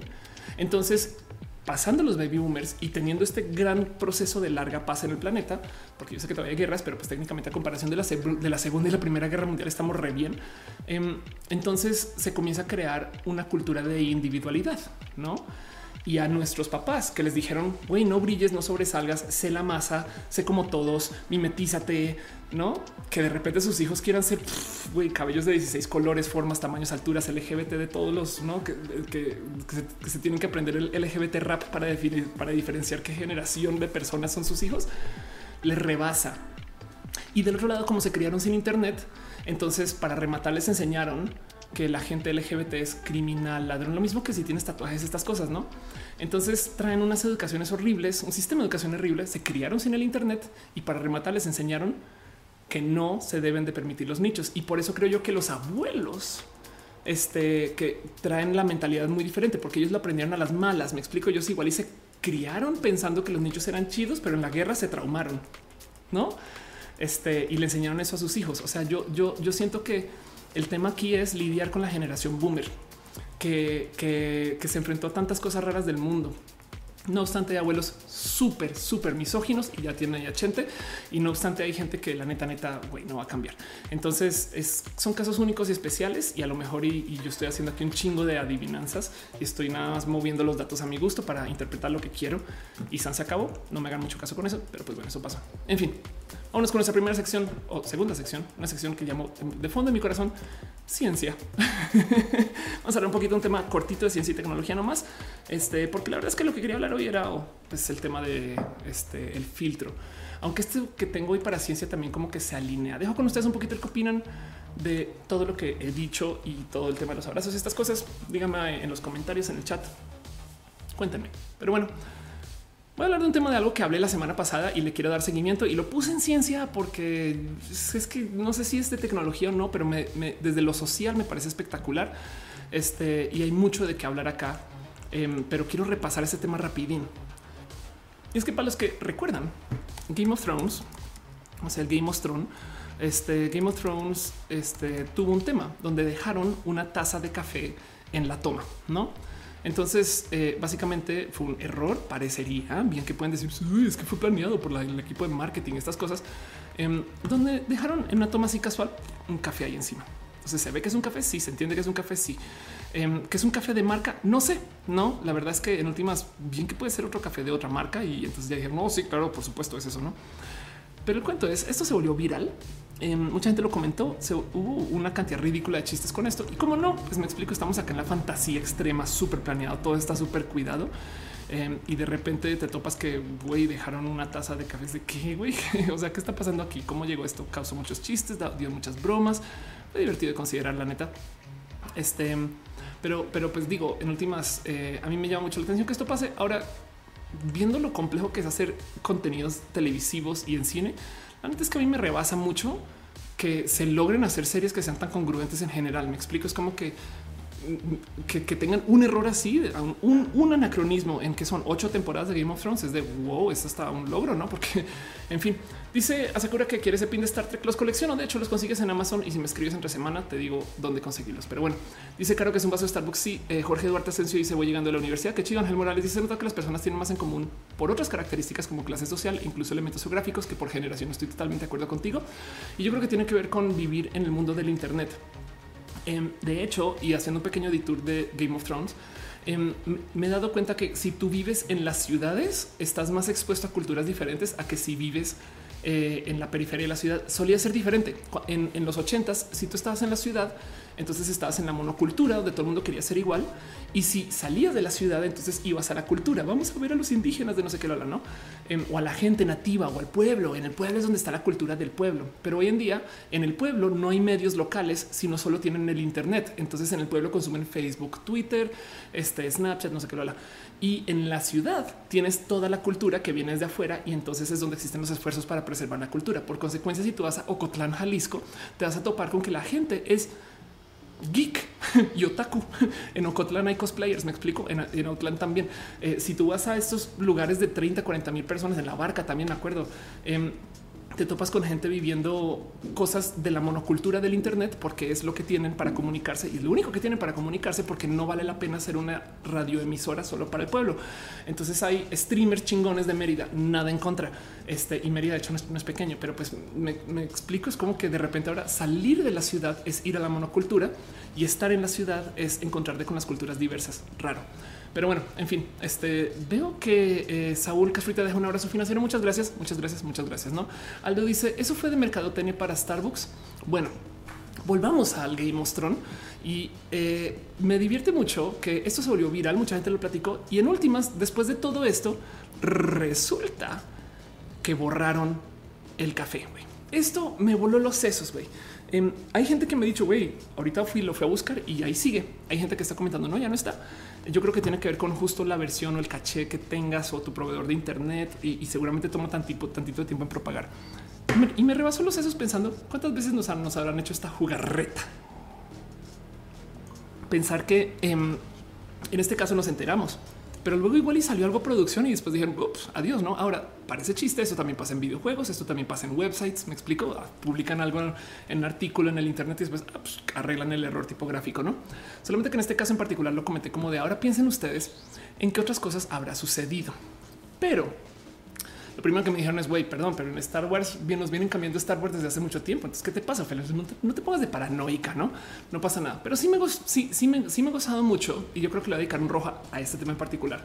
Como estas tecnologías de modificación digital em, le tenemos mucho miedo al cuando nos añade información. No es como yo soy Ofelia, me pongo una máscara y ahora soy Mauricio otra vez o lo que sea, no Carlos.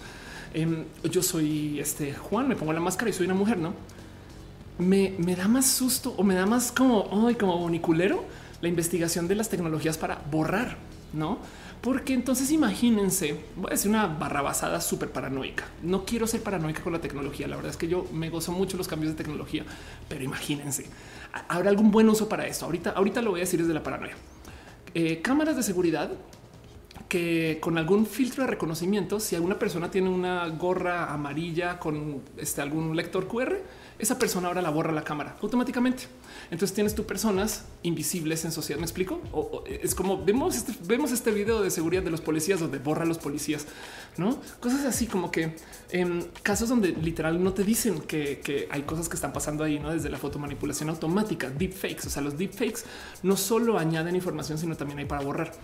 Em, me, causa un poco de ruido porque alguien bien que pueda hacer uso de esta tecnología en tiempo real para cosas em, que van a generar distancia social. Entiéndase.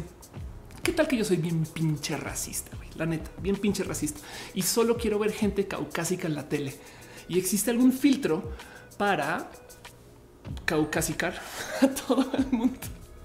Sabes? Entonces de repente ves tú, no sé, este el príncipe del rap y todos son blancos. Esa tecnología existe, güey. O puedes borrar personajes, ¿no? Eso también puede pasar. Como que esas cosas me, rebasan que existan y, no las había pensado hasta en ese entonces. Em, yo lo comenté justo con la tasa porque, dicen es el efecto Mandela, cuántas cosas nos estarán borrando. Hubo un caso en particular que me compartieron, vamos a ver si, lo puse por acá. Este, mm, a ver, no, este, este, lo puse también. Esta es una inteligencia artificial, perdón que sea tan pequeño, es que lo grabé desde el celular, pero es una inteligencia artificial que está intentando borrar coches en tiempo real y lo hace muy bien. De hecho, eso es un video random. Evidentemente se ve que los coches están ahí, pero pues imagínense ustedes, no es como eh, pensar que así como tenemos esta inteligencia de los deepfakes para crear, también se pueden destruir cosas y entonces los videos todo es en tiempo real, no? Los videos pueden ser bien, bien distantes en tiempo real de lo que estamos consumiendo. Em, y esto, esto, esto digo porque de aquí está también me lo compartieron. Esto es el cómo en Disney todas las fotos con Walt Disney donde él tenía un cigarro en la mano, le quitaron el cigarro porque Disney es una empresa familiar y entonces no puede estar mostrando o apoyando el consumo de tabaco. ¿Qué, perdón? no es como estos cambios de realidad me rebasan. Las cosas que yo he dicho mucho acerca de las paranoias de las, de las falsedades es si ustedes imagínense que todo el mundo sabe de cierto modo la existencia de Moby Dick. Imagínense que ustedes tienen dinero suficiente, que no es tanto, para hacer una nueva reedición de Moby Dick donde cambian el final y el final lo cambian para otra cosa que les beneficie a ustedes o que es divertida o no sé, que cambian, el, no, no sé, que la ballena tiene un nombre diferente, que el capitán tiene no, cualquier cosa. Imagínense lo que quieran. Y entonces publican y se encargan de distribuir ese libro a una cantidad de lugares. Bueno, primero que todo, de aquí a que alguien se dé cuenta que cambió el final, puede tomar un buen rato. Entonces puede haber alguien que se haya criado pensando que en Moby Dick realmente otra cosa diferente sucede. Y luego, si alguien se da cuenta, bien y es más, si están ustedes a decir eso era falso, bien que puede alguien salir a argumentar. No, ¿eh? o sea, a lo mejor es lo que quería el autor realmente. Y entonces va a defender la mentira, güey. Y eso sucede ya con las noticias falsas. Hay gente que cuando ve que alguien sale a desmentir una noticia falsa, dice, obviamente es que se retractó o sí dijo eso y ahora se sintió mal. no, y lo digo porque eso fue lo que mucha gente pensó con el tema de Starbucks y la tasa.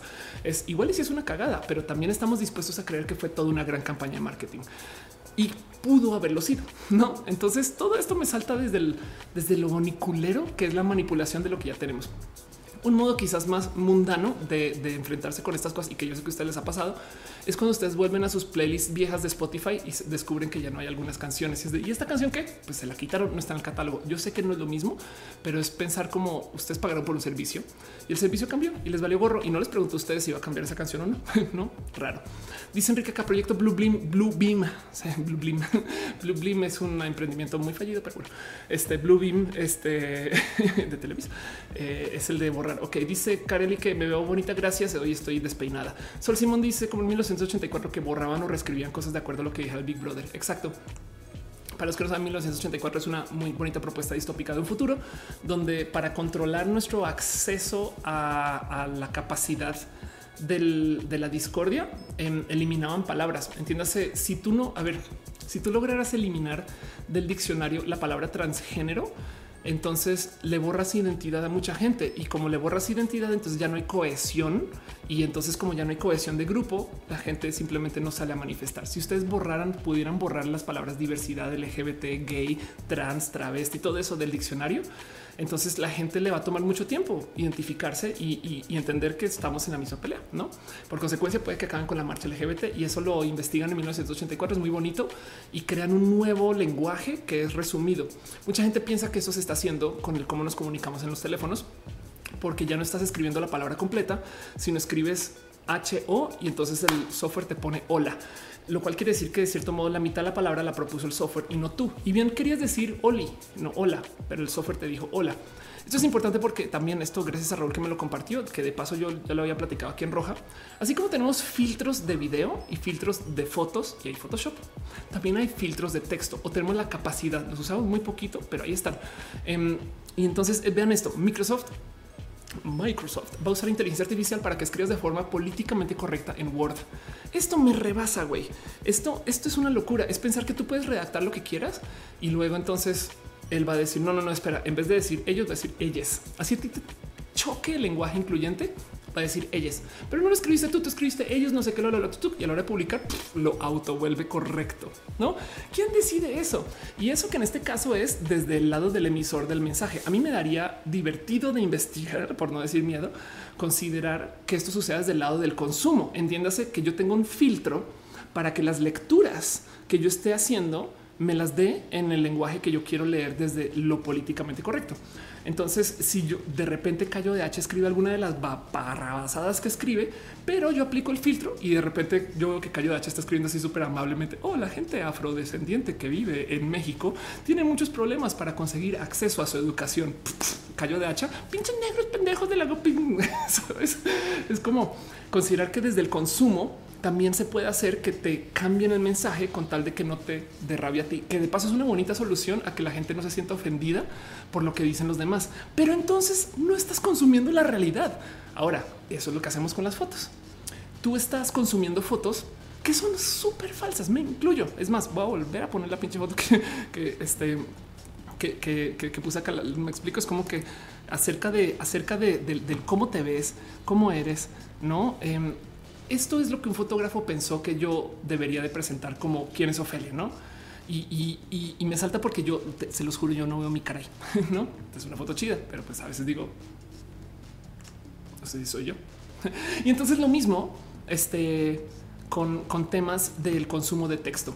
Así que volviendo a la tasa de, de, Game of Thrones, me rebasa que nos cambien los contenidos de cosas que ya compramos guiño guiño, porque técnicamente lo que estás pagando es acceso a una licencia para poder reproducir el dispositivo, perdón, reproducir los medios en ese dispositivo y ya técnicamente tú no compraste Game of Thrones, sino compraste acceso a un reproductor de Game of Thrones que bien que te pueden cambiar. Es más, piensen que en 10 años capaz y cambian el final de Game of Thrones por si no gustó, ¿no?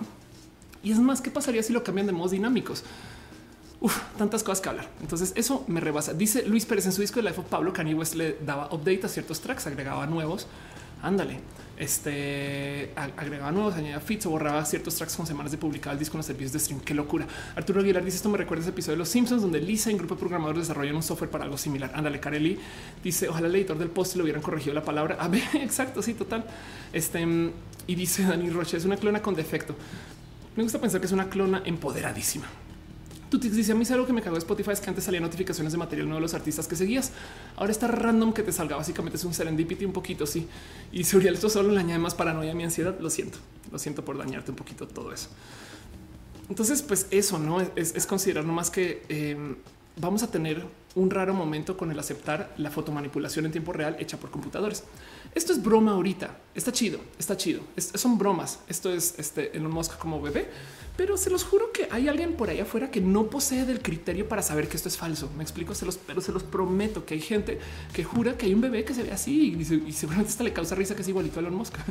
No, em, como que que de paso, si cae en eso, también va a caer en el cine, ¿no? Entonces va a decir, los Avengers son reales. no sé.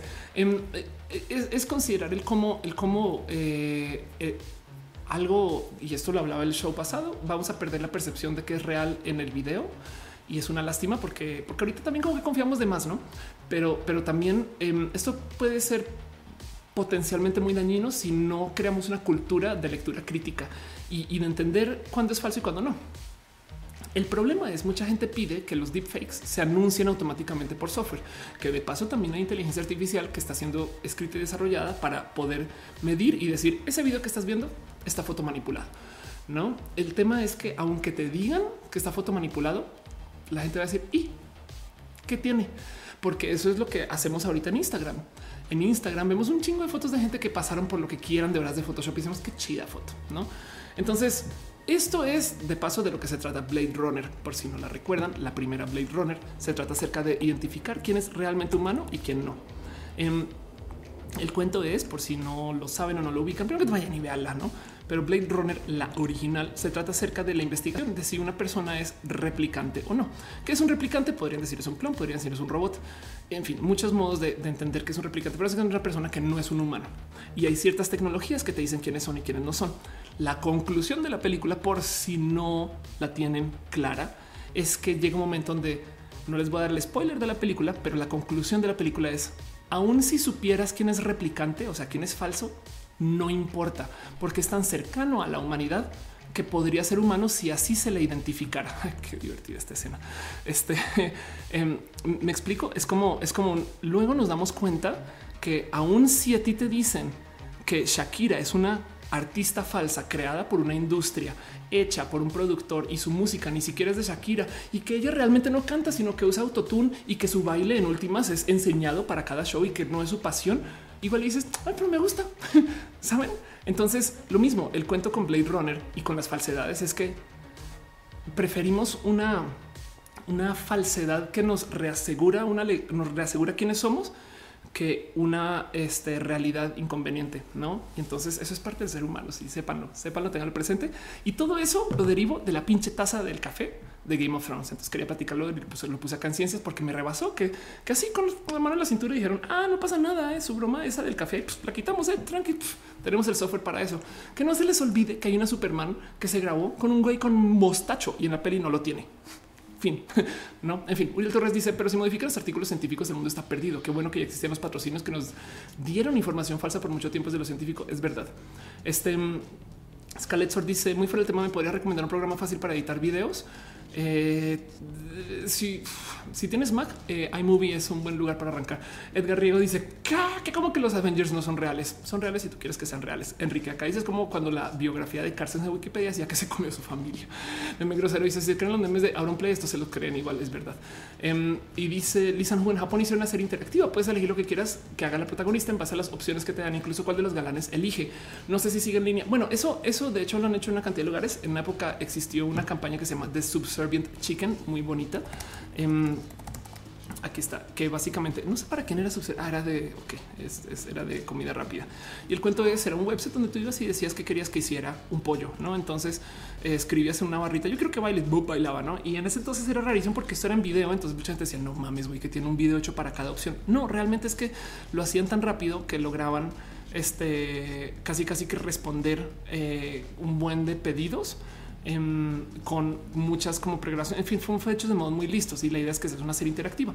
Em, ahora, miren, yo soy improvisadora teatral, entonces yo siempre he querido hacer, no lo he hecho porque estoy embobada con muchos proyectos en mi vida, pero siempre he querido hacer una obra de teatro interactiva, que es la impro. Si alguna vez han consumido impro, eh, tú básicamente tú como actor o actriz te paras en el escenario y le dices a la audiencia de qué hago mi obra y estoy no, es acerca de este. Em, el color rosa, ¿no? Y entonces toda tienes que hacer una hora, una obra de teatro de una hora este, basada en el concepto del color rosa. Hay formas, esquemas, hay técnicas, etc. Eso lo puedo hablar muy largo le puede quedar un tiempo muy bonito. Pero siempre quería hacer una obra de teatro interactiva que a medida que vaya pasando la obra de teatro, la gente pueda ir nomás tuiteando cosas y entonces tú vas armando tu obra por allá y puede ser divertido y se super puede.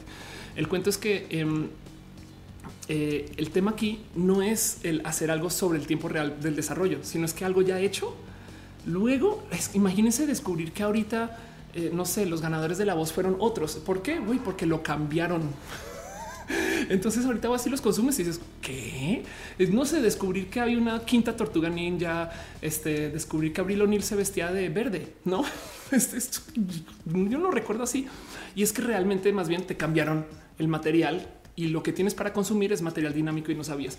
Esto pasa en los videojuegos. Yo antes jugaba mucho Overwatch y, quiero volver a jugar de paso, pero bueno, en Overwatch, como muchos juegos, el juego no reside en ti, el juego reside este, en los servidores de una costumbre muy normal. Pero bueno, el caso es que al juego le van, le van añadiendo con el pasar del tiempo. Si ustedes no juegan videojuegos ahorita, básicamente hacen login a un servidor y en el servidor entonces hay versiones del juego. El Overwatch de hoy no tiene que ver con el Overwatch, es más, Overwatch este first este demo, a ver si, si el demo está. Em, espero que esto no me, no me este, de un flag, pero bueno. Eh, Overwatch demo, este es Overwatch en el 2016. Y, si lo ven, la neta, la neta sí es un juego más o menos diferente. Este va bueno, asumir que sí puedo transmitir esto. Bueno, de entrada, es, bueno, sí, de entrada se ve que hay, menos personajes, los personajes tienen este, actividades funcionalidades diferentes este, y el juego cambia. Hay menos mapas, hay menos mundos, hay menos historia, hay menos balance de, de lo que se maneja hoy en día, hay menos dinámicas, hay menos herramientas, hay tantas cosas que son tan diferentes. Y eso es algo por lo que tú pagas mensualmente, de hecho, no? Pero es como raro pensar que igual si yo quiero jugar el Overwatch original, ¿no? ¿Qué hago? Pues ya no es así. Pero en este caso en particular, como que es como no te aviso, no es como que me, da un poco el pensar el güey, qué tal que, qué tal que no sé, mi papá cuando vio Star Trek la vio diferente que yo y la verdad es que sí.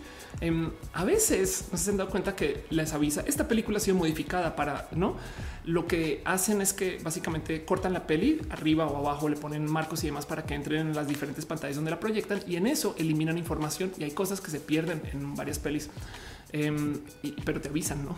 Pero bueno, en fin, todo eso pasó y lo tengo aquí en ciencia y tecnología. Les dejo ustedes el tema para que eh, armen grupos de tres y dialoguen y platiquen. Díganme ustedes qué piensan, cómo se sienten con esto. Y no quiero darles miedo. De nuevo, yo lo último que quiero este show es volverlo un Black Mirror. Eh, si quiero más bien es maravillarnos con esto. ¿Quién quita que sea para bien? No? Me divierte mucho que exista esta tecnología. Eh, ojalá y se le dé bonito uso para algo después, aparte de borrar, borrar información de por sí me cuesta. Como que yo, siento que prefiero que como en Blade Runner, que hay seis versiones de la película, no? Entonces tienes que la corte del director, que la versión extendida, que no prefiero eso a que de repente nos digan no. Ahora la única versión que es la que pues ya, ya no tiene este, a dos actores, no? Porque ya perdimos el contrato con ellos o algo así de güey, qué pedo Pero bueno, en fin, dice Enrique acá Red Dead Redemption 2 pasa. Sí, totalmente de acuerdo. A Sakura eh, de su que es imprimir a jugar de mesa. bueno, de hecho, por eso, porque los juegos cambian, es que hay eh, tanto boom de coleccionismo de juegos en físico, porque si los tienes en físico son tuyos y no van a cambiar. Entonces se volvió este como muy cultural el agarrar esos juegos y no soltarlos, pase lo que pase, no? Pero bueno, Isaac dice en algunos casos ni avisan de los cortes en las producciones. Total. Estoy totalmente de acuerdo contigo. Um, dice el San arriba hablan de Watch Dogs con respecto a la ilusión de cubrir las caras en tiempo real en cámaras de TV con la señal de celular le cubre el rostro un episodio así es ahí pasa algo parecido pero con un chip en la cabeza. Así anda anda. Que de paso como dato curioso no se sabían yo soy una voz en Watch Dogs 2 pero bueno eso es otro tema largo. En fin vámonos con nuestra última sección. Hablemos de la vida y de lo LGBT que tengo también dos o tres cositas bonitas que hablar acerca de esto. Este y dejo con ustedes un poquito que cómo se sienten ustedes con eso de los cambios y los ajustes este de las series en tiempo real no? Em, mientras tanto, quiero expandir o hablar tantito más de un último tema que levanté también eh, el, show pasado, em, que tiene que ver justo con y esto lo entro. Yo sé que también es ciencia, pero bueno, lo, tiré a como un tema LGBT porque yo creo que vale la pena platicarlo, que la gente está reaccionando requete re mal con esto. Y cómo no, pero es que sigue más o menos toda esta discusión en línea del cuento y de la historia de Caster Semenya. Vamos para repasar el caso y la historia. Lo que sucedió acá es Caster Semenya es una atleta que se le pidió que no compitiera en la liga femenil porque es una liga que tiene protección Em, y entonces, eh, porque pobres mujeres indefensas que no pueden tener más de cierta, cierto nivel de testosterona en la sangre, porque entonces ahora son superiores, ¿no? Básicamente en el mundo del atleta se decidió que tú eres hombre según qué tipo de sangre tengas, eh, perdón, qué tipo de contenido de testosterona en la sangre tengas. Y esto curiosamente, y lo que lo hablaba la semana pasada, también se dio en parte porque de repente digo mucha gente trans a decir, oye, ¿yo qué hago? No. Ahora, el tema aquí es que es súper injusto que a un atleta que tenga una superioridad de cuerpo se le diga, güey, tú tienes que tomar pastillas para perder esa superioridad para entrar a la liga femenil o al sector de mujeres. Mientras que los hombres no se les pide esto, no Eso es misógino de madres. Michael Phelps eh, se tiene un desarrollo único y de hecho parece chiste. Es como decir en, la NBA, perdón, pero tú eres muy alto. Eh, o sea, lo siento, pero la liga es solamente para gente de esta altura para que seamos todos competitivos. Técnicamente eso es lo que sucede en las ligas deportivas, por ejemplo, en el mundo donde hay tecnología, cuando no son seres humanos. O sea, la F1, eh, la Fórmula 1 existe alrededor de hacer un set de reglas para que todos los coches sean más o menos similares. NASCAR es eso, coches stock. Bueno, stock les queda nada, el diseño. Pero el cuento es que se supone que tú regulas para que la gente esté como en un espacio como que más o menos similar y entonces lo que gana es como eh, el mollo, el, el, el moxie, el, el, ser como una persona que tiene como este espíritu competitivo entre las reglas de los límites. Pero cuando se trata de superioridades físicas también hay que enfrentar lo que podría ser esta como, no sé si decirlo como una triste realidad, pero esta realidad em, de cómo pues hay mujeres muy diversas. Y es que el tema es que en el deporte, como en muchos lugares, simplemente no hay cómo definir quién es un hombre y quién es una mujer. Y lo digo porque repasando este caso, em, justo me, me solté un poquito como para buscar el ¿Qué pasa con el que le imponga los roles de hombres, o, sea, de, género a, los atletas? ¿no? Y me topé que pues, hay casos que son muy extremos. Em, esto es una noticia de una eh, boxeadora iraní que eh, no puede volver a Irán porque boxeó en shorts. Suena un poco extremo porque lo es. El cuento es básicamente porque se presentó de modos muy indecentes, o sea, en shorts. Entonces ya no la dejan volver a Irán bajo una amenaza de ir encarcelada. Esto es un poco cucú pero es considerar que así son los estándares de género en algunos lugares que son tan estrictos con cómo deben de ser los hombres y cómo deben de ser las mujeres, que de paso suele ser que son teologías de género. Y lo digo porque luego también repasando un poquito la historia de Caster Semenya, este el cuento es no hay cómo distinguir entre hombres y mujeres. Y además el rey me percaté, me puse a leer bien acerca de este caso y resulta que yo tengo contenido de testosterona en sangre 10 veces, o sea, punto uno lo que, lo que le piden a Caster Semenya que, que, cumpla. Me explico. O sea, Caster le, piden que tenga este.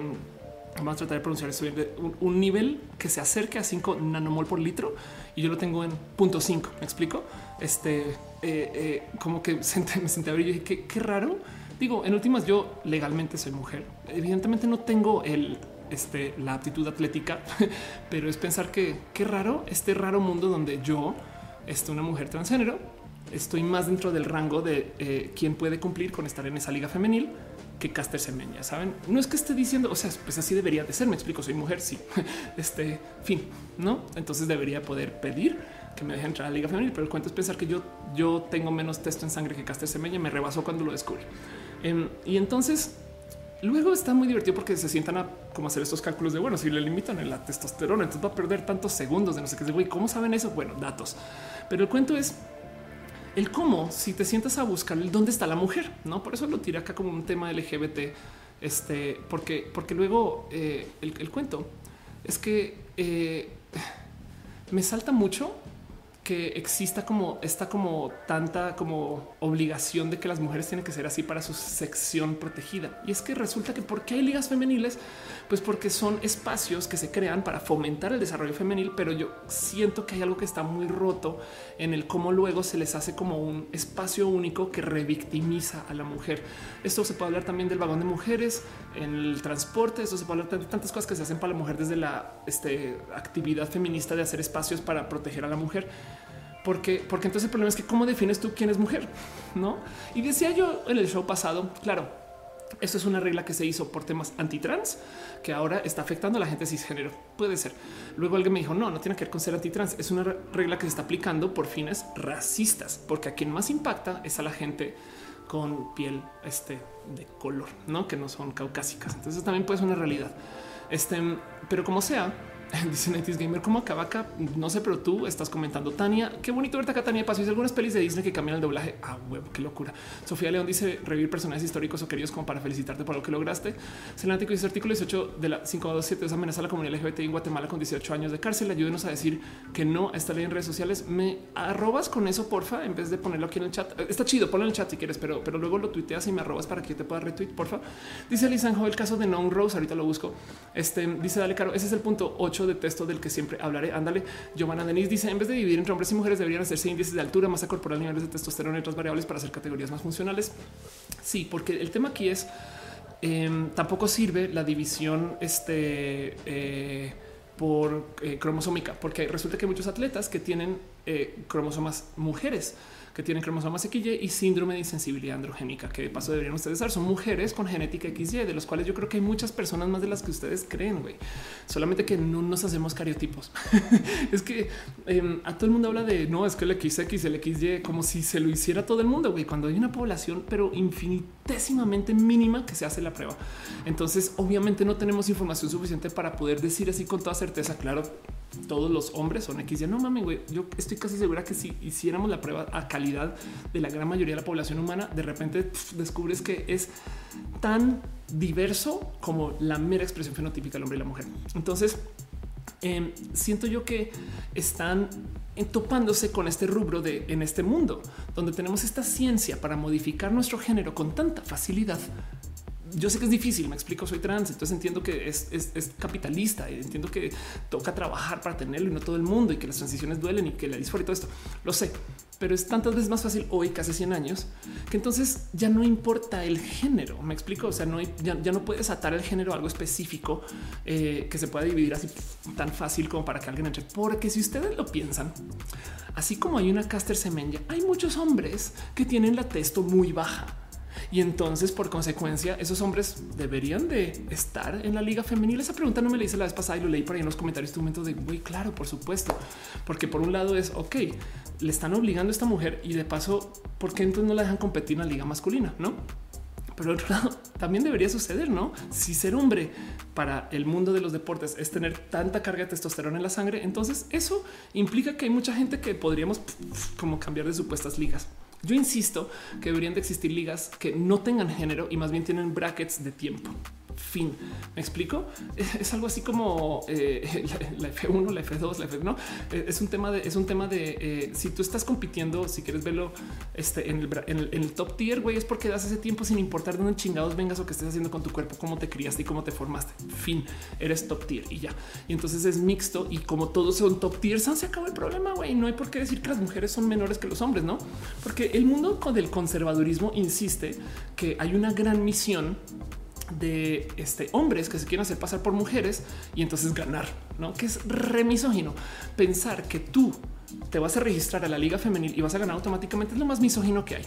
Pero del otro lado, resulta que con toda esta plática de Caster Semenia salió a luz que en todos los casos que se les ha dicho a atletas que no pueden competir en la liga femenil porque es protegida, ninguno, y esto es hablando de décadas de historias, ninguno ha sido de un hombre haciéndose pasar por mujer. Todos han sido casos de mujeres que por un motivo u otro tienen alguna cosa en su desarrollo, en su genética, en su sangre o en su cuerpo que las hace sobresalir por encima del estándar estereotípico de la mujer y por consecuencia entonces sobresalen.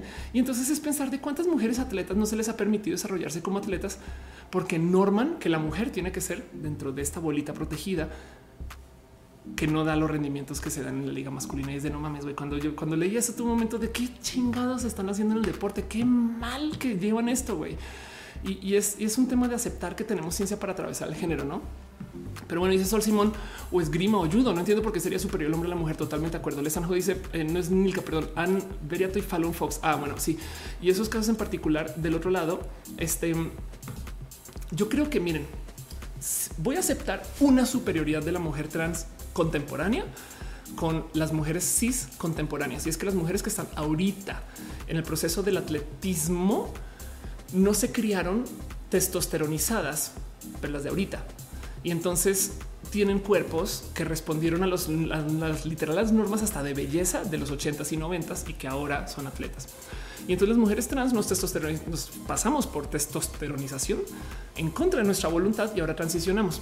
Pero las atletas que están creciendo hoy, o sea, las niñas chiquitas que literal desde, desde chiquitas sí las dejan hacer artes marciales y desde chiquitas, o por lo menos desde que ya están en un proceso atleta, ya están tomando procesos hormonales o que están haciendo consumo que ya no está tan conectado con los procesos de belleza, van a llevar el mundo atleta a la mujer a otro lugar. Entonces les digo desde ya, en 10 años, eh, le pongo 10 años máximo, en 10 años vamos a tener mujeres atletas que estén dando rendimientos que se los prometo van a ser muy competitivos, sean mujeres o sea, no me explico, sin importar dónde están.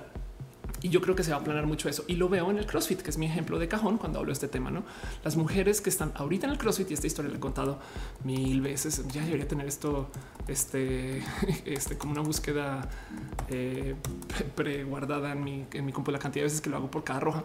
Pero las mujeres que están en CrossFit, eh, este, traen cuerpos que se desarrollaron con el uso y el conocer y el saber de lo hormonal que estas mujeres hasta ahorita de paso se desarrollan así porque las ligas de CrossFit son mixtas. Entonces les vale gorro lo que tengan que hacer con tal de llevarse su cuerpo a la victoria. Explico. Y la verdad es que sus tiempos son muy competitivos y suele ser que en las ligas de CrossFit va mezclado quien gana un hombre o una mujer. Ah, de paso, yo tengo setup. y el cuento es que justo no estamos acostumbrados a ver este cuerpo de la mujer atleta porque no nos enseñaron que esto se podía. Hay un documental en Netflix, mi nombre no recuerdo ahorita acerca de la este, el desarrollo de la liga CrossFit que cuenta la historia de creo que es esta mujer Toris Dottir, creo que en el 2009 de repente se presenta con ese cuerpo y, y, la gente como que tiene una reacción de wow, qué pedo, las mujeres se pueden desarrollar para tener ese cuerpo. Sí, sí pueden. Y es que simplemente no se había hecho antes porque existía presión desde el desarrollo de la ciencia del atleta para que la mujer no sea así, porque ya no es guapa. Me explico como cuántas amigas o amigos conocen ustedes que hacen crossfit, pero no, no, hasta no quedar muy mamada, no? Porque pues entonces ya cuando están muy mamadas ya no se sienten femeninas. Y volvemos a esto que decía Val Riquelme de no porque tú eres una mujer que le gusta el fútbol, entonces eres como niño. Siento que mi pin se torcido. Ahí estás. si te identificas niño lo eres, pero no, no, tiene que ser solo por eso. Me explico, el foot no es de niños, no a menos que sea algo que tú consideres identitario. Y lo digo porque yo soy una mujer binaria que piensa que usar bra es de mujeres, pero bien que muchos hombres pueden usar bra. Y si eso forma a que se identifiquen con eso, pues quién soy yo para cuestionarlo. La diversidad es una realidad, pero de todos modos viene un mundo viene una era de mujeres que van a traer cuerpos que no estamos acostumbrados a ver. Y se los prometo que cuando esto comience a suceder, porque se criaron con la ciencia de la testosterona y el desarrollo testosterónico, va a ser muy diferente. Pero por ahora esto no está pasando, no?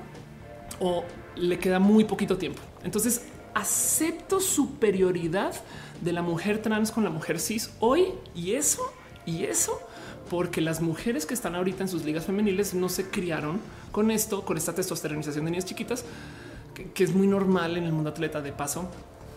Este no, no quiero. Yo, sé que no se debería esas cosas del dopaje, no, pero, pero ni modo, no. Eh, y, nosotras mujeres trans recibimos testosterona contra nuestra voluntad y por eso es que Fallon Fox, por ejemplo, es muy sobresaliente. Del otro lado, Fallon Fox tiene muchos motivos para querer sobresalir, aparte de ser una mujer trans igual y de nuevo, yo tengo menos testo en sangre que este semenia, ¿me explico? Fallon Fox seguramente también tiene menos testo en sangre. El tema es que como es mujer trans, le toca o sobresalir o no existe.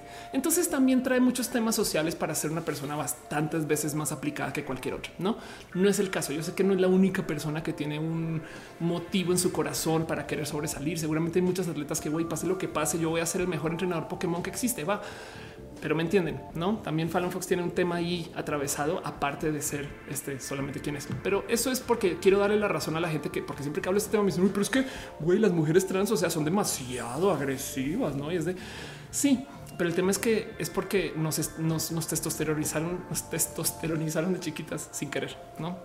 En fin, Dice Susana Larcón, en la lucha libre ya hay mujeres que se suenan al ring con hombres. Qué chido eso, qué chingón. Uriel Torres dice, mi hermana va al gimnasio y quiere estar como esas crossfiteras y mi mamá le dice que va, va, a aparecer vato y que se ve muy feo. ¿Ves eso? Este en, Twitch están pasando por una larga batalla de, con el antitrol. Gracias, Caro, te amo. Lisa dice: Tengo conocido que nació mujer cuando quiso transicionar, hizo los exámenes hormonales de ley y salió que tiene más testosterona en el cuerpo de lo normal, pero no alcanza los niveles de un hombre.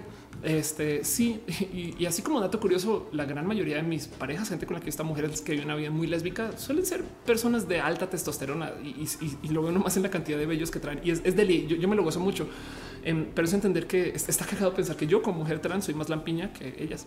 no, pero bueno, eso, eso puede responder a muchas cosas. Este dice, este dice Hugo Mares. O sea, por ejemplo, el fisiculturismo también, no incluso la gimnasta mexicana que la bufaron por ser reñanita. Sí, o también hubo un caso, yo creo que bien rudo de una, creo que una atleta mexicana que la culparon de ser trans, entonces hacer trampa.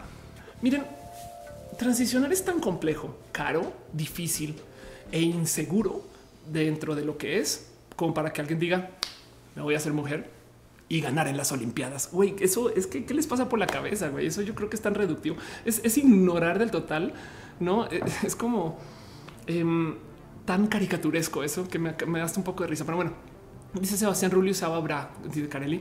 Este meme grosero dice: ¿Cómo defino cis? cis la, ok, cis, de hecho, se escribe C-I-S. Lo encuentras también en, este, en, química y en biología. Este cis. Eh, y, quiere decir, viene del latín de alinear. Ok, entonces CIS, CIS. Y básicamente no es el, no es el opuesto a ser trans. Trans viene del latín de atravesar, pero aquí está. Cis este, significa del lado de acá, no de la parte de acá. No, y pues también yo lo leo como alinear cisgénero, CIS, el cisgénero. Pero cis básicamente quiere decir alinear, no? Entonces también por eso hay diseños de moléculas que son este cis este, normales. en fin, em, dice eh, Mildred Matilda Acevedo, antes conocida como Mittel. bueno, dice que chingados es ese círculo raro que hay frente a tu cámara. Ese círculo, ah, es una luz. estás diciendo de esto, no? Es una luz. De hecho, es, es muy bonito porque em, esto se refleja en mis ojitos y se ve redondo y ya. Y, de paso, la cámara está en todo el centro.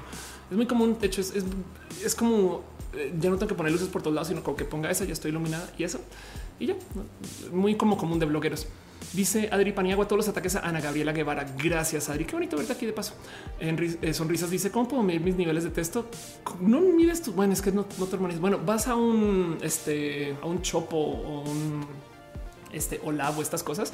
Y hay niveles, hay, eh, compras un paquete de, exámenes de, sangre y ahí literal hay, hay de niveles de texto y de estrógenos de paso. Y si algún día planeas en pasar por una proceso hormonal, te lo recomiendo. De hecho, en la clínica Condesa es obligatorio. Willoni no dice yo veo los cuerpos de mujeres y me da un chingo de admiración, las amo al 100%. Sí, eh, yo, yo, tengo que decir que hay algo, hay algo detrás de a mí me trae, no, nos va a mentir. Hay algo ahí con el, con el, esos, estos cuerpos de, atletas que, de nuevo, em, mucha gente se quejó de la nueva Shira. Yo sé que este ejemplo lo uso tanto que ya están, no sé si ustedes están cansados de esto como yo, pero lo voy a seguir poniendo acá porque hay que hacerlo. Em, el cambio de, imagen de Shira es importantísimo porque Shira es hoy en día una mujer atleta. Em, es el cuerpo de una mujer atleta y, de nuevo el CrossFit. ya les digo que esta búsqueda la debería tener que guardar.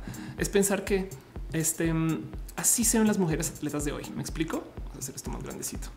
Ok, así sean las mujeres atletas de hoy. Les sorprende que así se vea la Shira de hoy. Me explico. Y, en esto, justo em, mucha gente lo he visto comentado y siempre lo digo que hay gente que se queja que dice, pero ¿por qué Shira ahora es trans? Y es de que no, es que es trans, es que es atleta, güey. Es el cuerpo atleta de la mujer de hoy. Em, y, lo que quieren es que sea esta mujer este, eh, así, no? Y eso era la imagen de la mujer empoderada hace, hace muchos años y tenía sus motivos, pero me gusta más que nos den esto que es la neta, neta, un cuerpo que no estamos acostumbrados a ver y que es muy chido y que se puede. Saben como que a mí esto me parece bello. Me explico, me parece espectacular. Me da un poco de pinche cuerpo humano, como es que se presta para estas cosas. Saben, es como que también del otro lado me da un poco de qué clase de, animales o bestias somos que podemos ser así y, y de tantos modos diferentes. No es como wow, no como que no sé. Yo no sé por qué esto no causa más, más maravilla de lo que causa, como que ¿qué, quieren de la mujer? No, no sé, esto me parece espectacular. Daría la vida por conocer a alguien así, así, no chido. En fin, eso pasa, pasa tal el tema nomás. Eh, dejo con ustedes un poquito el que opinan de eso, porque, porque miren, el cuento es los roles de género son complejos este, y difíciles. Y, quería hablar un poquito también acerca de la imposición de los roles de género en deporte en particular. Es un tema rudo y raro. Me choca, me choca que desde la mujer se mantenga el rol de género, pero para victimizar. Me explico. En vez de, en vez de eh, buscar cómo hacemos para incluir a estas mujeres de alta testosterona en, el deporte, tenemos que eliminarlas. No, y, me saltó mucho desde el corazón. Uno, descubrí que yo tengo menos testo en sangre que Caster Semenia. Y dos, enterarme que no es la primera persona que le dicen esto y que es muy normal mal de hecho. Entonces hay un grupo de gente por ahí que puede ser intersexual, que puede ser transgénero, que puede ser mujer cisgénero de alta texto o que pueden ser hombres de baja texto que no los están dejando entrar al deporte porque toca mantener las cosas por separado. Y resulta que eso me parece bullshit. Pero bueno, en fin. A ver, dice las mujeres atletas antes eran Pamela Anderson en Guardianes de la Bahía. Exacto.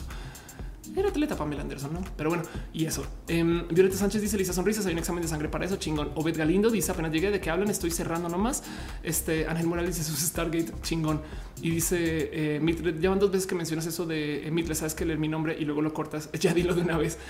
Mildred Matilda Acevedo. Ahí ves. el Valle dice malditos estereotipos. Sí, de nuevo, nada en contra de los estereotipos, solamente que sean obligatorios. No, yo estoy ok con los roles los voy a cansar con eso, pero hasta que no lo taladremos en la cabeza, porque, porque me parece chido vivir así. Em, o sea, sí, la neta es, como ese cuento de cuando los chavales les dicen a las mujeres es que no quiero que te maquilles, güey, no que se supone que es un positivo, no es como ah, huevo, me está dejando no maquillarme, no sé qué, pero no es obligatorio, güey. Si un día te quieres maquillar, lo siento, güey. ¿Qué pasa? No es de no, no, no, espera, espera, no me obligues. no, también. Entonces ahora resulta que no cumplir con el estándar de género también está mal. No, pues sí, claro, porque es que de nuevo es obligatorio. güey. En fin, cierro con eso el tema en particular.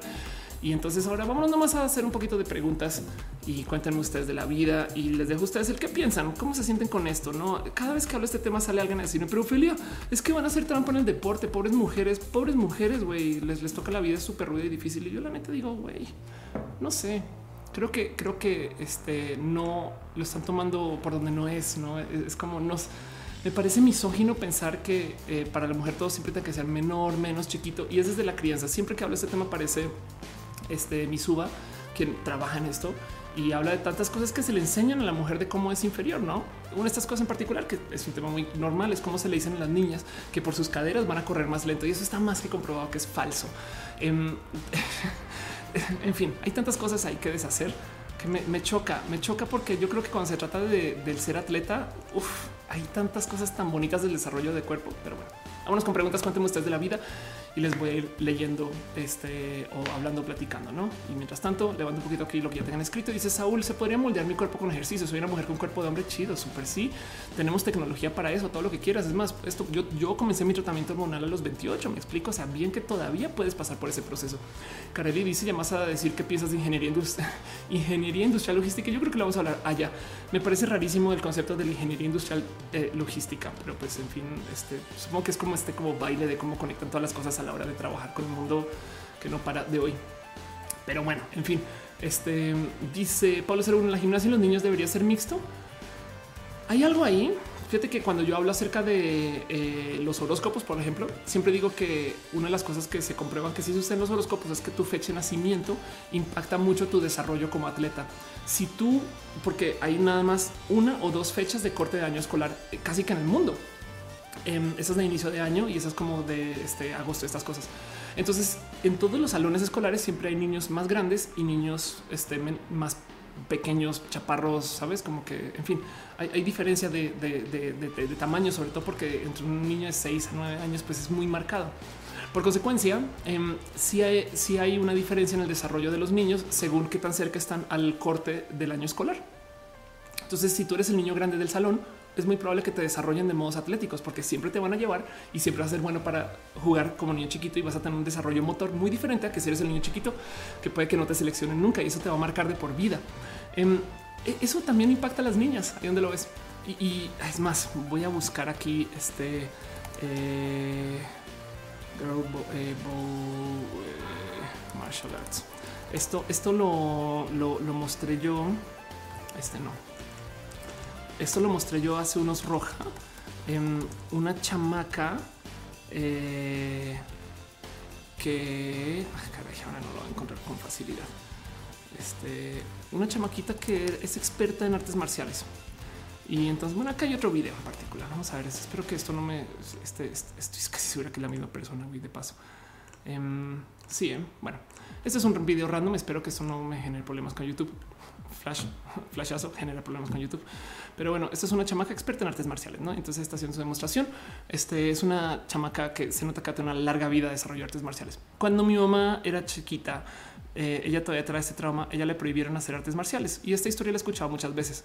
Entonces, este es un caso en muchos. Em, hace nada vi uno de, en fin, de, niñas, de niñas que traen eh, un desarrollo que la neta, neta, estoy buscando ver si está aquí entre los relacionados, pero no niñas que traen un desarrollo que neta neta es de ahorita, porque ahorita se permite.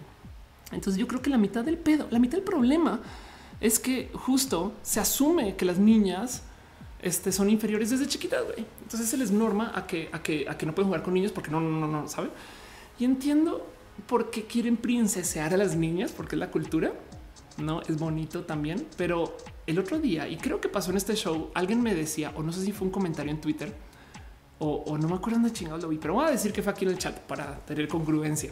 Alguien me decía que hay un caso, alguien me contaba la historia de un caso de una niña que a su mamá le dicen que va como a clase de baile, pero, pero ella no le gusta eh, su clase de baile o de piano, lo que sea de algo que supuestamente, bueno, algo girly, este que el piano no tiene por qué ser girly, pero me entienden. Em, y el cuento es que entonces su papá la lleva a artes marciales, no a escondidas de la mamá porque ella quiere aprender de eso. Y entonces llevan esta como charada de, cómo ella si no, no está haciendo su, ballet y realmente la chamaca se está haciendo experta en taekwondo, no? Em, y, es porque, porque, porque nada, pues discusión de padres, supongo. En fin, dice Ovid Lindo, parece de King of Fighters. Sí, es muy loquito. Es, es que la generación de chamacas que viene es espectacular. Esto creo que ya lo había hablado acá, pero no sé si sabían que las niñas, las mujeres están salvando la industria de la guitarra.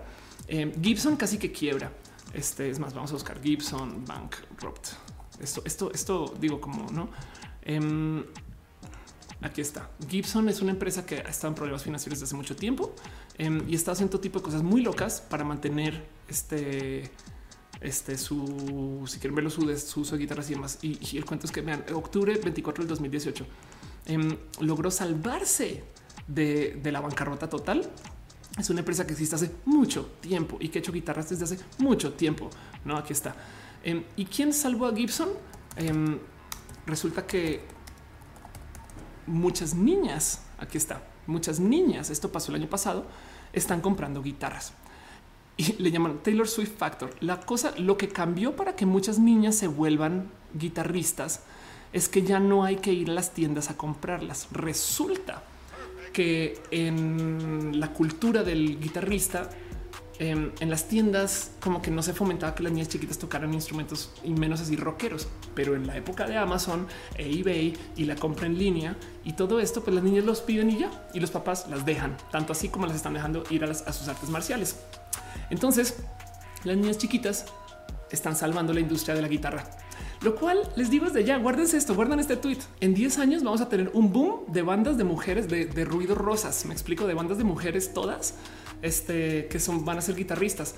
El rock de paso está estadísticamente muerto. Em, creo que el año pasado fue el primer año donde no hubo ninguna canción top 10 Billboard que fuera de rockeros, o sea, de gente que tiene guitarras con distorsión. Eh, y es raro porque vienen, vienen de clive como es de los 60, bueno, como es de los 80s, desde que apareció el cinte pero les prometo que en 10 años, cuando estas niñas chiquitas que ahorita están tocando guitarra, algunas van a salir y van a salir con sus bandas y van a traer una forma nueva como de rock femenino que no hemos conocido de paso. Entonces ahí les dejo ese dato. Pero bueno, Dani dice que le gusta mi Epiphone, la quiero con todo mi corazón. Obed Galindo dice si solo para los blancos ricos y privilegiados las damas tenemos exclusividad. Sí, es verdad. Y confección la toda la razón. ¿eh? También hay un tema ahí de, dinero. Em, dice este eh, la historia de Aria. Eh, dice Giovanna Denise Flores Mendoza, Aldair Alvarado se llama Burnout. Ayuda a darle un tiempo de descanso lo que te burnout. Ah, están hablando de temas dentro del chat. Chido. Dice Lightning Sakura, la banda Ruido Rosa. Sí, sí, digo, digo, la banda Ruido Rosa. ok, mencioné Ruido Rosa muy a la ligera, ¿no? Ruido Rosa es una banda a quien le tengo mucho cariño. Este... Mm, porque es una banda de chicas de la Ciudad de México. Entonces está muy bonito porque ellas se presentan eh, el sonido y la femenina furia. Em, está muy bonito porque la verdad es que traen un ruido que ellas mismas lo presentan como sucio, no es como ah, es como un poquito, no? Y, entonces es una propuesta que no estamos muy acostumbrados a escuchar porque normalmente no vemos ese tipo de chicas. Este con todo de que podrían ustedes interpretarlo como que son súper personas. Me lo han dicho muchas veces, puede que sí, pero son chicas bien pinches cool y están haciendo propuestas muy bonitas. Yo las conocí, las, las presenté una en Guadalajara y entonces, pues nada, no me las quito encima porque son muy bonito norte de cómo se presentan algunas mujeres en el mundo del rock. Yo sé que hay una cantidad ridícula de artistas femeninos, no lo dudo que esto es tema. Para lo que voy es, es prepárense para ver más de esto, ¿no? Dice Dale Caro como baby metal, sí, puede ser. Exacto, total. El mensaje dice qué bonito es una mujer haciendo cosas que les ubicaban a los hombres, tocar batería, tocar guitarra como de donas. Exacto. Susana Larcón dice cuál es tu opinión sobre Desmond is amazing. No tengo la idea de que me estás hablando y soy una persona horrible. Este Desmond is amazing. de qué, qué problema que soy. Este, em, eh, activista, ah, ok, mi opinión acerca de ya, este es el tema de los niños que hacen drag. Me parece espectacular. Esto también es algo que no estamos acostumbrados a ver porque hay un componente dentro del drag que la gente asume que es este erotizable y yo creo que eso está súper mal. Em, de nuevo, si tomamos el drag como una expresión de libertad, los niños que hacen drag me parecen eh, fuera de este mundo. Hay, hay, hay ya varias eh, hay varios ejemplos de niños chiquitos que hacen drag y esto nada, yo creo que se debería fomentar más porque esto es el, esto es el futuro. Me explico. es piensen ustedes los niños que se están criando ahorita, las cosas que ven y que tienen, no? Porque además con el Internet es que igual y igual y hubo algún Desmond is Amazing en los noventas, pero no nos enteramos porque pinche tele latinoamericana no lo mencionaba. Me explico. Y entonces nada, nunca fue masivo, nunca no existió. No les voy a decir algo desde ya. Si no existiera el Internet, Ofelia pudo haber sido un niño godín. y ya yo nunca hubiera sido una figura mediática. Yo existo gracias a estas redes sociales y a que ustedes vienen y nos consumimos y nos queremos y nos damos todo este amor y cariño, pero solo online.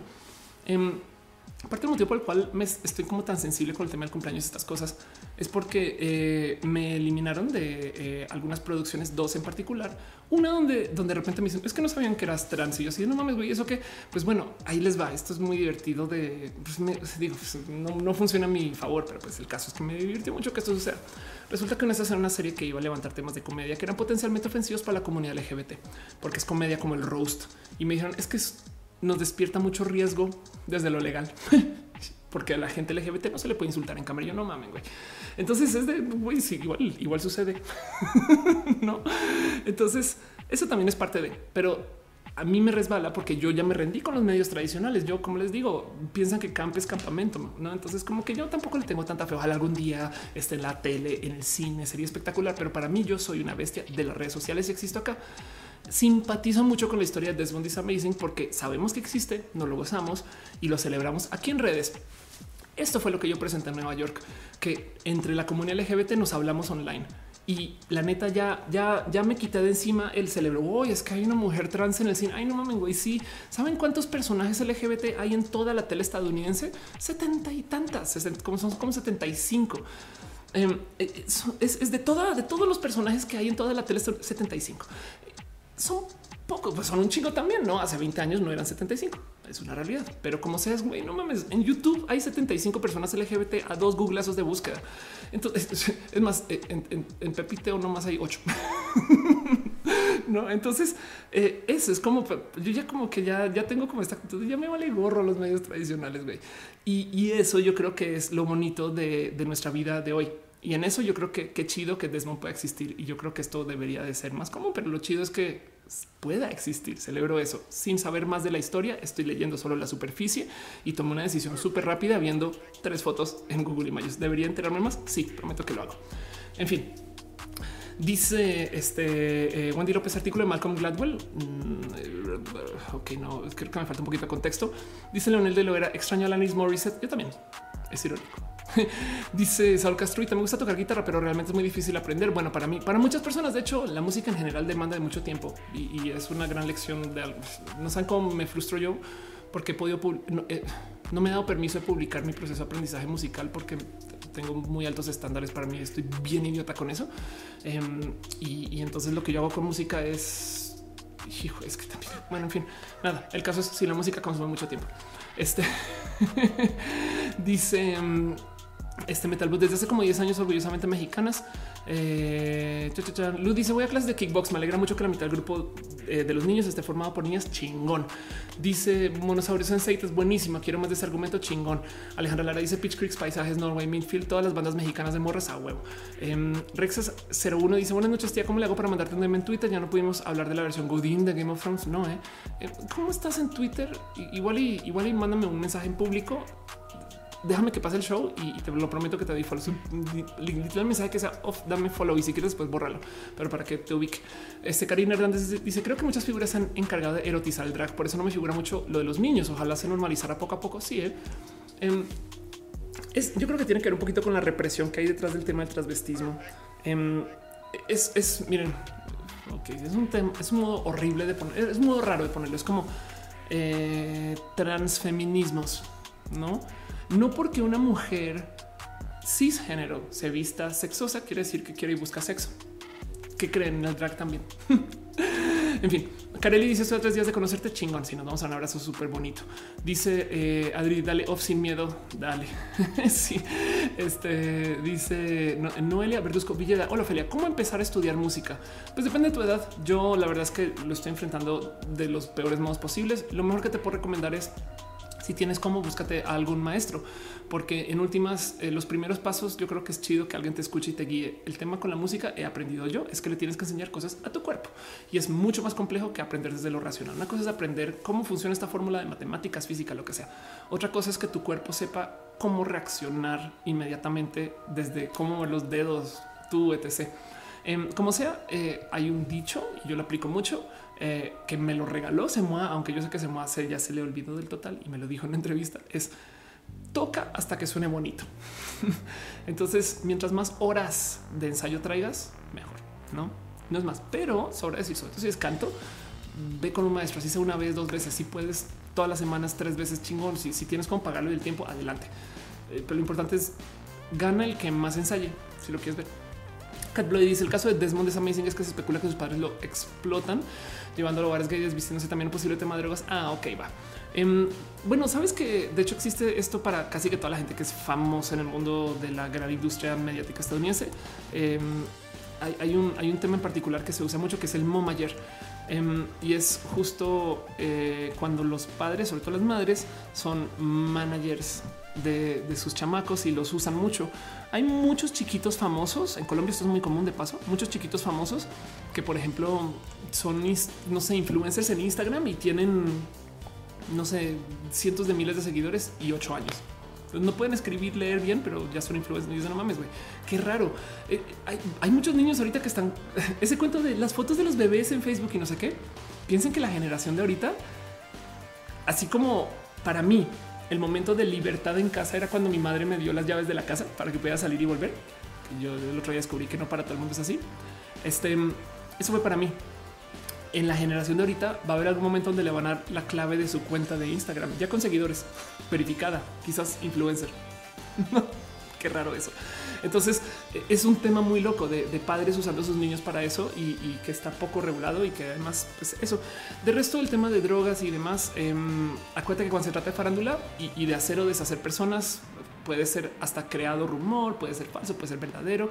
Eh, yo creo que hay que dejar a que, que, la percepción pública siempre va a juzgar, em, pero, pero solamente consume con una tonelada de sal estas cosas, porque muchas veces eh, pues, es como puede que sí, pero, pero nunca sabrás bien, bien. ¿no?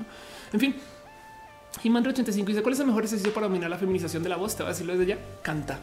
Eh, y si puedes cantar desde el aprendizaje eh, chido, formal, no italiano, casi que si busque, si, si tienes como esta búsqueda de, canto como muy de ópera, eh, te puede ayudar mucho saber flotar tu voz y este tipo de cosas puede funcionar.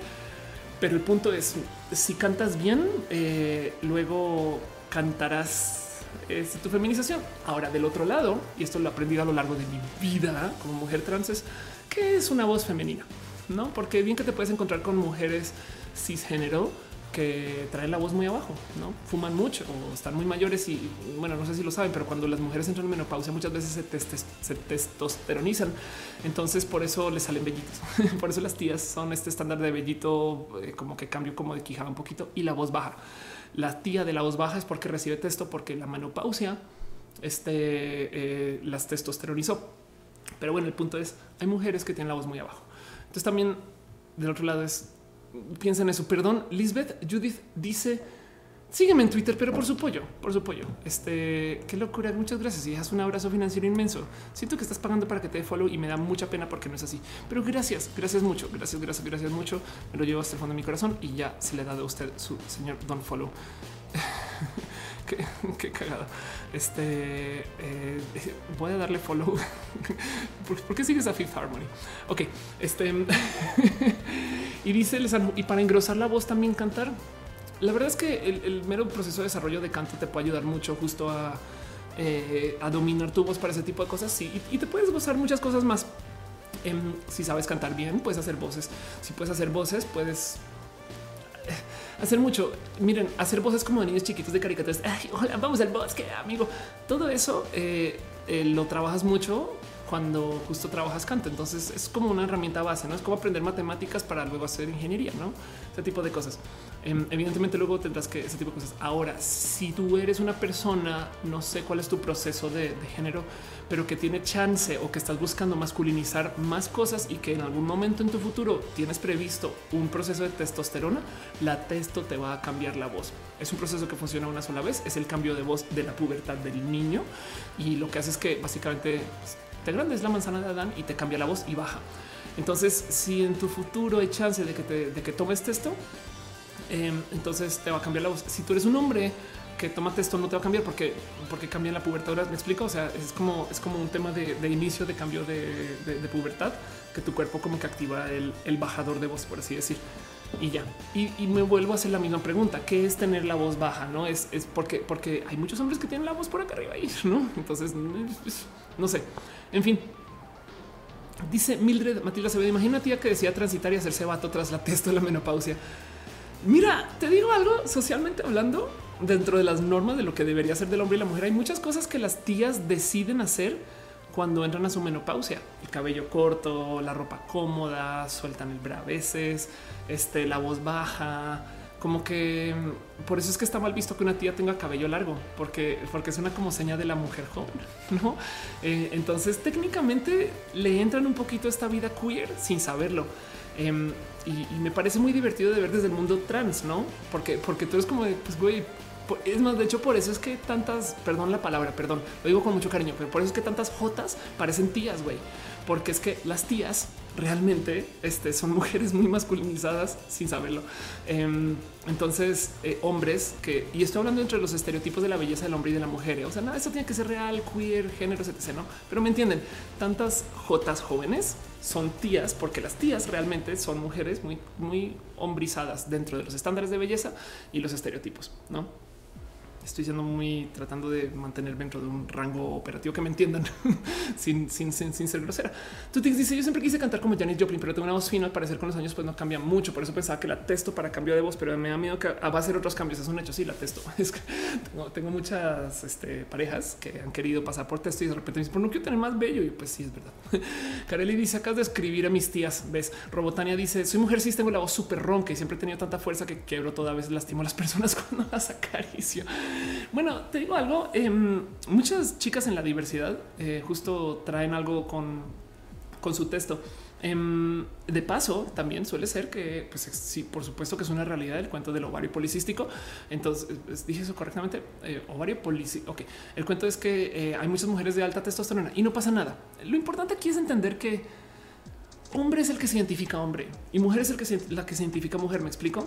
Entonces, hay muchas cosas que tenemos que aprender a dejar que no sean de no. Es como, em, como decía Val, no porque te guste el fútbol eres vato, güey, a menos que te identifiques vato.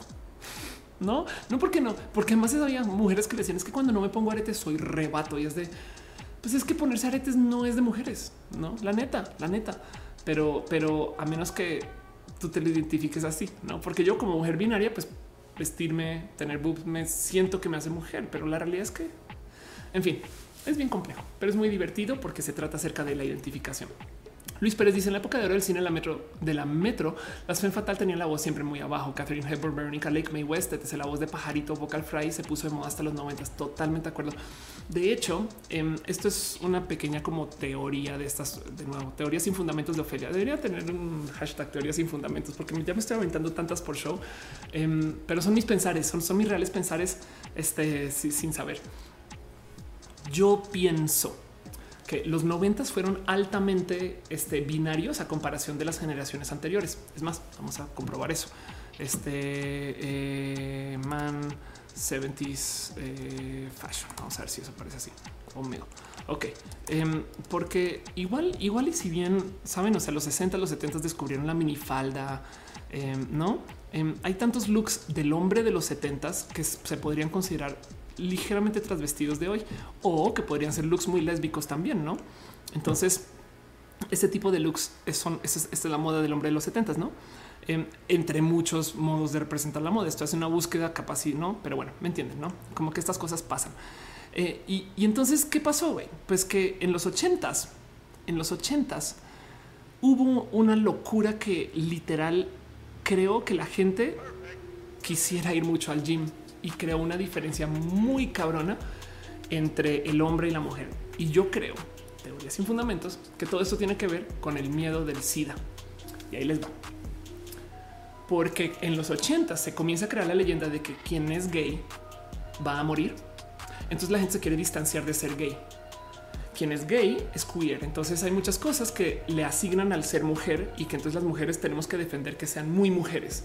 Y del otro lado, esta me divierte más, quien tiene SIDA se ve bajo el estereotipo flaco, este, saben, mal cuidado, saben, muy como que, como con problemas de, nutrición casi casi. Entonces, la musculoca de los ochentas, el hombre gay de los ochentas que va al gym y que está mamado, no tiene sida. Por consecuencia, tienes tú una explosión en gente que quiere verse muy, muy, muy hombre para comprobar que no tienen sida.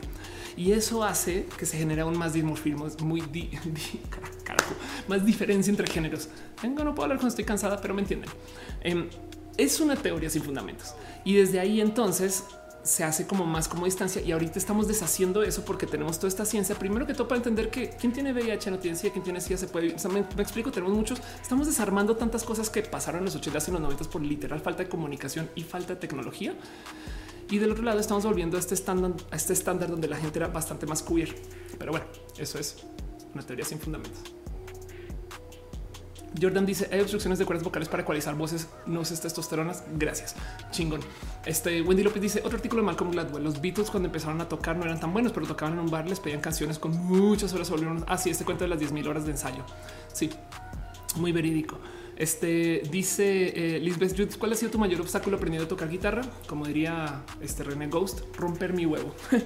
Eh, publicar, salir decir, ay, miren, escuchen esto, sueno bien mal, pero sueno, sobre todo cantando. ¿eh? La guitarra no me asusta tanto, cantar sí me da algo. Eh, y con todo y que he hecho cosas muy bonitas con mi voz, estoy muy feliz con mi voz ahorita, como que he aprendido cosas de mí, de mi inflexión, de ah, ruido, cosas que antes no hacía, todo ese tipo de cosas que tenía muy atrapado. Em, pero aún así, el, mero aventarme y bien que es Ofelia, me explico, y presentado en el Zócalo cuatro veces, saben, y, y todavía me da cosita. Entonces, eso se desarrollará. De hecho, tengo como meta publicar cosas esta semana, pero bueno, dice Isaac, ¿crees que el futuro sean los teléfonos plegables? Pues yo creo que nos van a meter así a las malas, güey. Algo se tiene que inventar. Los teléfonos están estancados en ser una barra de una pantalla y, ya. Y, está muy loco porque estas cosas son güey, muy pinches buenas. Me explico. Estos dispositivos son una locura de dispositivos y ya nos aburrimos de ellos. Entonces algo van a tener que proponer, no? Pero bueno, em, dice eh, Frank, eh, si no supiste amar, ahora te puedes marchar. si tú miras, what? ¿Qué escribes? este Andrés Lechuga dice: Hola, acabo de llegar y pues voy a sonar muy cliché, pero ¿qué opinas de lo que está pasando con los gurús de belleza? Ah, ok. Eh, ¿Qué está pasando con los gurús de belleza? Hubo un caso en particular de es James, em, de, un gurú de belleza que perdió como 3 millones de seguidores. A ver, este vamos a buscar. Sí, es James Charles, no? Pues para los que no saben de quién chicos está hablando, básicamente, ay, qué cagado, ya está en el Universal.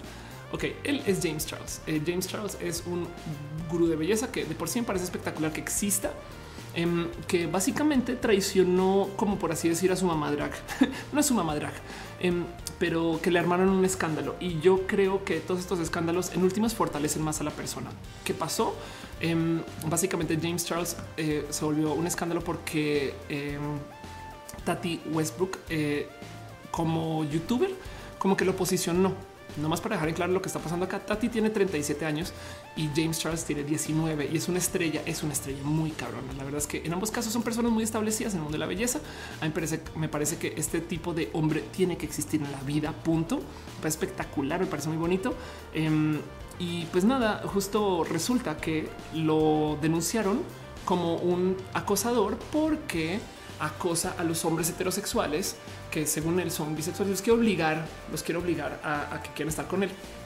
Ahora hay algo en particular que sí rescato acá que me parece muy tóxico y es que es algo que yo aprendí curiosamente de Donald Trump, pero que yo he vivido y, es cuando se habla mucho de la responsabilidad del influencer y del, comunicador y del famoso, pues primero que todo voy a, yo sé que yo sé que no soy esa persona hiper famosa, pero bueno, vamos a guardar mi, mi, sentir de, falsedad en el cajón dos segundos y vamos a aceptar que yo atraigo la atención, ¿no? Que, mucha gente me conoce y, que entonces, bueno, porque ustedes están acá y entonces eso, me traigo una larga vida de figura pública quizás.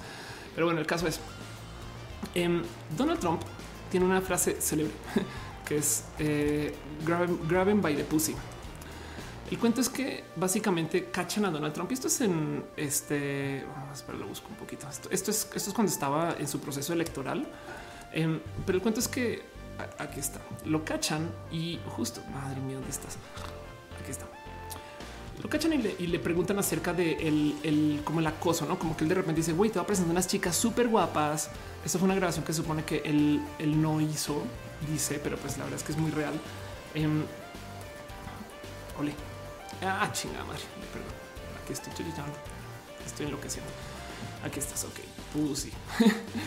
eh, el cuento es que eh, aquí estás. You can do anything. You can do anything. Donald Trump le está explicando Em, a quien lo entrevista o con quien está hablando de que cuando está con mujeres, él dice, güey, a mí me vale madres quienes sean, yo solo las arranco a besar y es como un imán, porque como soy conocido y famoso, güey, tú solo te avientas, güey, yo ni espero. Y cuando tú eres una estrella, no saben cómo marcó esta frase, cuando tú eres una estrella, ellos dejan, ellas dejan que tú lo hagas porque eres famoso. Puedes hacer lo que quieras. Las puedes, si quieres, agarrar desde sus genitales. Puedes hacer lo que quieras. Es el presidente de Estados Unidos diciendo esto, no? Bueno, el cuento es que de James salió eh, esta frase donde él decía, güey, es que a mí me vale madres que él sea heterosexual, hablando que en un caso como este en particular no lo acusaron. Decía, yo soy famoso, güey, se va a dejar. Y para rematar del güey del que estaban hablando en esta historia, sí se dejó y luego se arrepintió. Entonces, em, esto, me esto me marca mucho porque no les voy a mentir. Yo sí he tenido momentos donde eh, si así se ha acercado mucha gente conmigo con mucha disponibilidad y, sin saber siquiera quién soy. No, entonces eh, para mí, eh, de hecho, hasta con, gente con la que estoy saliendo formalmente, yo me tengo que sentar y verlos de frente a los ojos y necesito saber que esto es consensual, por favor. Em, e, es una discusión que he, adoptado de modos muy recientes, pero que me ha dado mucha paz porque, porque, porque a veces la neta es que sí, sí he visto amigos influencers hacer grabbing by the pussy. Gente que eh, la neta se acercan con personas que ni al no, que solo por ser quienes son y de repente tú tienes acceso a estas cosas. Esto es, estoy siendo súper pomposa y súper creída y demás. Voy a guardar eso otra vez en el cajón y dejarlo he dicho porque a lo que voy es entiendo un poco eh, el que es ese sentir. Y si yo que soy meramente youtuber de 40 mil subs, ¿cómo será la vida de James Charles, un chamaco de 19 años que tiene acceso a lo que le da la gana? Entonces, este chaval seguramente sí ha abusado de su poder para estas cosas, no de su poder de conocido, etc. Y le explotó en la cara. Ahora, cada que pasan estos escándalos, a la larga son buenos. Ahorita, la verdad es que, pues de es un chamaco de 19 años que está aprendiendo de la vida. Entonces, es muy público. Sí, em, es bueno que se diga. Sí, y ojalá sirva para el bien. Entonces eso. Del otro lado me parece espectacular que exista un influencer de maquillaje y de belleza hombre.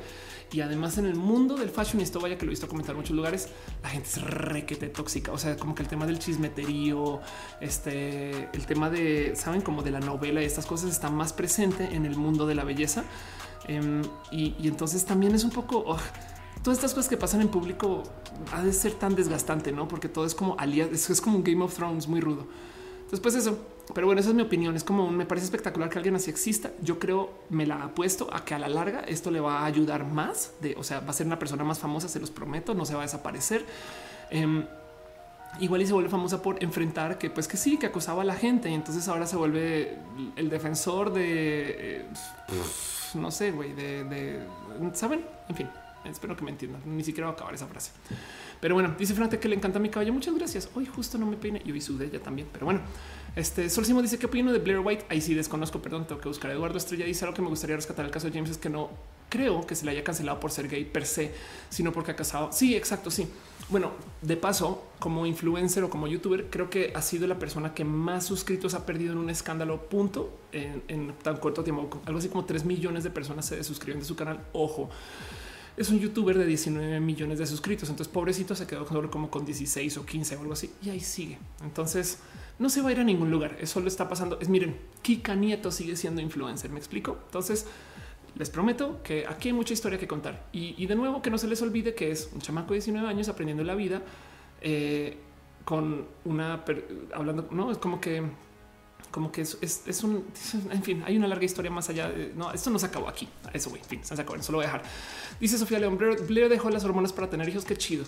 Qué chingón. Este, bueno, conozco muchos hombres trans también que, pasan por ese proceso. De hecho, yo técnicamente podría dejar de tomar hormonas este, y, entonces volvería a ser una persona fértil con el tiempo adecuado. Sí, eh, entonces me parece chido, me parece bonito. Y, conozco muchas personas trans que no, se hormonizan y no pasa nada. Si estamos, es una persona trans, creo.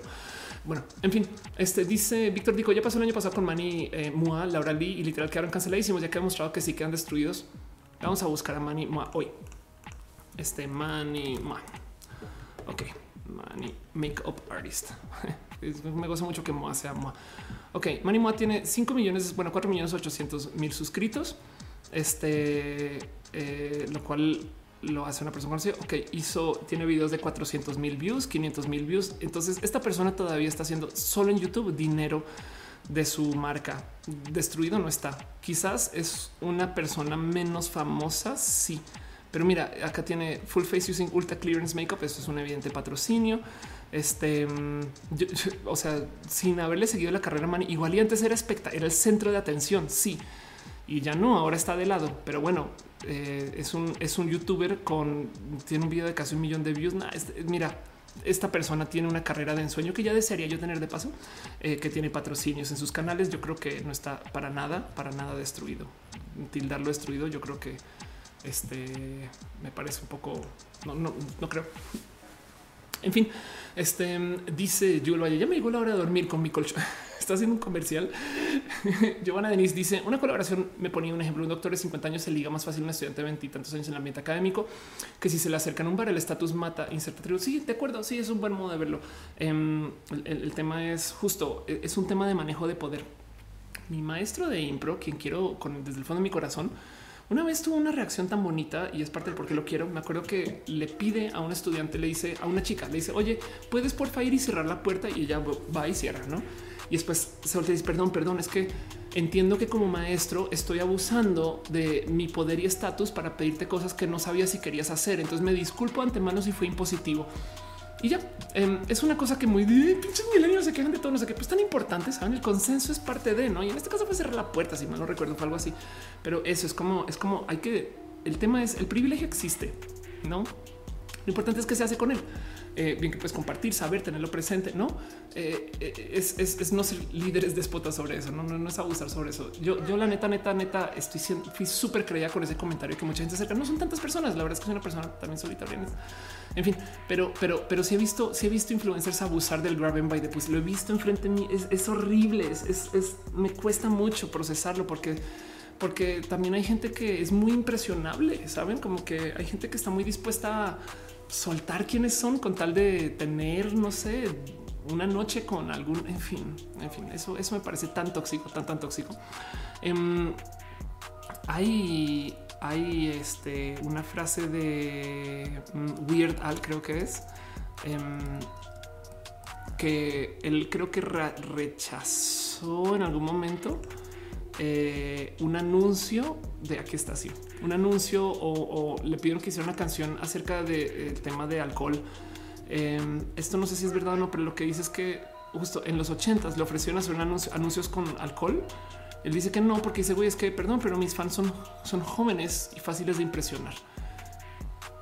Yo soy del fiel creer que una no le debería pedir responsabilidad a ningún influencer o comunicador, de paso este, porque es de cierto modo coartar un poquito el discurso. Pero no obstante, sí creo que quien respete esas responsabilidades deberían tener más audiencia, pero eso es un fiel creer muy inocente, no? Porque la verdad es que la gente quiere las cosas rudas, malas y estas cosas y, consumir lo que no es lo normal, no? Entonces también estamos más dispuestos a consumir contenido de alguien que sea muy desordenado, alguien que sea muy, dirían en Colombia, juicioso, entiéndase, muy aplicadito. Em, entonces, es, raro, es raro de pensar que eso es así, pero así es. Pero el punto es, me cuesta mucho ver a la gente abusar de, saben, de estas ventajas. Y pues sí, como dice, se puede dar en la academia con mucha facilidad. Monosaurio dice en los 90 la hipersexualización de ambos sexos tuvo cierto auge, ¿no crees? Mujeres independientes empezaban a hacer algo común. Sí, también. ¿eh? eh de paso, el por qué las mujeres independientes se lanzaron en los 90 eh, yo creo que está atado al, este, al invento de la pastilla anticonceptiva, pero teorías sin fundamentos. falta la pleca. Andrés Lechuga dice otro tema que luego se eh, pasó con James fue el hecho de que eh, un meet and greet se estuvo comprando 500 dólares eh, y lo compararon con Billie Eilish, que es como el hit del momento que cobraba 200 dólares. Ah, sí, pero bueno, parece chiste. Este Kaeli creo que cobra mil pesos por boleto este, para sus meet and greets y Ricardo Farril cobra 400 pesos para sus shows. Y no, en fin, bueno, algo que sí pasó con James en particular, que fue queja, pero de nuevo es como este, este cuento del Game of Thrones en el mundo de la moda, es que él lo invitaron al Met Gala. Em, y fue, estuvo, estuvo y, comentó de qué chido que en el Met Gala están invitando a influencers y a youtubers y a esta gente, ¿no? Y alguien le dijo, güey, hablas como si fueras una persona de una población marginalizada, ¿sabes? Como que sí, como, como si, como si, muy pobrecitos influencers y youtubers cuando son millonarios, güey. Em, y, la verdad es que sí un poquito, pero también creo que es, como es, que cuando eres al centro de la novela, güey, lo que sea que hagas va a ser novela, no? Y ya es, es como es que les digo, gente, eh, la industria argüendera genera eso. Dante Cano dice Charles cobra en su show 350 dólares en meet and greet de 5 minutos. Creo que por eso fue mucho fervor su calle. Sí, totalmente de acuerdo. Están preguntando por Matú. Aquí está Matú Marco Aldair de León Bonilla. Dice: Mejor amigo me dice que eh, lo que está mal fue el acoso, pero James solo tiene 19 años. Si aprende esto sería maravilloso. Exacto. Yo lo voy a volver a repetir. James no se va a ningún lugar. Su carrera va a seguir. Capaz si no va a ser tan espectacular posible. Este, pero de nuevo es un niño de 19 años que está aprendiendo. Miren, piensen ustedes quién, si ustedes son personas de la diversidad, a qué edad salieron del closet? Arranquen por ahí. Digamos que conozco gente que salió a los 14, los 15, yo a los 28. Pero no sé, si tú saliste del closet a los 17, pues también igual y traes raros pensares de, de quien sigue en el closet. Saben, es, es, como que no quiero decir lo entiendo, pero, pero sí, sí, sí quiero dejar ahí dicho el, el, el esto es un, una noticia que a corto plazo se comunicó muy mal pero que se los prometo a largo plazo, por lo menos a mediano plazo, lo va a fortalecer. Se los súper prometo. Pero bueno, en fin, creo que con eso voy a ir cerrando los temas de hoy. Ya llevo literal otra vez otro show de cuatro horas. y Matú ya se subió a caminar. Escúchelo ronronear. No lo acerco mucho al micro porque luego lo muerde. en fin, los quiero mucho. Gracias por estar acá. Este show es espectacular. Gracias a ustedes. Y em, si tienen más preguntas o más cosas que me quieren platicar, recuerden que siempre, siempre, siempre me pueden buscar este en redes sociales y que podemos platicar también no sé, en cualquier espacio nos podemos ver y en roja, evidentemente, todos los lunes. Si no los leí ahorita, no me odian. Les prometo que yo trato de leer todo lo que pueda em, y, búsquenme después en redes sociales, eh, sobre todo en Twitter en particular. Estoy siempre muy, muy al tanto y si no les he respondido ahí, jálenme las orejas porque es que a veces, sobre todo cuando estoy en vivo estas cosas se apilan un poco los mensajes. No, o sea, si estoy en un concierto, si estoy en un evento, si estoy presentando, si estoy en escenario, ese tipo de cosas siempre se pueden en fin, pero bueno, como sea, no más quiero agradecer a la gente bonita que vino a la gente que llegó desde el mixer. Hoy hubo una cantidad ridiculísima de trolls. Entonces, pues muchas gracias, sobre todo, eh, Caro, por estar tan tanto, pero pues un abrazo especial que hubo mucha gente en mixer, Tremor, al eh, Raymond Blur, Lightning Sakura, Carlos Iván, Aslan 2510, Caro, la mejor moderadora en todas las esquinas. También la gente bonita que este, acompañó en el Twitch. Em, que además hubo suscritos. Entonces, gracias, gracias por ser parte de esto. Pero entonces un abrazo a, a 01, a Ana, analógicamente. Te quiero un chingo, Ana, de paso. A Apolo 12, a Avocado Badado, a Charlie B, a C. Jones, Andrea, Commander Ruta, Dani Troll 3. Dani, te quiero un chingo. Me avisaron justo ahorita. No sé si escuchas que golpearon. Me avisaron que llegó algo. Entonces, seguramente es este, eso que tú enviaste, no? Pero bueno, Ditson Pech, también un abrazo. Doctor Wiggles, Dracon bajo, Evelyn Player One, Gabon Trans, Ghost of Perdition 45, Hasek 12, eh, y Mendoza 96, Jordan, Adelols, eh, Gesser 237, a Juauregui, Lata 34, la Tutix. Un abrazo. Hoy debería estar en Chile Tutix y no pude ir. Me lo corrieron a junio y en potencia puede que no suceda, que es una lástima. Pero un abrazo a a Lurks, a Lico, Signeo, a Monosaurio, a Oscar James, a Oscar James 17, a Policía Rica y Chicane, a Rubén La Selva de Treno Serewin, Así es, Diego Tade 37 y a Yumi Harris y la gente bonita del Twitch. Los quiero mucho. Y también en el YouTube, ya saben que YouTube no siempre muestra todo el mundo. Entonces, si ustedes no aparecen, solo avisen. Pero bueno, un abrazo especial a Andrés Lechuga, Brian Cooper, Cloud, Cristiano Muñoz, Florencia, Dante Cano, Isaac G. Musule, a Juel Valle, Karel Briseño, a Marco Aldeir de la Monilla, Miriam Morales, a Ofelia Pastrana, Saúl Castruita. Ofelia, gracias por hacer el show. A Scarlett Cat, a Sira Strange, a Willonino, Caro, por supuesto, siempre es gran parte de esto. A Metal Blood, Onitzat, Emma Duarte, Elisa, gracias por estar aquí, ser parte de esto también. Alan Ríos, Metal Boot, Sky Blue González, Ángel Morales, este, un abrazo a Lynn Soriano, Ángel Armenta, Luisa de Mont, Jorge Verauna, eh, a Edson Guizar, Selenático, también Brian Cooper, a Clau, solo Clau. este, un abrazo a William Morales, Antecano, Andrés Lechuga, Carelli, nos vemos en tres días de paso. Carelli, Carelli, Lenchijot. Este, un abrazo también a Val Reptiloid, Scalet Cafen Sospa, a Giovanna Denisa Insomna, a Víctor Dico, a Leonel de Loera, a Sofía León, Sol Simón Gregoire, a Pato Joserote em, y a Luisa de Mont, a Marco Aldeir de la Monilla, que dice: Yo acabo de llegar de que perdí todo. A Sofía León, ya te había leído, perdón. Este va a seguir haciendo scroll a ver quién más aparece. Este Saúl Castrita te había leído Insomna, Sol Simón, ok. A Lisbeth, Judith, gracias mil por todo eso financiero. Eh, Luis Hernández, este Ariel Rosas pasó por acá también que dijiste, oye, ¿cuál es tu reacción cuando vas, por ejemplo, un nutricio y te tratan de caballero? O sea, no es interacción larga. Ah, ok, este ah, nada, pues depende. Yo siempre elijo mis batallas. Perdón por leer esa pregunta tarde, Ari, pero hay gente que hay que corregir, hay gente que a la chingada y ya, sí, sí. O sea, depende de cuánta energía tengas. Em, un abrazo a Metal Blood, Scarlet Cat, a Pena Rubra, Giovanna Denis, Adri Paniagua. Gracias, Adri, por estar acá. En general, me encanta mucho que nada. Meme grosero. Meme grosero está siendo grosero. Aldair Alvarado, Alza de Luna. Este y puedo seguir. Si usted no los ha mencionado, avisen Violeta Sánchez también, Obed Galindo, Ángel Morales. en fin, les quiero mucho. Gracias por estar acá. Gracias por. Esto va a sonar muy tonto, pero gracias por comentar lo en mi cabello. Yo estoy, miren, como comienzo a sudar y demás, ya se desinfla todo, pero me, me, me gozo mucho eh, hoy no me peiné y no sabe cómo me iba a tener mi cabello, mi locura, güey. Me gusta andar por la vida este, echándole al Ciro pera loca. Pero bueno, en fin, los quiero mucho. Bárbara Rodríguez dice: manda un abrazo. Abrazo. Un abrazote caluriento y este bien así sudado y esas cosas. En fin, Billo Pineda dice que descanse. También abrazo para ti, Vilo. Vilo, Billo, Vilo, Billo. Ay, qué chido es hacer este show. gente bonita. Les quiero tanto. Pero bueno, en fin. Karen Roldán también me dejó un abrazo y dice ya para Ofelia. Pero bueno, así las cosas. ¿Saben qué?